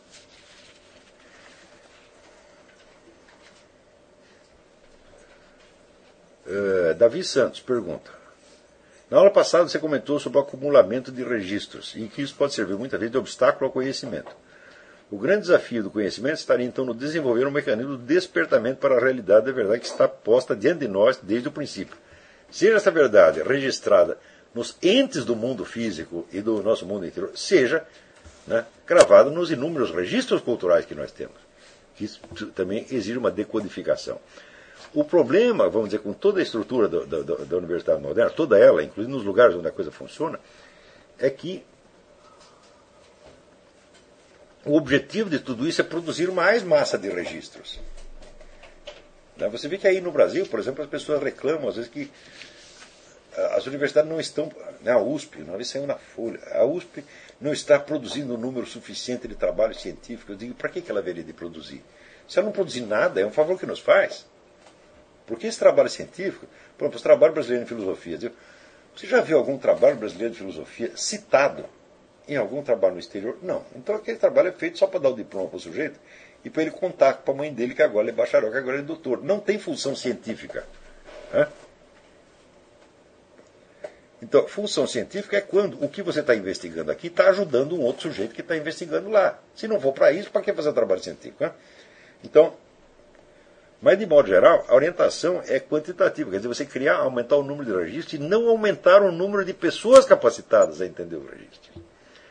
A educação é muito centrada na coletividade científica, acadêmica, etc, etc e não nos indivíduos. Entendeu? A educação tem que visar um por um. Não é obter uma média. Não, é pegar cada um e levar o máximo que ele pode. Que é exatamente o que eu estou querendo fazer aqui. Não é uma média. Saiu todo mundo meio inteligente, meio burro. Falo, não, não, não. Nós temos que puxar para cima, não é para baixo. Então é que o pessoal confunde educação com mero adestramento. Adestramento vai ser uma média. E se todo mundo jogar futebol, uns vão jogar bem, outros vão jogar mal e vai ficar pela média. Eu digo, mas espera mas a educação superior não é para média, é para ser superior. É para todo mundo ser gênio ali.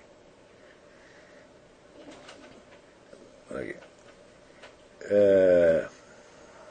O grande desafio do conhecimento não estaria então no desenvolver um mecanismo de despertamento, é, estaria então no desenvolver um mecanismo de despertamento para a realidade, a verdade que está posta diante de nós desde o princípio. Isso me pareceu algo de conteúdo muito particular a cada pessoa, extremamente íntimo do ser e, portanto, muito difícil acesso. É exatamente isso, Davi. Você vai ter que puxar isso desde o seu fundo, desde a sua mais autêntica e genuína realidade. Hum? Quer dizer, um homem de mentira não pode conhecer a verdade.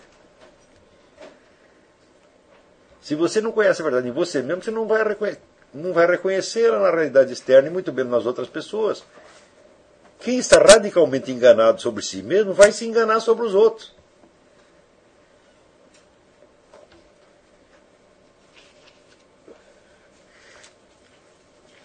como uma coisa de natureza tão existencial pode ser encarada como uma missão para nós? É justamente, por, é justamente o que eu estou fazendo aqui.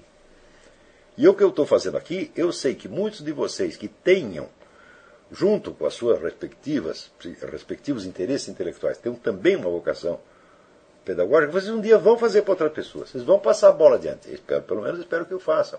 Não todos, porque nem todos gostam de dar aula. Né? Então ontem mesmo estava escrevendo umas coisas sobre o meu falecido amigo Juan Alfredo César Miller, que era um gênio da psicologia clínica, e não tinha a menor vocação para dar aula. Entendeu? Ele simplesmente não sabia se explicar.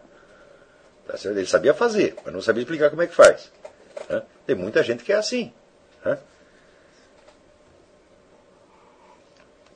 Então eu não espero que todos virem professores, mas alguns, digamos uns 20 ou 30, vão ser professores mais tarde e vão passar essa bola adiante.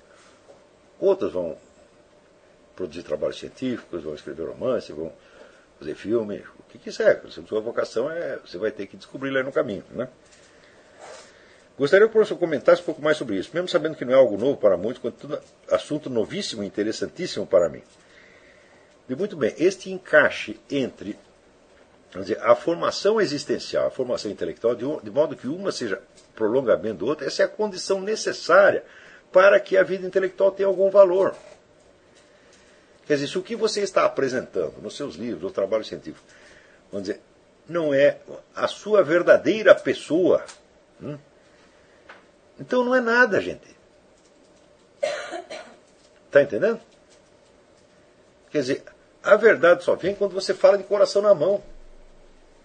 Na própria, vamos dizer, na própria ciência é necessário ser totalmente sincero, porque senão você começa já com treta. Você está entendendo?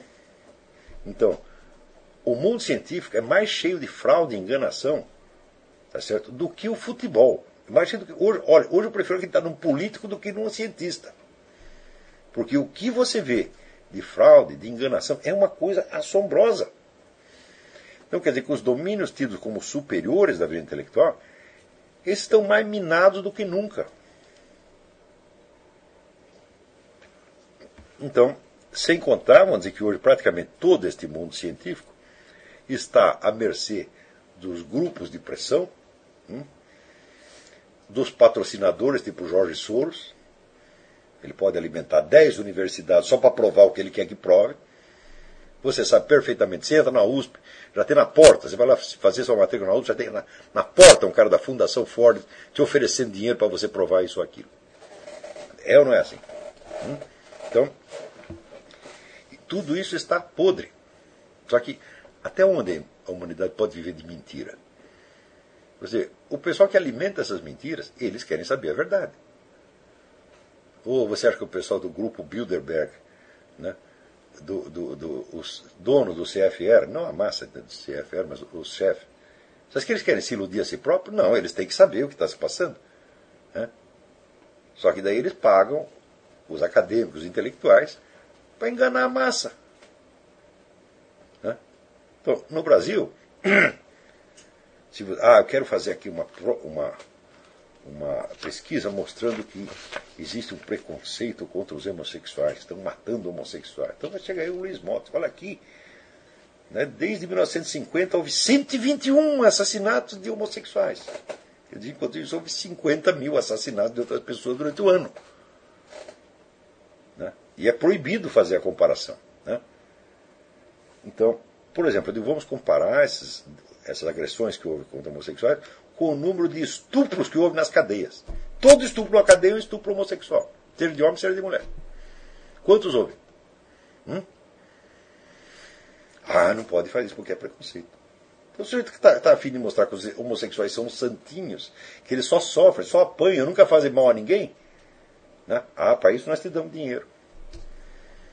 Né? Quer provar que a polícia é racista?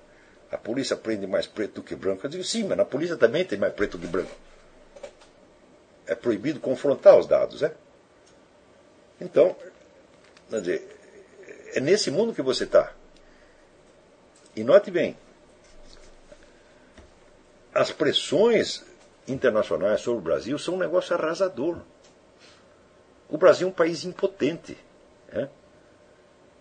Você disser que o Brasil é uma colônia, eu digo, mas que colônia foi antigamente. Agora é um entreposto. Você está entendendo? O Brasil não apita nada. Todas as leis que fazem no Brasil vêm prontas do exterior e dizem assim, ó, põe essa lei, senão não tem mais dinheiro para você. É, e você faz a lei e eles não te dão dinheiro. Tá entendendo? Todo esse negócio de movimento gay, de feminismo, de, de, de perseguir homeschooling, tudo isso vem pronto da ONU, minha gente. Tudo isto. O Congresso brasileiro está lá, assim, para carimbar e, e, como é que se diz, oficializar. É só para isso que existe.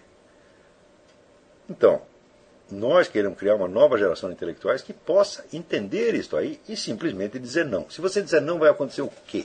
Nada. Os caras não vão fazer nada contra você. Porque tudo isso é o mundo do blefe. Hã? O que, que fizeram contra mim? Ah, falaram mal de mim, eu falei muito mais mal deles. Ah, me tiraram do emprego, ou eu arrumo outro, eu faço coisa melhor que o emprego. Não preciso disso. Né? Então, não há perigo nenhum. Ah, ameaçaram me matar? Sim, mas não mataram. Cada vez que me ameaçaram matar, ameacei matar eles. O cara diz, ah, vou aí matar você. Fala, não, não, não, eu vou matar você. O cara foi, foi tirar a dúvida? Até hoje ninguém foi tirar a dúvida. Então é um mundo blefe. Não se impressione com blefe. Quer dizer, você acreditar em blefe é o que vai de você um covarde, um boiola, tá entendendo? Não aceite isso. Mas também não saia brigando à toa, porque você, para brigar, você precisa primeiro se ter a certeza de que você não está fazendo isso por vaidade, de que você está fazendo isso por um motivo objetivo, sério, e daí você vai brigar, não para demonstrar suas forças, mas para ganhar. Aí o que importa não é competir, é vencer. Né? Então, competir, o que importa é competir no esporte. Porque quando você perde uma partida esportiva, o que acontece? Não acontece nada, não tem consequência. Agora, se você perde uma guerra, meu filho, as consequências são devastadoras. Então vamos lá. Alexandre Carpes. É, professor, parabéns pelos vídeos sobre mentalidade revolucionária de junho. Estavam excelentes. Obrigado. Observo que na área jurídica a falência da educação brasileira é violenta. Por exemplo, na disciplina Teoria do Estado, nenhum professor fala sobre a luta pela formação do governo mundial. Ué, mas eles estão lá para que a realidade jamais apareça. Essa é a função dele, meu filho. Você vai, só vai estudar o que não é. Né? Que nem o Parmênides. Tem aqui o mundo ser e o mundo não ser. Tira o mundo do ser e vamos estudar o mundo não ser. Digo, olha, a luta pelo governo mundial é o fator mais importante na política mundial desde há 50 anos. Agora, se você quer saber o que está acontecendo, então você vai estudar e você vai ver. Né? Como, por exemplo, todas essas leis que são implantadas no Brasil e em outros países do terceiro mundo, vem tudo pronto da ONU. Né? E é feito na seguinte base, vou mostrar para vocês como é que faz. Primeiro você cria um movimento terrorista, ou uma esquerda violenta, que joga bomba, bate nas pessoas, etc, etc.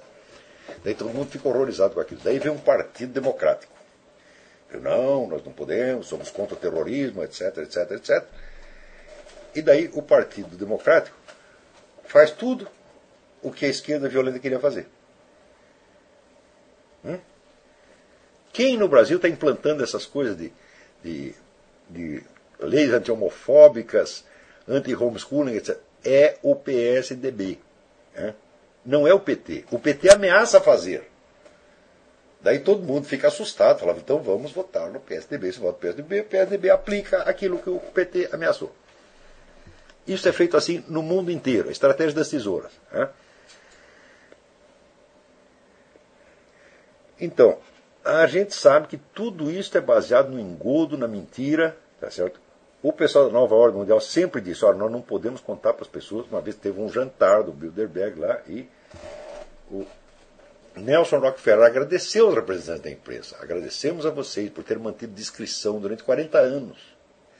Se não fosse isso, nós não poderíamos realizar o que estamos realizando.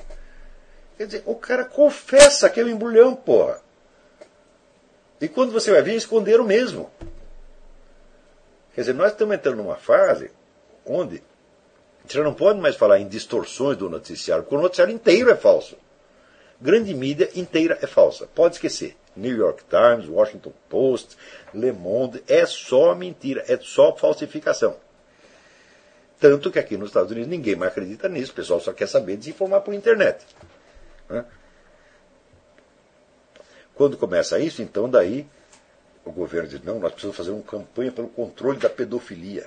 Então nós vamos censurar a internet. Vamos... Né? E depois, por que, que você está tão contra a pedofilia se ao mesmo tempo você está querendo passar leis para legalizar a pedofilia? Você quer me enganar a mim? Isso é trouxa. Né, esses movimentos que como não, nós queremos preservar nossos direitos, porque nós somos vítimas, etc. Eles não querem nada disso, eles querem destruir os outros. Vejam aquele, aquele vídeo que está sobre o, o, o, pessoal do movimento gay invadindo a igreja, né? forçando, entrando em. É, fantasiado de freira, homem fantasiado de freira, barbudo fantasiado de freira, uma coisa carnavalesca, e forçando o padre a dar-lhe a hóstia. Se eu fosse o padre, eu daria um tapa na cara. E é o que tem de fazer. Porque você não pode. Veja, existe a lei do ultraje a culto. Se você expulsa uma pessoa da sua igreja com violência, hum, por ela ter cometido o crime de ultraje a culto, você está inocente. Você tem que fazer isso. Eu, quando vi, eu fiquei, não fiquei horrorizado com os caras fazerem isso, porque sei que essa gente não presta mesmo. Fiquei horrorizado com o padre, que deu a hóstia para o cara. Está entendendo? Então quem fez o sacrilégio? O outro não, o outro já é sacrílego de propiciação. Agora, aquele sacrilégio foi o padre que fez. Ele não tem esse direito. Então, é com esse tipo de gente que nós estamos lidando. É tudo falso, gente. Quer dizer, cá entre nós. Né? Você acha que no Brasil o homossexual é perseguido? Você acha que no Brasil a homossexualidade era reprimida? Você acha que todos esses caras do movimento gay, coitadinhos, estão loucos para dar e ninguém está deixando eles dar? Fala, o que, que é isso? Que palhaçada é? Ninguém liga para esse negócio, pô. E eles vêm se auto-vitimizar. Ora, num dia, eles cometem mais delito, no dia da parada gay, eles cometem mais delito do que foi contra, cometido contra eles o ano inteiro. Né? Então, tudo isso vem pronto da ONU, minha gente. Quer dizer, não é a ONU a central do negócio. Né? A ONU é um instrumento institucional de que esses grupos globalistas estão se servindo. O grupo globalista são São 300 empresas, 300 famílias. E nós estamos entrando num regime oligárquico. Tá certo? Que produz a, mudança social através da estratégia das tesouras, fazendo com que a política toda se transforme né, numa coisa de sair da panela para cair no fogo. Agora, adianta ficar bravo, adianta ser revoltado? Não, nós temos que entender tudo isso, porque esses caras eles passaram muitos anos pensando antes de fazer essa porcaria. Quando vocês estiverem mais maduros intelectualmente, este processo vai estar muito avançado, mas ao mesmo tempo ele terá perdido muito gás. Porque tudo isso só funciona na base do segredo e da mentira. E isso já começou a vazar. Então, vamos por daqui 10, 20 anos, fala, mas vai ser a hora certa para acabar com essa porcaria. É? É, observe aqui, continuando aqui, Alexandre Carpes. Observe que na área jurídica a falência da educação brasileira é violenta. Por exemplo, na disciplina de universidade, nenhuma luta pela formação do governo mundial. Considerando essa situação, é possível para os alunos do seminário oxigenar as faculdades com novas informações e livros mais condizentes com a realidade? Sim, mas não é o momento de fazê-lo. Então, é, tentei fazer isso ao fazer com que os meus professores esquerdóis engolissem os livros e artigos através da minha monografia de pós-graduação em Direito Público acerca das crises da soberania nacional e a realidade geopolítica atual. Até agora, meus professores esquerdo, petistas e colegas alienados gostaram. Às vezes acontece isso, às vezes os caras até gostam. Às vezes tem uma pessoa que está tentando ser honesta, tá mas só vai tentar ser honesta através dos instrumentos né, de roubo e vigarice da qual elas foram dotadas pela mesma universidade. Então pode acontecer. Contudo, será que vai ocorrer o perigo de prostituir valiosos ensinamentos do senhor, do Jeffrey Nyquist e outro ao ganhar uma boa nota de quem não tem condições de avaliar seriamente qualquer aluno. Olha, se o sujeito não tem condições de avaliar, não peça a opinião dele. Nunca se rebaixa a ser julgado por um ignorante. Nunca na sua vida. Hã?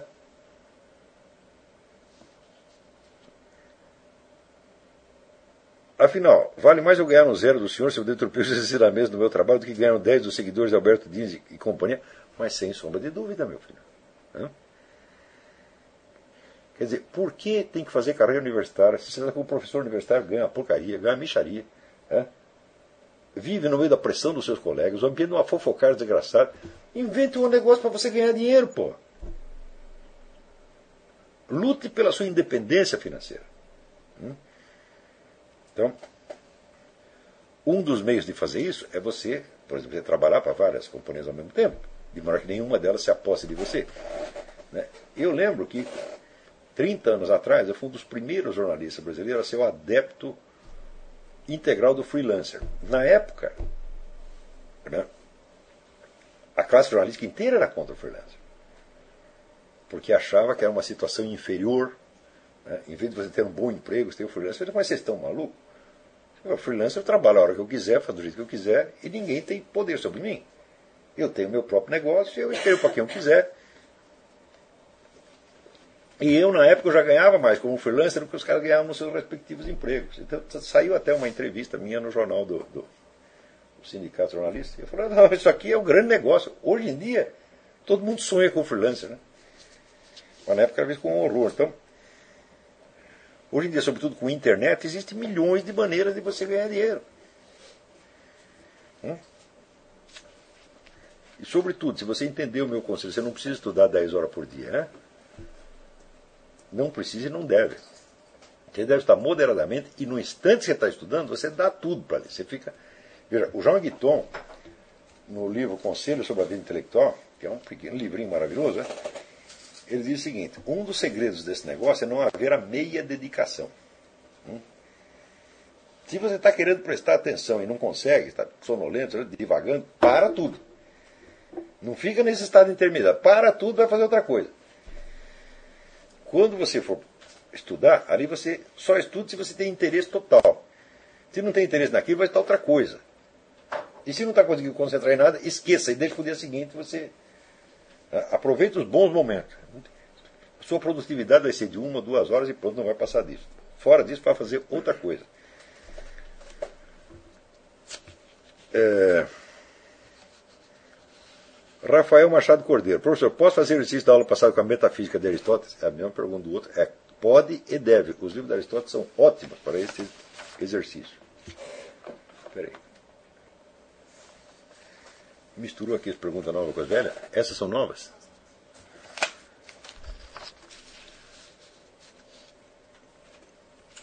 Rodrigo Franco. Caro Olavo, ao participar do seu curso, sinto-me como tendo nascido numa nova casa e que aos poucos vou absorvendo os valores acima de tudo o exemplo de uma pessoa que sabe do que está falando. Muito obrigado. Realmente não tinha noção do quanto seria difícil fazer os exercícios que propõe no curso, de especial o primeiro sobre o necrológio. Ah, o necrológio é um desafio. É? O necrológio é um exercício máximo de autoconhecimento. Você vai tentar várias vezes e você vai falhar. É? Talvez você vai ter que fazer vários necrológios na sua vida e você vai ver como a sua concepção do seu futuro vai mudando à medida que o tempo passa. Tá certo? Uma vez que são de fato geradores de tensão permanente na minha vida, o meu maior receio é que não me torne solipsista. Não tem o menor perigo. Não tem o menor perigo. Você está cheio de colegas aí, pô, estão todos passando. Né? Dois solipsistas conversando, nenhum deles é solipsista mais. Rubens Petrucci, Petrucci Jr., o senhor falou muito bem sobre a obra de Miguel Real e sua teoria tridimensional direito. O exercício de reflexão para o qual temos de escolher um livro poderia ser feito nessa fase inicial, referido ao livro do Real? Sim. Agora, note bem, o Reale é também, nesse sentido, um autor do tipo do Mário Ferreira. Né? Ele não está pegando os livros na experiência direta, mas está pegando, o, o, está pegando os assuntos na experiência direta, mas está pegando os assuntos numa tradição de discussões jurídicas. Quer dizer, para você entender bem do que ele está falando, você precisa toda a retaguarda. Né? Um dos primeiros livros do Miguel Reale, que é um livro que eu adoro, que chama Teoria do Direito do Estado, antes dele ter chegado ainda no negócio de teoria tridimensional. Né? Você vai ver que todo o, o, o legado da teoria do Estado, desenvolvido ao longo de não sei quantos séculos, está tudo presente para o Miguel Reale. Quer dizer, ele está prosseguindo uma conversa que já começou. E ali é um excelente guia de leitura. Tá certo? Então, muitas vezes, para você completar o que o sujeito está falando, não vai bastar só o exercício imaginativo, você vai precisar puxar outras referências, o que não acontece com os livros de Aristóteles. Quando Aristóteles estava escrevendo, existia pouquíssima bibliografia sobre aquele assunto, e mais ainda, o pouco que existe, o Aristóteles resume. Ele diz lá, fulano diz isso, fulano diz aquilo, fulano diz aquilo, então você não vai precisar eh, buscar né, as referências, porque elas já estão lá. Então, tem, é, guarda, vamos dizer, ressalvado esse ponto, eu acho que é um bom livro para você fazer isso sim. É, pergunto isso o senhor da área jurídica, servidor público e estudante de direito. Assim, gostaria de saber, doutor, assim, sobre a importância do Pons de Miranda sobre, para a filosofia. Ora, aí tem o seguinte: é, o que eu li do Pons de Miranda é ínfimo. ínfimo, ínfimo. E não li dele nada da área filosófica. Eu li partes do comentário do Código Civil porque me interessava na época. Tá certo? Então eu sei que nessa área de jurisprudência o sujeito era um arce, ele sabia tudo. Né? Se filosoficamente é importante, não sei. Tá certo? É... Agora, outra coisa, só esse comentário ele tinha 56 volumes, né? só o comentário Civil tinha 56 volumes. Então a obra do sujeito é uma monstruosidade. Né? É... E quando são autores assim, eu gosto de primeiro juntar toda a obra dele e depois começar né, a vasculhar aquilo. Então, Pouso de Miranda eu nem comecei ainda. Mas eu sei que na área jurídica é muito importante. É... Ademais, Carlos tem indicações do doutrinadores na área jurídica de que o senhor goste e que saiba que sejam bons gostaria de recebê-las. Vou te dar uma aqui que é um, uma delícia, delícia, delícia. Só que tem o seguinte: você dificilmente vai encontrar esse livro em português. E, e o livro é o original do livro é italiano. O autor chama-se Igino, C-H, I-G-I-N-O, Petrone. O livro chama Il diritto nel mondo dello spirito, o direito no mundo do espírito. É uma, é uma delícia. Esse camarada ele morreu jovem, mas era um grande, grande gênio da teoria do direito. Né? Uh,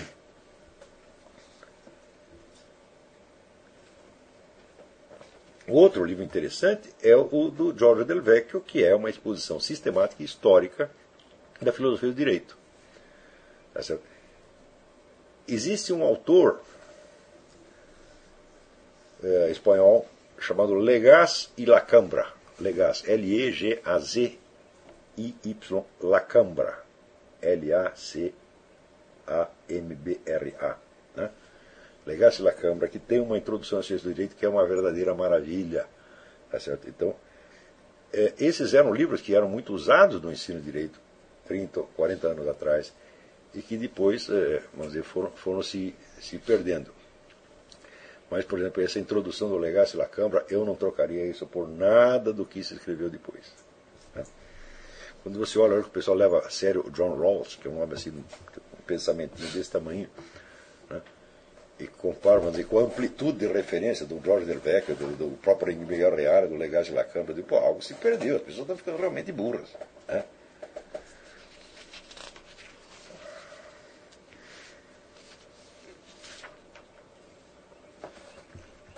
É... Prezado professor Leonardo Oliveira, como ainda não pude assistir a aula passada por estar sem conexão, portanto não sabendo se já fui respondido, reenvio a pergunta novamente. Gostaria de receber indicação de algum na verdade, do melhor, ou se possível, dos melhores, adicionar latina em, português, em português. Falei, e aí você me complicou.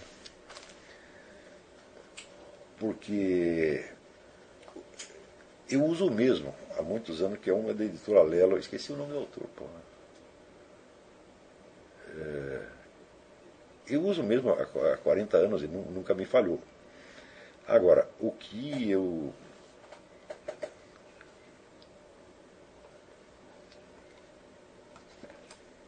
Deixa eu ver o que mais que eu poderia te, te sugerir. Pega algum dicionário etimológico da, da língua latina, pode te ajudar. Agora, a Lelo que eu sabe só publicou este, esse dicionário, então eu não lembro o nome do autor, mas é, é procure esse que não, não vai te falhar. É muito completo. Nunca, nunca me deixou na mão. Leonardo Batista dos Santos. Parece que agora peguei o elo. Eu vou ver o nome do autor do Jornal Latino que trago aqui. Parece que agora peguei o elo. Leitura, Leonardo Batista dos Santos. Agora peguei o elo. A leitura de obras de ficção nos trará o imaginar necessário que servirá como atalho para a compreensão de obras de filosofia como a de autores como Aristóteles. Perfeitamente. É isso aí. Quer dizer, você enriquecendo e organizando seu imaginário, você terá mais meios para fazer os exercícios imaginativos necessários para que você compreenda em profundidade as obras como a de Aristóteles e Leibniz, porque você terá o referencial imaginativo, histórico, humano, para você entrar no diálogo com esses grandes espíritos, verdadeiro diálogo, ou seja, você vai estar imaginando as coisas como eles imaginaram. Você não está só lendo as frases deles. Né? E é esse, vamos dizer, este o, o, o ideal em filosofia, para que você possa entrar no, no efetivo diálogo. Porque são diálogos com pessoas de muita experiência, de muita, muita vivência, e pessoas mortalmente sérias, que estão interessadas naquilo, aquilo é mais importante para elas do que suas vidas. Certo? Então, quanto mais você participar da referência que elas têm, melhor. Hum. Hum. Francisco Antônio de Souza. Francisco Antônio de Souza, é isso mesmo, autor do dicionário. É Francisco Antônio de Souza, editora Lelo.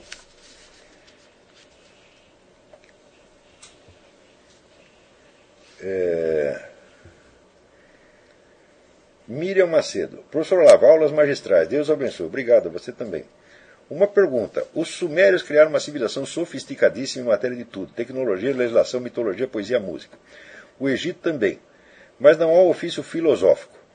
Por que a filosofia só aparece na Grécia? Essa foi a pergunta que muita gente já se fez. Tá certo?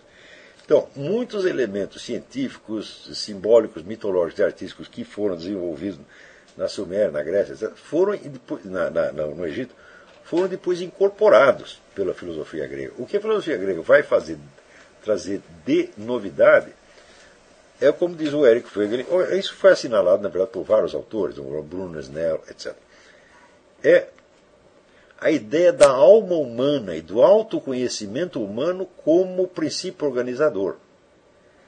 Quer dizer, não é o cosmos, mas não é mais a ordem cósmica que funciona como modelo organizador da sociedade. É uma alma humana que busca se completar, busca a sua própria maturidade e busca a sua própria perfeição, e a partir daí ela observa a sociedade. Tá certo? Então, Sócrates julga a sociedade. Você não vê ninguém fazendo isso antes dele. Né? Então, ele julga a sociedade a partir da sua própria experiência de buscar a verdade dentro de si. Então ele encontra um novo princípio ordenador que não é acessível imediatamente à sociedade como um todo, mas é acessível somente ao indivíduo que se entregue a, este, a esta tarefa. Hum? Quando ele busca saber a verdade sobre si mesmo e sobre cada um dos tópicos que estão em discussão publicamente, ele está se entregando a um exercício que não corresponde a nenhuma função pública existente. Tá certo? Então, é aí é a alma, a consciência do filósofo que se transforma a nova unidade de medida, mas não é consciência, não é uma mera opinião individual, não é isto. Hum? É o exercício de uma busca interior da verdade com uma persistência e uma honestidade até o fim. É aí que o filósofo conquista, vamos dizer, uma espécie de autoridade intelectual, apenas intelectual, superior à sociedade. Eu digo apenas intelectual porque Sócrates não se considera superior à sociedade ao ponto de querer mudá-la. Né? Ele não está fazendo um movimento de mudança social. Platão, na juventude, quis isso e depois disse que é besteira. Né? Se arrependeu. Mas Sócrates não está fazendo isso. Né? Ele está apenas fornecendo um espelho para a sociedade. E ele reconhece a autoridade que, por outro lado, a sociedade tem sobre ele. Quando o condenou à morte, ele aceita a sentença. Ele não quer a desordem social. Né? Ele quer apenas elevar o nível de consciência da sociedade. Está compreendendo? Agora, hoje em dia, qualquer moleque de 14 anos acha, ah, nós precisamos transformar o mundo. Está entendendo? Bom, Sócrates não queria tanto assim. Então, se nós perguntarmos por que só aparece na Grécia, digo, bom, existem muitos livros que tentaram responder a esta pergunta, por que, que esta condição foi possível na Grécia. Né? Uma delas foi, que eu considero evidentemente a mais, a mais importante,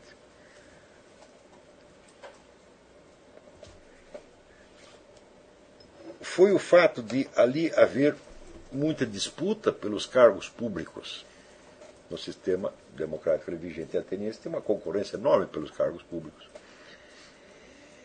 E esses cargos públicos dependiam da capacidade de persuasão que as pessoas tivessem.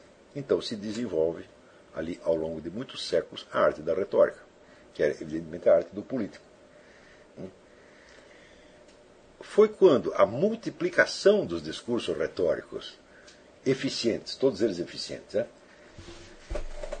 criou onde um, da massa crítica suficiente para que as contradições do conjunto aparecessem, foi aí que entra Sócrates na história.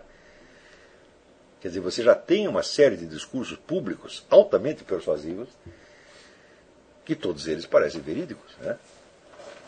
só que eles são contraditórios entre si. Então, aí, de certo modo, a situação requer um outro tipo de atividade que não existia, que é a comparação entre os discursos, não do ponto de vista da sua eficiência, mas da sua veracidade. E que é exatamente o que Sócrates vai fazer. Então, o que eminentemente possibilitou o advento da filosofia na, na, em Atenas foi, vamos dizer, a intensa atividade política e a existência de uma técnica política que é a arte retórica, altissimamente desenvolvida. Quer dizer, os sofistas que eram? Eram um professor de retórica. E como eles foram muito bem sucedidos nisso, então você tinha ali eh, as várias condições para isso, a existência de uma camada de pessoas muito cultas, muito preparadas na arte retórica, na arte literária, etc, etc. Né? E segundo, você tinha uma acumulação suficiente dizer, de contradições para despertar o desejo de um algo mais. Está entendendo? Então, eu acho que essa foi a, a condição principal. É, foi depois de atender quase todas as necessidades da vida e assegurar as coisas que contribuem para o conforto e a recreação que começou a se procurar pelo conhecimento. É, é, Aristóteles, de fato, diz isto, tá certo? mas note bem. Esta coisa ela tem mais gravidade do que ele está dando. Tá certo? Se você tenta você pode fazer com esta frase o mesmo exercício. Né? Pegue esta frase. De que raio de coisa estava Aristóteles imaginando? Hum? Então,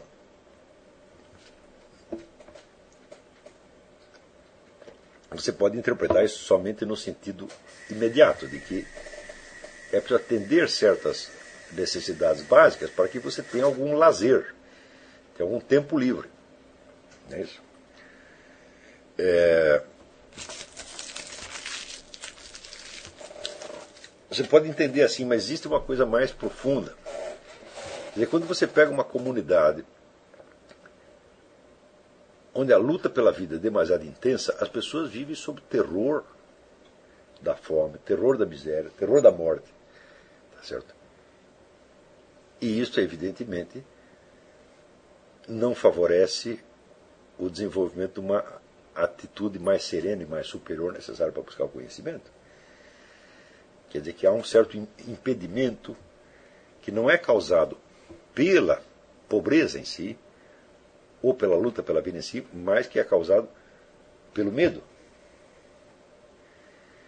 Está entendendo? Então, é necessário, não é, não é só atender à necessidade econômica imediata, é necessário um certo recuo. Por exemplo, perante a natureza. Então você pensa que índio adora a natureza, está se sentindo muito bem ali. Não, está aterrorizado com aquilo. Né? Então, vou dizer, o estado de terror ante a natureza não permite a atividade filosófica. Então, somente depois de você estar protegido dentro do recinto urbano, você tem uma certa distância para você. A própria ideia de natureza, ela só surge, aí que surge a ideia de natureza. Está compreendendo? Tem um terceiro elemento ainda.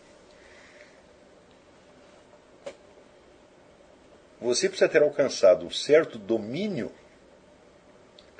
sobre a situação material econômica para que você desenvolva a confiança na capacidade de organização racional.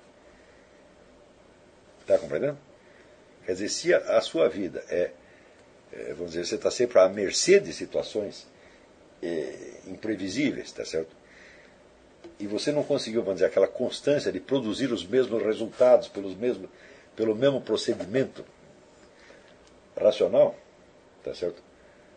É, você não é capaz de se elevar a uma, uma confiança na sua capacidade intelectual. Você precisa desenvolver essa autoconfiança também. Tudo isso, e muito mais do que isso, está subentendido nesta frase de Aristóteles. Então, por favor, não entenda esta frase no sentido apenas vulgar. Né? Porque muita gente diz, ah, então eu preciso primeiro ganhar dinheiro para depois eu me dedicar à atividade filosófica. Eu digo, se você fizer isso, muito provavelmente você não vai ganhar dinheiro nenhum. Tá certo? E muito menos vai ser filósofo. Tá certo? Porque dominar uma situação econômica não significa ter dinheiro. Hum? É dominá-la interiormente, psicologicamente.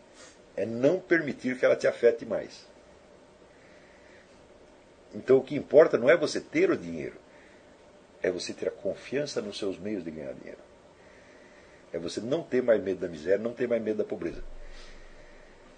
Para isto, para chegar a isto, é preciso que você atravesse as duas às vezes é preciso que você atravesse, pelo menos imaginativamente, as duas situações, que você será muito pobre e que depois você seja rico. Então, eu há muito tempo já perdi totalmente o medo disso.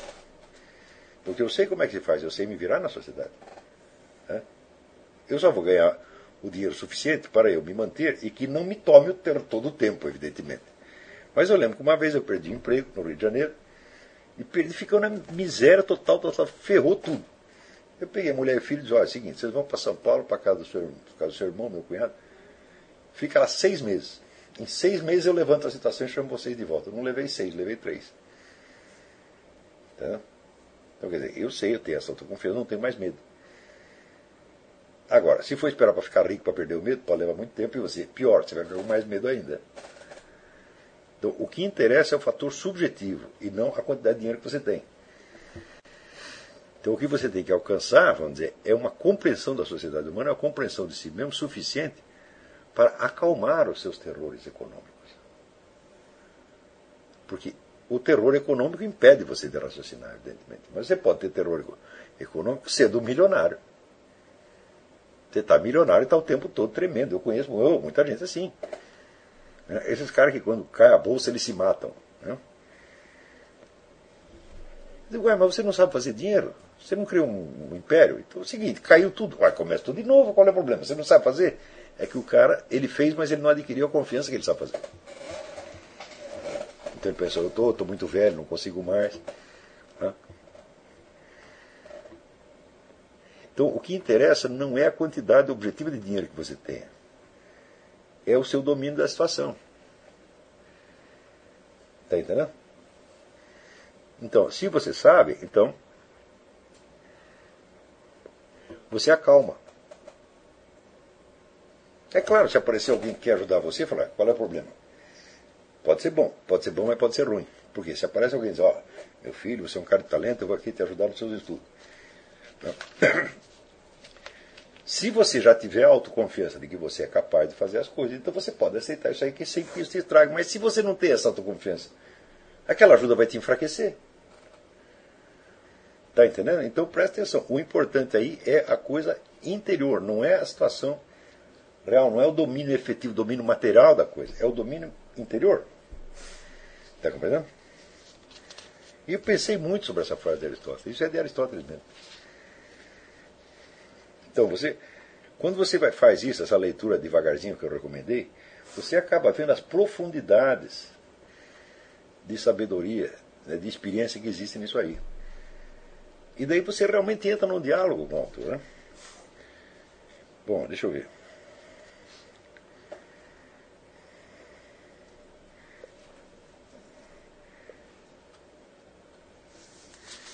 Eu acho que eu não vou responder mais pergunta nenhuma hoje, já foi, foi demais, né? Então essa aula foi mais comprida. Então, vamos parar por aqui mesmo. Até a semana que vem. Muito obrigado.